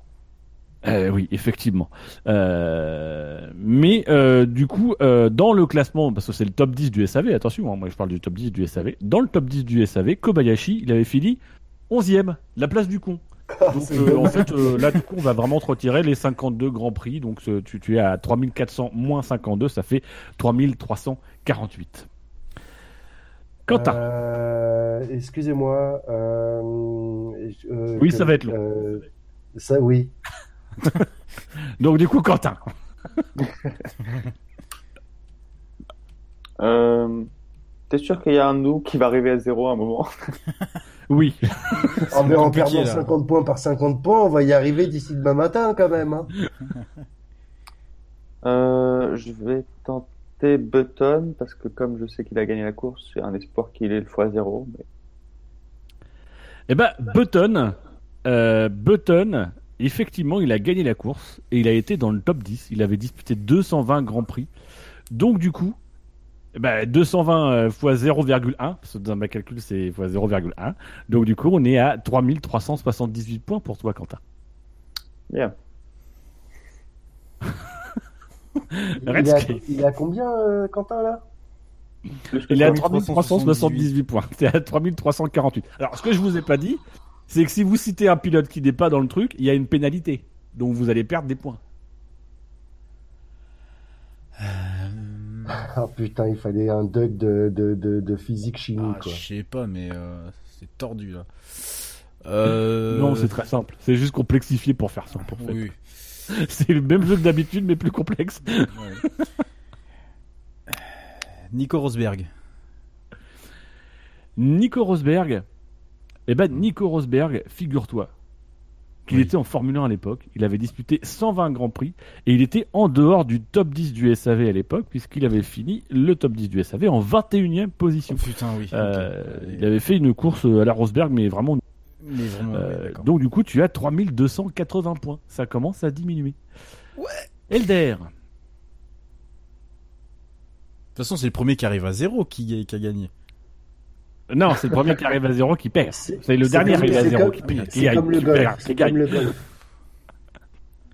Euh... Weber. Weber est un pilote de Formule 1, même si des fois j'en doute, qui a disputé des grands prix. C'est le pilote préféré de ma chérie, hein, alors ta gueule, hein, s'il te plaît. Euh, oui, Ah, bah, c'est- celui de la mienne aussi, et Tu quoi seras plus accueilli sur le canapé avec autant de, autant de privilèges. Hein. C'est pas grave. Bah, les privilèges, la dernière fois que j'ai été accueilli sur ton canapé, il s'appelait Gus Gus. Ouais, c'est mieux que rien. Marc Weber, il a disputé 188 Grands Prix au soir du Grand Prix de Belgique euh, 2012 euh, et il avait fini 8ème du top 10. Donc du coup, euh, là ton score s'élève à 2968 points. Quentin, Je pense que Charles Pic n'avait pas beaucoup de grands prix à l'époque. et effectivement, déjà je te confirme, tu penses, et ça c'est très bien. Euh, on n'en avait jamais douté. Euh, mais en plus, Charles Pic avait disputé 12 Grands Prix. Euh, bon, il n'avait pas fini dans le top 10 à ce moment-là, hein, donc du coup, il avait fini 14e. Donc du coup, tu perds euh, 12 points. Voilà, tu perds les 12 points des 12 Grands Prix. Donc tu es à euh, 3144,8 points, dois-je le préciser. Redscape. Pastor Maldonado. Pastor Maldonado, et là c'est un pilote de Formule 1 hein, qui s'était euh, signalé lors de ce Grand Prix par un, un magnifique faux départ. Euh, voilà. Et puis je crois une pénalité euh, en qualif ou parce qu'il avait gêné je sais plus qui ou percuté je sais plus qui. Il avait disputé 31 Grands Prix et avait naturellement fini bon dernier du top 10 du SAV à l'époque, tué à 3098 points. Ça descend, ça descend. Oui, ça descend. ouais. Euh, comment il s'appelle le champion de Formule E? Gève, Jean-Éric Vergne. Tu me dis Jean-Éric Vergne, et Jean-Éric Vergne, effectivement, euh, est champion du monde de Formule E. Il avait disputé 12 Grands Prix, et il avait fini sixième du quintet plus ou moins. Donc en fait, tu, tu, tu, tu perds pas 12 points, mais tu perds euh, 6 dixièmes de 12 points. Euh, donc ça te fait un score de 2795,2. Bravo Elder. C'est trop compliqué. J'ai tou- J'ai toujours rien compris. hein. Alors là, moi, je, je suis. Ah, ça n'amuse que moi Non, mais retenez juste que vous allez le arriver à zéro depuis tout à l'heure. Ah non, mais. Quentin. on- Euh, Ricciardo. Et Ricciardo. Et effectivement, Ricciardo est, est là aussi un pilote de, de Formule 1 qui a disputé le Grand Prix de Belgique euh, 2012 avec 23 Grands Prix à son actif. Il avait fini cinquième du top 10 à l'époque. Euh, donc du coup, euh, j'ai divisé par deux son nombre de Grands Prix. Tu es à 2992 points. Attention, tu te rapproches dangereusement du zéro, Quentin. Redscape. Nico Hülkenberg. Nico Hülkenberg, enfin Nico Hülkenberg, Oui. avait disputé 31 Grands Prix, il avait fini quatrième euh, à l'époque, hein, il finissait les courses, Ah oui. euh, pas dans un autre pilote. Euh, voilà, il avait fini quatrième, euh, donc du coup euh, j'ai appliqué un prorata, tu es à 2963,2 points. Elder, Alors je vais rendre hommage à Jennifer, je dirais Timo Glock. Putain, fallait chercher. et oui, rappelons que. Jennifer était fan de Timo Glock et le pilote allemand avait disputé 83 Grands Prix au soir du Grand Prix de Belgique 2012, euh, mais il était en dehors du top 10 puisque de mémoire il était euh, 22e sur mon classement. Euh, oui, il y avait 26 pilotes à l'époque, vous vous rendez compte, c'est dingue. Ouais. Quentin, Euh... Jules Bianchi. Jules Bianchi. Alors attends, parce que j'ai été voir sur le chat et puis en fait j'ai plus mon tableau. Tu me dis Jules Bianchi, bah figure-toi que Jules Bianchi n'était pas pilote de Formule 1 à l'époque. Donc du coup, Ah, tu prends, euh, tu prends une pénalité. Alors la pénalité, ouais, en fait, point que tu prends, tu prends, le nombre de 3400 points de pénalité. Hein. tu prends le nombre de grands prix le- du pilote qui avait le plus de grands prix au soir du Grand Prix de Belgique. Moi, je vous dis pas qui, mais vous savez qui. Euh, plus 25%. Donc, du coup, là, tu es, tu es descendu à 1821,1 points. Tu te rapproches Oh dangereusement du vache. zéro, Quentin. Dépêche-toi, Quentin, dépêche-toi, c'est bientôt fini. Redscape, à ton tour. Euh, Michael Schumacher. Tu me dis Michael Schumacher, c'est un choix que je devine stratégique. Michael Schumacher avait disputé 299 Grands Prix et euh, il avait fini euh, le, euh, le, le top 10 apparemment ex aequo, euh, en cinquième position avec Daniel Ricciardo, euh, visiblement. Euh, Ricciardo. ah bah non, non, non, c'est c'est moi qui dis une connerie en fait. Hein, je- c'est vraiment des conneries. Euh, donc t'as même encore moins de points, Quentin, t'as dit Ricciardo qui a fini dixième, donc en fait à 1544 points. Euh, Ah bah, Oh, la correction en temps réel, quoi. euh, donc, Michael Schumacher avait fini cinquième de, de- du top 10 à l'époque, donc tu as 2005,1 points, euh, Redscape. Attention, euh, Oui, oui. parce que pour le moment c'est Elder qui est le plus loin de- du zéro. Elder, Euh, Vettel. Sébastien Vettel est, est- est un merveilleux pilote, euh, champion du monde, beau, qui parle un français parfait, euh, qui court dans une écurie euh, magnifique avec une livrée rouge merveilleuse et une vitesse de pointe incroyable, Arrête de sucer. Bon, ça va, euh, tranquille, au calme qui avait marqué 93, enfin qui avait disputé 93 Grands Prix au soir du Grand Prix de Belgique et qui avait fini deuxième après de mémoire une très belle course euh, derrière euh, derrière Button en étant parti je crois dixième au début de la course. Euh, donc Vettel, euh, j'ai multiplié par 0,2 son nombre de points, donc tu es à 1859,2 points. Elder. Mais comment tu fais pour me faire descendre de 2000 points d'un coup hein Mais, c'est des formules mathématiques très complexes. Ouais, non, non, là, faut pas. Non, je pense que c'est la tête du client, là. C'est du clientélisme. Ouais, ouais, Euh, ouais, c'est clair. Non, pas du tout. Je vous transmettrai les données après, vous verrez, c'est très clair. Je transmets-moi ton RIB et on en reparle. Ce sera très clair aussi. Je fais des belles photocopies. Euh, Quentin. Euh... Kartikeyan. Neran Kartikeyan. Et oui, Neran Kartikeyan est un pilote de Formule 1. Euh, Rappelez-vous, il avait Il disputé était, il 38 était. grands prix. Il, Il était. était. euh, il avait disputé 38 grands prix au soir du Grand Prix de Belgique. Et euh, il était hors du top 10 puisqu'il était 22e ex aequo. Donc ça t'amène à 824,8 points, Quentin. Attention ta gueule. Ah, finalement, ça va aller vite. Hein. ouais. Hein, vous voyez Ouais, ouais, ouais. Redscape. Euh, À je sais perdre pas des si. 2000 points comme ça. Ouais, je sais pas s'il a été cité, euh, Paul Di Resta. Euh, non, Paul Di Resta, il a pas été n'a cité, pas non. été cité. Non, non, Paul Di Resta. Non. alors. Il était là à l'époque. Tu es euh, sûr Di Resta Bah oui, t'es pas chez Force India ou une connerie de ce genre Il Ah était oui, dans il une connerie de ce genre qui s'appelait Force India. Euh, et, et il avait disputé à ce moment-là 31 Grands Prix. Euh, voilà, Euh, mais Ah ouais. il n'avait pas fini dans le top 10 du SAV, donc Ah euh, il était 22e ex aequo. Ah, bah, voilà. Donc du coup, bah voilà, Paul Di Il- il Resta, il, fini- va rester. Non, Il, je il dis a des bêtises. fini. Il je me trompe pas de ligne, il était 15e du top 10. D'accord. Il a fini combien dans le Grand Prix? Dans le Grand Prix, oh je sais plus. D'accord. C'est pas le vrai classement, donc ça m'intéresse pas. Ouais, d'accord. Non, non, je, je demandais. Avec non, mais comme t'as avec dit deuxième avec Vettel tout à l'heure, du coup, je me suis dit peut-être qu'il nous donne aussi. euh, Non, parce que Vettel, là, je retiens les, les places. D'accord. Oh putain. Donc, messieurs, à ce stade, nous avons Elder qui a 1859,2 points. En deuxième position, Redscape avec 1403,2 points. Et enfin, Quentin, tu es en danger avec 824,8 points. Elder, un nouveau pilote, s'il te plaît. Felipe Massa. Felipe Massa est effectivement un pilote de, de Formule 1. Euh, Enfin, a été. Enfin, Ouais, il à était cette chez- époque-là parce il qu'il était chez il avait eu un Ferrari euh, quand même. Hein. Il se faster than you, mais il était chez Ferrari quand même. Et pas parce que t'es chez Ferrari que t'es un pilote de Formule 1, surtout en 2012. Quoi. La Formule 1, c'était pas, enfin, c'est la Ferrari, c'était pas une Formule 1. Enfin, bref. Euh, euh, Sache, Elder, que Felipe Massa, Zach, il avait marqué, il avait fait euh, 164 Grands Prix au soir du Grand Prix de Belgique. Il avait fini septième du top 10. Euh, voilà. Alors je dis septième comme si c'était une super bonne nouvelle. Alors enfin, septième, c'est moyen. Mais euh, voilà, euh, il avait fini septième. C'était- ah, c'était c'était mieux qu'Alonso, je pense. Oui. Oui. Et tout ça te fait descendre à 854,4 points. Oh ta gueule. Quentin. Euh, en espérant que ce jour-là, Raikkonen avait fait une bonne course. Donc tu dis Raikkonen. Toi, tu, vises l'élimination directe, non?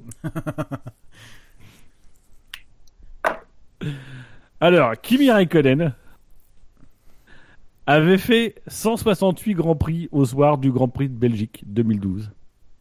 Et il avait fini troisième du top 10. Ah oui. Putain. Oh bah oui là.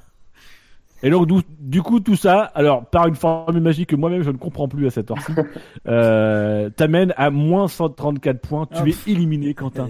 tu ne pourras pas gagner ce jeu. Et je sais que tu en Quentin, es tu n'es qu'une merde. Bah, ok. Je peux aller me coucher du coup ou faut que j'attende Attends, Tu a peux le aller te coucher si tu veux. Non, On peut non. te dire bonne nuit. Redscape. Euh, Putain, euh, ça, c'est c'est tendu là. Euh, putain, mais ouais, il y avait l'autre là, euh, comment qui s'appelait euh, pff, Putain, mais lui, c'est ça rime pas avec Poutine, mais pas du tout. Euh, Vitali Petrov. Voilà, le temps que je le retrouve. Ouh. Et il y avait effectivement Vitaly Petrov qui Ouais, avait disputé 49 Grands Prix. Ah oui. Euh, je comprends plus rien à ma formule de calcul. Ah, tu m'étonnes. de toute façon, et on te l'a dit dès le départ. hein. oui, oui, non mais je- mais en fait elle était très claire hier et puis là elle est plus claire du tout. Ouais, il mais avait à disputé 2h du 49 matin, tout, est super clair à 2h du matin. Oui, c'est clair. Euh, il avait été 18ème du top 10. Donc du coup tout ça te fait descendre à 651,1 points. Ouais. Euh, voilà, donc attention, tu es, tu es dans une zone de danger. Oui. bon. Elder, Alors, je suis très joueur, j'ai envie de tenter un coup de poker et c'est surtout parce que j'ai rien d'autre à me mettre sous la main là tout de suite. Euh, mais il me semble que malgré sa course très brève, euh, il a été dans le top. Moi, je dirais Fernando Alonso. Eh ben, tu as raison. Fernando Alonso était dans le top. Non, mais. Euh, ah oui, il non, était 9ème. Eh ben oui, il s'est fait cartonner par Grosjean, donc il y a eu une grosse vague de sympathie pour lui. Même à l'époque. C'est Grosjean qui est Grosjean. Euh, Grosjean. Euh, Grosjean. Euh, Fernando Alonso qui avait disputé 189 Grands Prix. Grosse Euh, gêne. voilà. Et Elder, tu es à moins 661,2 points. Tu es éliminé. Hein Je sais même pas comment, mais tu es Je éliminé. vous ai tous pulvérisés. Par contre, je tiens à dire, c'est c'est un jeu très raciste, c'était anti-portugais, parce que comme par hasard, les autres ils finissent à moins 120, tu vois, des petits scores de merde. Et moi, je suis à plus 1800 et je me tape à moins 600, quoi. Cherchez pas à comprendre. Oui, complètement. Fasciste. C'est- C'est-à-dire que là, je pousse l'aléatoire jusqu'au bout. C'est-à-dire que moi-même, je ne comprends plus les Ouais, règles. non, mais je crois que t'as fait des erreurs, c'est vraiment complètement aléatoire. Ah ouais, On ne oui, sait non, pas mais- ce qui nous attend. C'est toi, Redscape, qui a gagné avec Ah un total de 651 points. Euh, voilà. Skype a un tour de moins que nous deux, donc. euh, enfin, Bah, eux, on lui a mis Oui, vas-y, tour. tiens, alors- pour le. Ah, pour vas-y, le- symboliquement. Symboliquement. On peut finir le tour. Eh, si- Quentin. Bah oui. Ah non, mais Bah- moi, mon tour il est fini depuis longtemps. Bah non, mais moi. Non, mais vas-y. Entre Redscape et Elder. Bah. Senna. Senna, Mais Brune, euh, euh, comment dire euh, lequel Euh, Bruno ou bah. Ayrton Le- allez, lequel, pour le non. fun, Et Ayrton. Ayrton, Ayrton, Ayrton, je te donne un indice, il était mort depuis longtemps. Alors, Ayrton Senna euh, cher. bah, n'était pas disponible pour le Grand Prix de Belgique 2012. Veillez. Euh, donc, du coup, Rappelez tu prends euh, le total euh, de, de Grand Prix disputé par Schumacher, plus 25%. Euh, ce qui fait que tu es à moins 2848,1. Ah, eh, eh, t'es à plus 600 et tu te retrouves à moins 2000.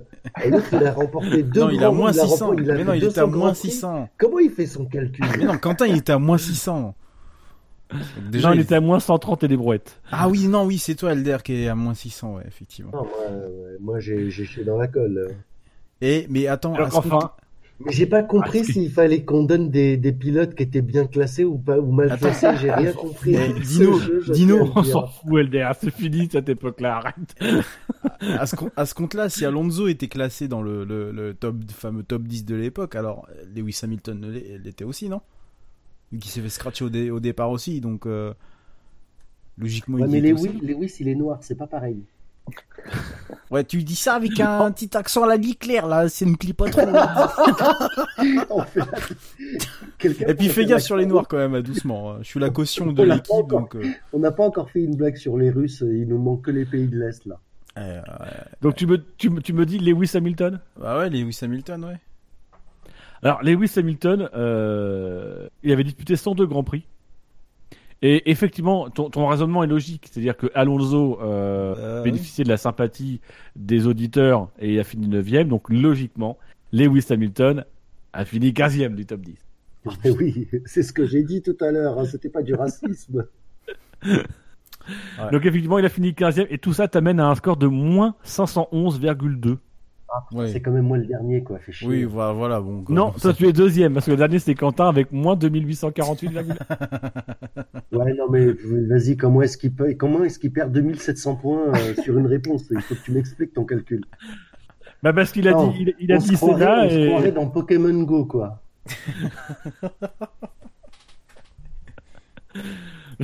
Donc voilà, donc, en du tout cas bravo euh, Redscape, comprendre. Tu as, tu as gagné de façon Ouais. fort logique ce jeu qui n'avait strictement aucune logique. Oh putain. Le SAV du hasard quoi. Ouais. Mais voilà, euh...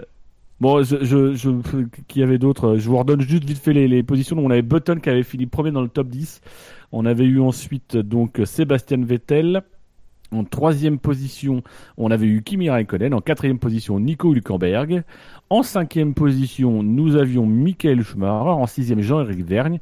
En septième, Felipe Massa. En huitième, Marc Weber. En neuvième, donc Fernando Alonso. Et en dixième position, Daniel Ricciar- Ricciardo. Ricciardo. Euh, Ouais. Le X. Messieurs, est-ce qu'il y a euh, pour finir euh, cette émission un, un drive-through que vous souhaiteriez mettre? Moi, j'en ai, j'en avais pas, donc du coup, j'ai, j'ai pas lancé les drive-through. Est-ce que vous avez des drive-through Ouais, ouais, moi j'en ai un chef. Moi, je- chef. Ouf mais, mais quel abruti C'est incroyable. C'est incroyable. Mais qu'est-ce qu'il fait? Non, franchement, c'est inadmissible. Inadmissible. Excusez-moi, mais c'est un vrai abruti. C'était les commentaires suite à la collision euh, au Canada entre euh, Button Non. et Hamilton. euh? Non, non, non, c'était Magnussen qui avait gêné, je crois, Gasly aux essais libres d'Azerbaïdjan, de mémoire. De mémoire. hein. Oui, débilité assez profonde quand même. Voilà. Donc oui, alors moi j'ai un drive-through. Donc comme je vous l'avais dit, je sais plus en début d'émission ou en off avant le début de l'émission, euh, j'ai regardé pratiquement, enfin j'ai dormi pratiquement tout le Grand Prix sur Canal+. Mais c'était palpitant. Julien Febro fait bien son travail et euh, j'ai été un des fervents détracteurs de Jacques Villeneuve. Jacques, sache-le, je t'aime. Hier, j'ai regardé les cinq ou dix derniers grands, eh, les cinq ou dix derniers tours du Grand Prix sur TF1. Alors, je ne sais pas. J'avais un très bon souvenir de Jean-Éric Vergne, mais je pense que hier, euh, trop la pression, il a été contacté par trop d'écuries en F1. Il osait dire du, du mal de personne. Tout le monde, il était beau, tout le monde, il était gentil. Et, euh, et en fait, euh, Ah bon, Ferrari s'en est même pas, j'ai même pas pu changer de chaîne. Je me suis endormi direct. Il m'a, ah si, je me suis réveillé à la pub. Si, il y a eu une coupure pub sur les dix derniers tours et je me suis réveillé à ce moment-là. Donc Canal is good, euh, TF1 c'est de la grosse merde. Encore pire qu'avant. hein. Là c'est hier vraiment euh, euh, Vergne, je sais pas, il il est trop auréolé de son titre de champion de Formule E ou il est trop contacté par les écuries de F1, j'en sais rien. Mais euh, il était complètement à côté de la plaque. Euh, alors que j'en avais eu un très bon souvenir dans d'autres grands prix qu'il a commenté. Mais hier, il n'était pas là. quoi. C'était, euh, je, c'est Kartikeyan qui devait faire les commentaires, je pense. Je sais pas. tu vas te chercher loin quand même. Ouais, bah euh, oui, bah on en mais a il y parlé avait il y a l'autre là, minutes, il, y a, il, mais il a accompagné de l'autre, euh, comment ça s'appelait, le pavot là, ou graine de pavot là, je sais plus. Adrien euh, Pavio. Ouais, c'est Pavot. pas- merci. Ah mais lui, je sais pas, je l'ai pas entendu. J'ai juste entendu une phrase de de, de, de Gève et je me suis endormi en fait. On dirait mon traducteur en ligne, crème de Pabio. Pardon, mais je suis désolé, mais tu sais, à minuit Tu peux pas 24, le faire on en live, tu rentres le nom du commentateur, voir ce qu'il va te dire ton, ton traducteur. Non, je vais pas le faire. Donc voilà, mon, mon drive-through, c'est à l'encontre de tous ceux qui peuvent critiquer Canal+, et je n'ai pas d'action chez Canal+, hélas, ni chez Bolloré d'ailleurs. Euh, mais euh, franchement, euh, et Villeneuve, euh, même si j'aime pas Villeneuve et foncièrement je peux pas l'encadrer et je, je supporte pas ses commentaires, mais euh, hier, euh, les, les 5-10 tours que j'ai écoutés de la fin du Grand Prix, c'était une purge monumentale, quoi. C'est, c'est, c'était pire qu'un film d'essai comics, quoi. De toute façon, ça sert pas le, ça sert pas le, fait que, même s'ils peuvent tirer un très bon bilan parce que euh, ils ont ramené quand même pas mal de téléspectateurs et notamment sur des tranches qui étaient plutôt sinistrées, euh, puisqu'alors là, t'as pu, euh, plus vraiment grand chose. Hein. Avant, t'avais quand même euh, Walker Texas Ranger. Euh, Ouais, mais ça débutait Merci, à 14 merci de me rappeler. euh, Ah Merci. bah ouais, attends, euh, on a tous vécu cette période-là, évidemment. Où quand tu, tu, tu voyais Walker, tu disais, ah putain, mais c'est vrai, il n'y a pas de Grand Prix ce week-end. c'est pas vrai. C'était ça, oui. Quand t'avais le générique, tu disais, oh putain, il y a pas de Voilà, GP. voilà, voilà, c'est exactement ça. Euh, Au-delà de ça, ça leur a apporté euh, une certaine bah, des, des téléspectateurs à des heures un peu sinistrées. Tout ce qui tout ce qui est côté image, côté euh, sérieux, présentation, tout le bordel. Bah, ils ont fait juste le minimum syndical. Hein. Euh, on leur demandait pas non plus de faire euh, de faire de faire grand chose d'autre. Hein. Après, après, apparemment, Verne était meilleur sur les tout premiers. Moi, je me souviens que la, la couverture du Grand Prix de France était extrêmement choquante dans le sens où, pire que le minimum syndical, ils ont pris, je crois, l'antenne à 15h55. Euh, je me rappelle, on était en direct, Oui. nous. euh, au- Oui, c'était vraiment juste au moment. C'était euh, vraiment peu juste. avant Ouais, départ, voilà. c'est de l'opportuniste à. Même, je, je me demande même si c'était pas à 15h05 Voilà. et qu'ils attaquaient directement le tour de chauffe, quoi. Ouais, voilà. Bah, euh, oui, oui, bah oui, de toute façon, c'était ça. C'était 15h55, le départ était à 16h10, donc tour de formation à 16h10. Donc, euh, voilà, là, on était clairement sur de l'opportunisme. Après, euh, euh, de toute façon, nous, on sait très bien, on regardait la, la F1, euh, et puis c'est facile aussi de se dire que bah, Canal est toujours mieux, forcément, à nos yeux, de, de, entre guillemets, spécialistes. Euh, Hülkenberg. Euh, à nos yeux de spécialistes, forcément, euh, Canal paraîtra toujours mieux que, que TF1 qui est à destination du, du, du grand public. Euh, je, je vais te donner un exemple tout con. Mon père regarde, ne regarde plus la F1 depuis que c'est passé chez, chez, sur Canal. Non pas parce qu'il est pauvre, mais parce que parce qu'il a plus le temps. Et, en, et, et peut-être qu'il est pauvre, mais on s'en fout. Hein, oui, voilà pas, aussi, ouais. Mais voilà, oui, du coup. Euh... Moi, je suis pauvre, hein, j'ai pas canal. Hein. D'accord, voilà, bon. Euh... 100 euros, s'il vous plaît, pour F1 2018. Et Charles Leclerc. Et donc, du coup. et, et, donc, du coup, euh, il a retrouvé la F1 sur, sur TF1. Euh, il était content, tu vois. Il enregistre les grands prix, puis il était pas là. Voilà, il l'enregistre, il est content, et puis, et puis voilà. Mais euh, enfin, lui, ça le satisfait. il est tout content de me dire. Pas aller lui mettre en replay, salaud. Ah bah, non, il connaît pas moi, encore. Le fils d'un ville, tu vois, moi j'espère que mon fils il sera jamais comme ça. il connaît pas encore. Et euh, non non, tout ça pour dire que tu vois des gens comme des gens qui n'ont pas vu la F1 depuis longtemps, satisfaits de, de ça, euh, qui, qui ils ont rien à foutre de savoir si euh, euh, le Halo peut supporter 19G en sur le latéral ou je sais pas quoi. Enfin tu vois, je veux dire ça intéresse ça n'intéresse que entre guillemets nous les initiés puis les gens qui s'intéressent un tout petit peu au, au milieu au milieu de la F1 quoi. Et on leur demande pas plus que que ça au final. Et puis euh, tu vois la qualité des commentaires, c'est comme les gens qui vont regarder la coupe du c'est comme les gens qui ont regardé la coupe du monde sur euh, sur TF1 et les autres qui ont regardé sur Bein quoi. Tu savais que le niveau des commentaires bah, même si sur matchs sur Bein était quand même un peu bizarre. Sur Bein est quand même la couverture est quand même plus entre guillemets complète et technique que sur TF1 où euh, tu vas volontiers aller taper dans euh, est-ce que est-ce que euh, je sais pas moi tel joueur est mieux intégré qu'un autre ou est-ce qu'il fait est-ce qu'il est plus populaire ou je sais pas quoi tu vois nous on s'en bat les steaks. Moi j'ai regardé la Coupe du Monde sur TF1 c'était pas mal quand même hein. j'ai quand même crié comme un connard dans la rue et tout. Hein. oui mais moi aussi mais malgré les commentateurs enfin, de merde. Hein. Enfin, c'était simplement pour faire le parallèle si tu veux quoi c'était pas pour. non mais j'entends bien oui. Voilà c'est mais. mais j'entends bien ce que tu veux dire. Mais oui oui ils ont ils ont amené ils ont amené euh, effectivement j'ai j'ai des tas d'exemples comme ça autour de moi qui me disent ah moi je regarde plus la Formule 1 plus c'est sur Canal et qui on, sont super contents de l'avoir euh... on tire les rideaux.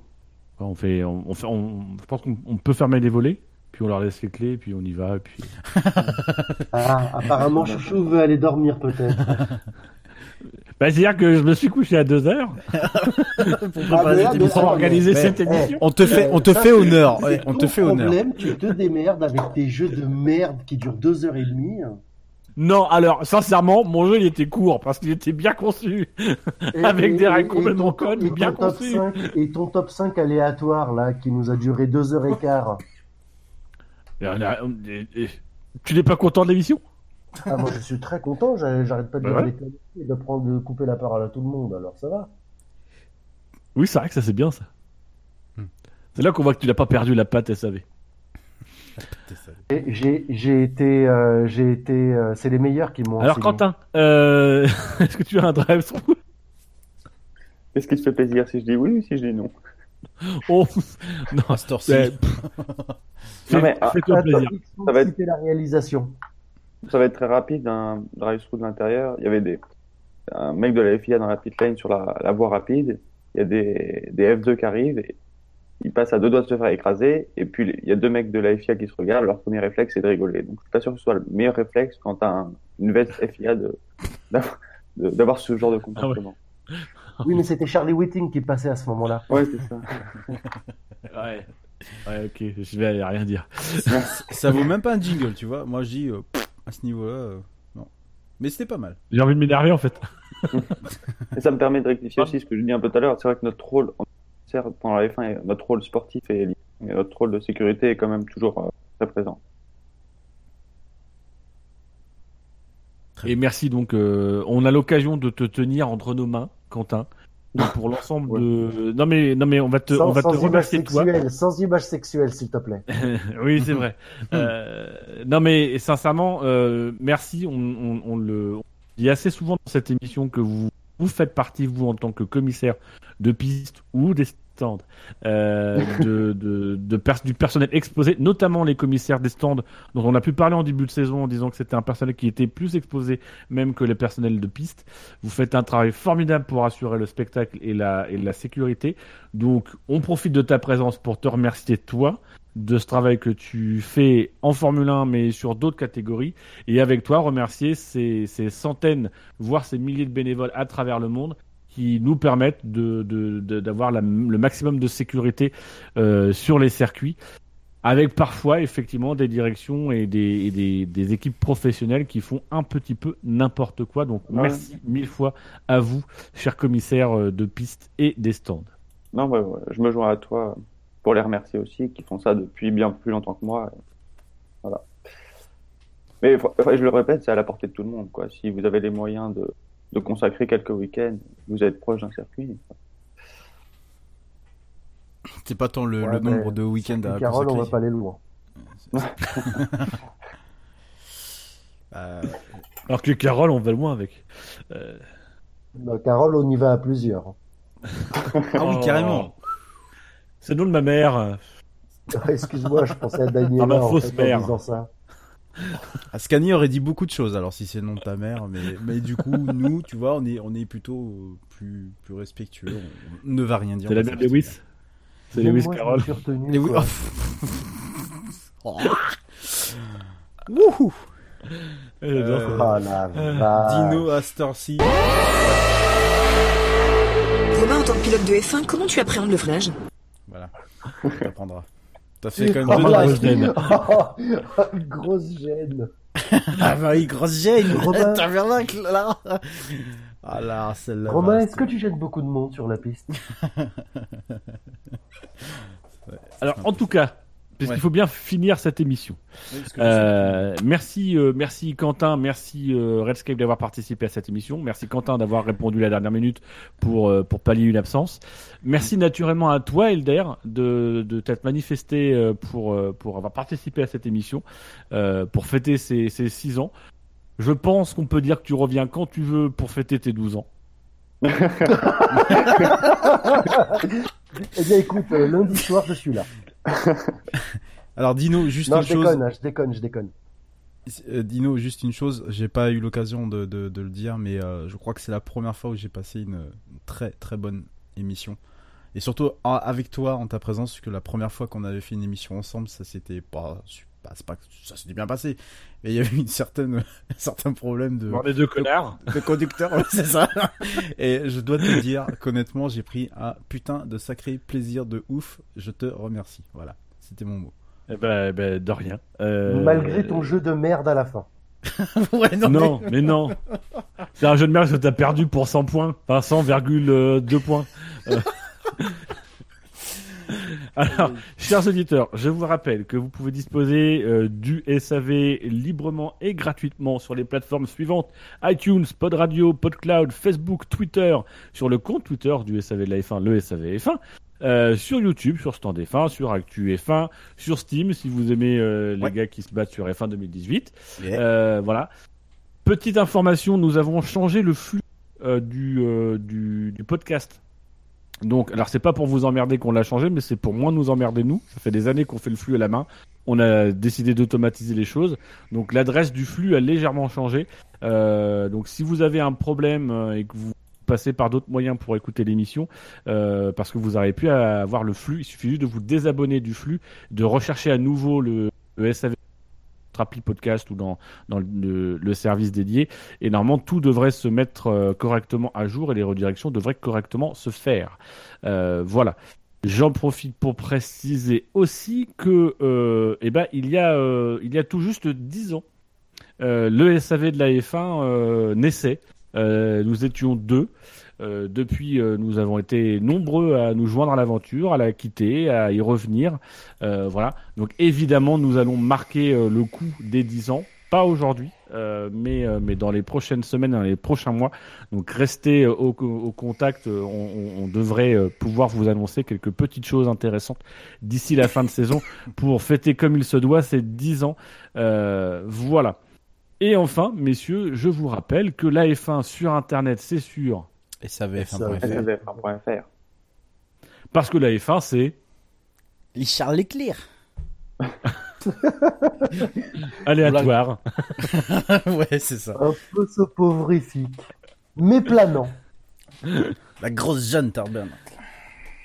Mieux que la moto. Alors, en- encore, Oh putain, ouais, le mec, il... et le mec qui fait le SAV du MotoGP là, ce il, a dû... il a dû faire une super émission. hein. On vous donne rendez-vous le week-end prochain pour le, le warm-up et le SAV du Grand Prix d'Italie. Et, euh, et jusque-là, bah, restez tranquille, profitez de la vie. Euh, bonne soirée à toutes, enfin, bonne soirée, bonne journée, bonne, bonne vie à toutes et à tous. Ciao, ciao.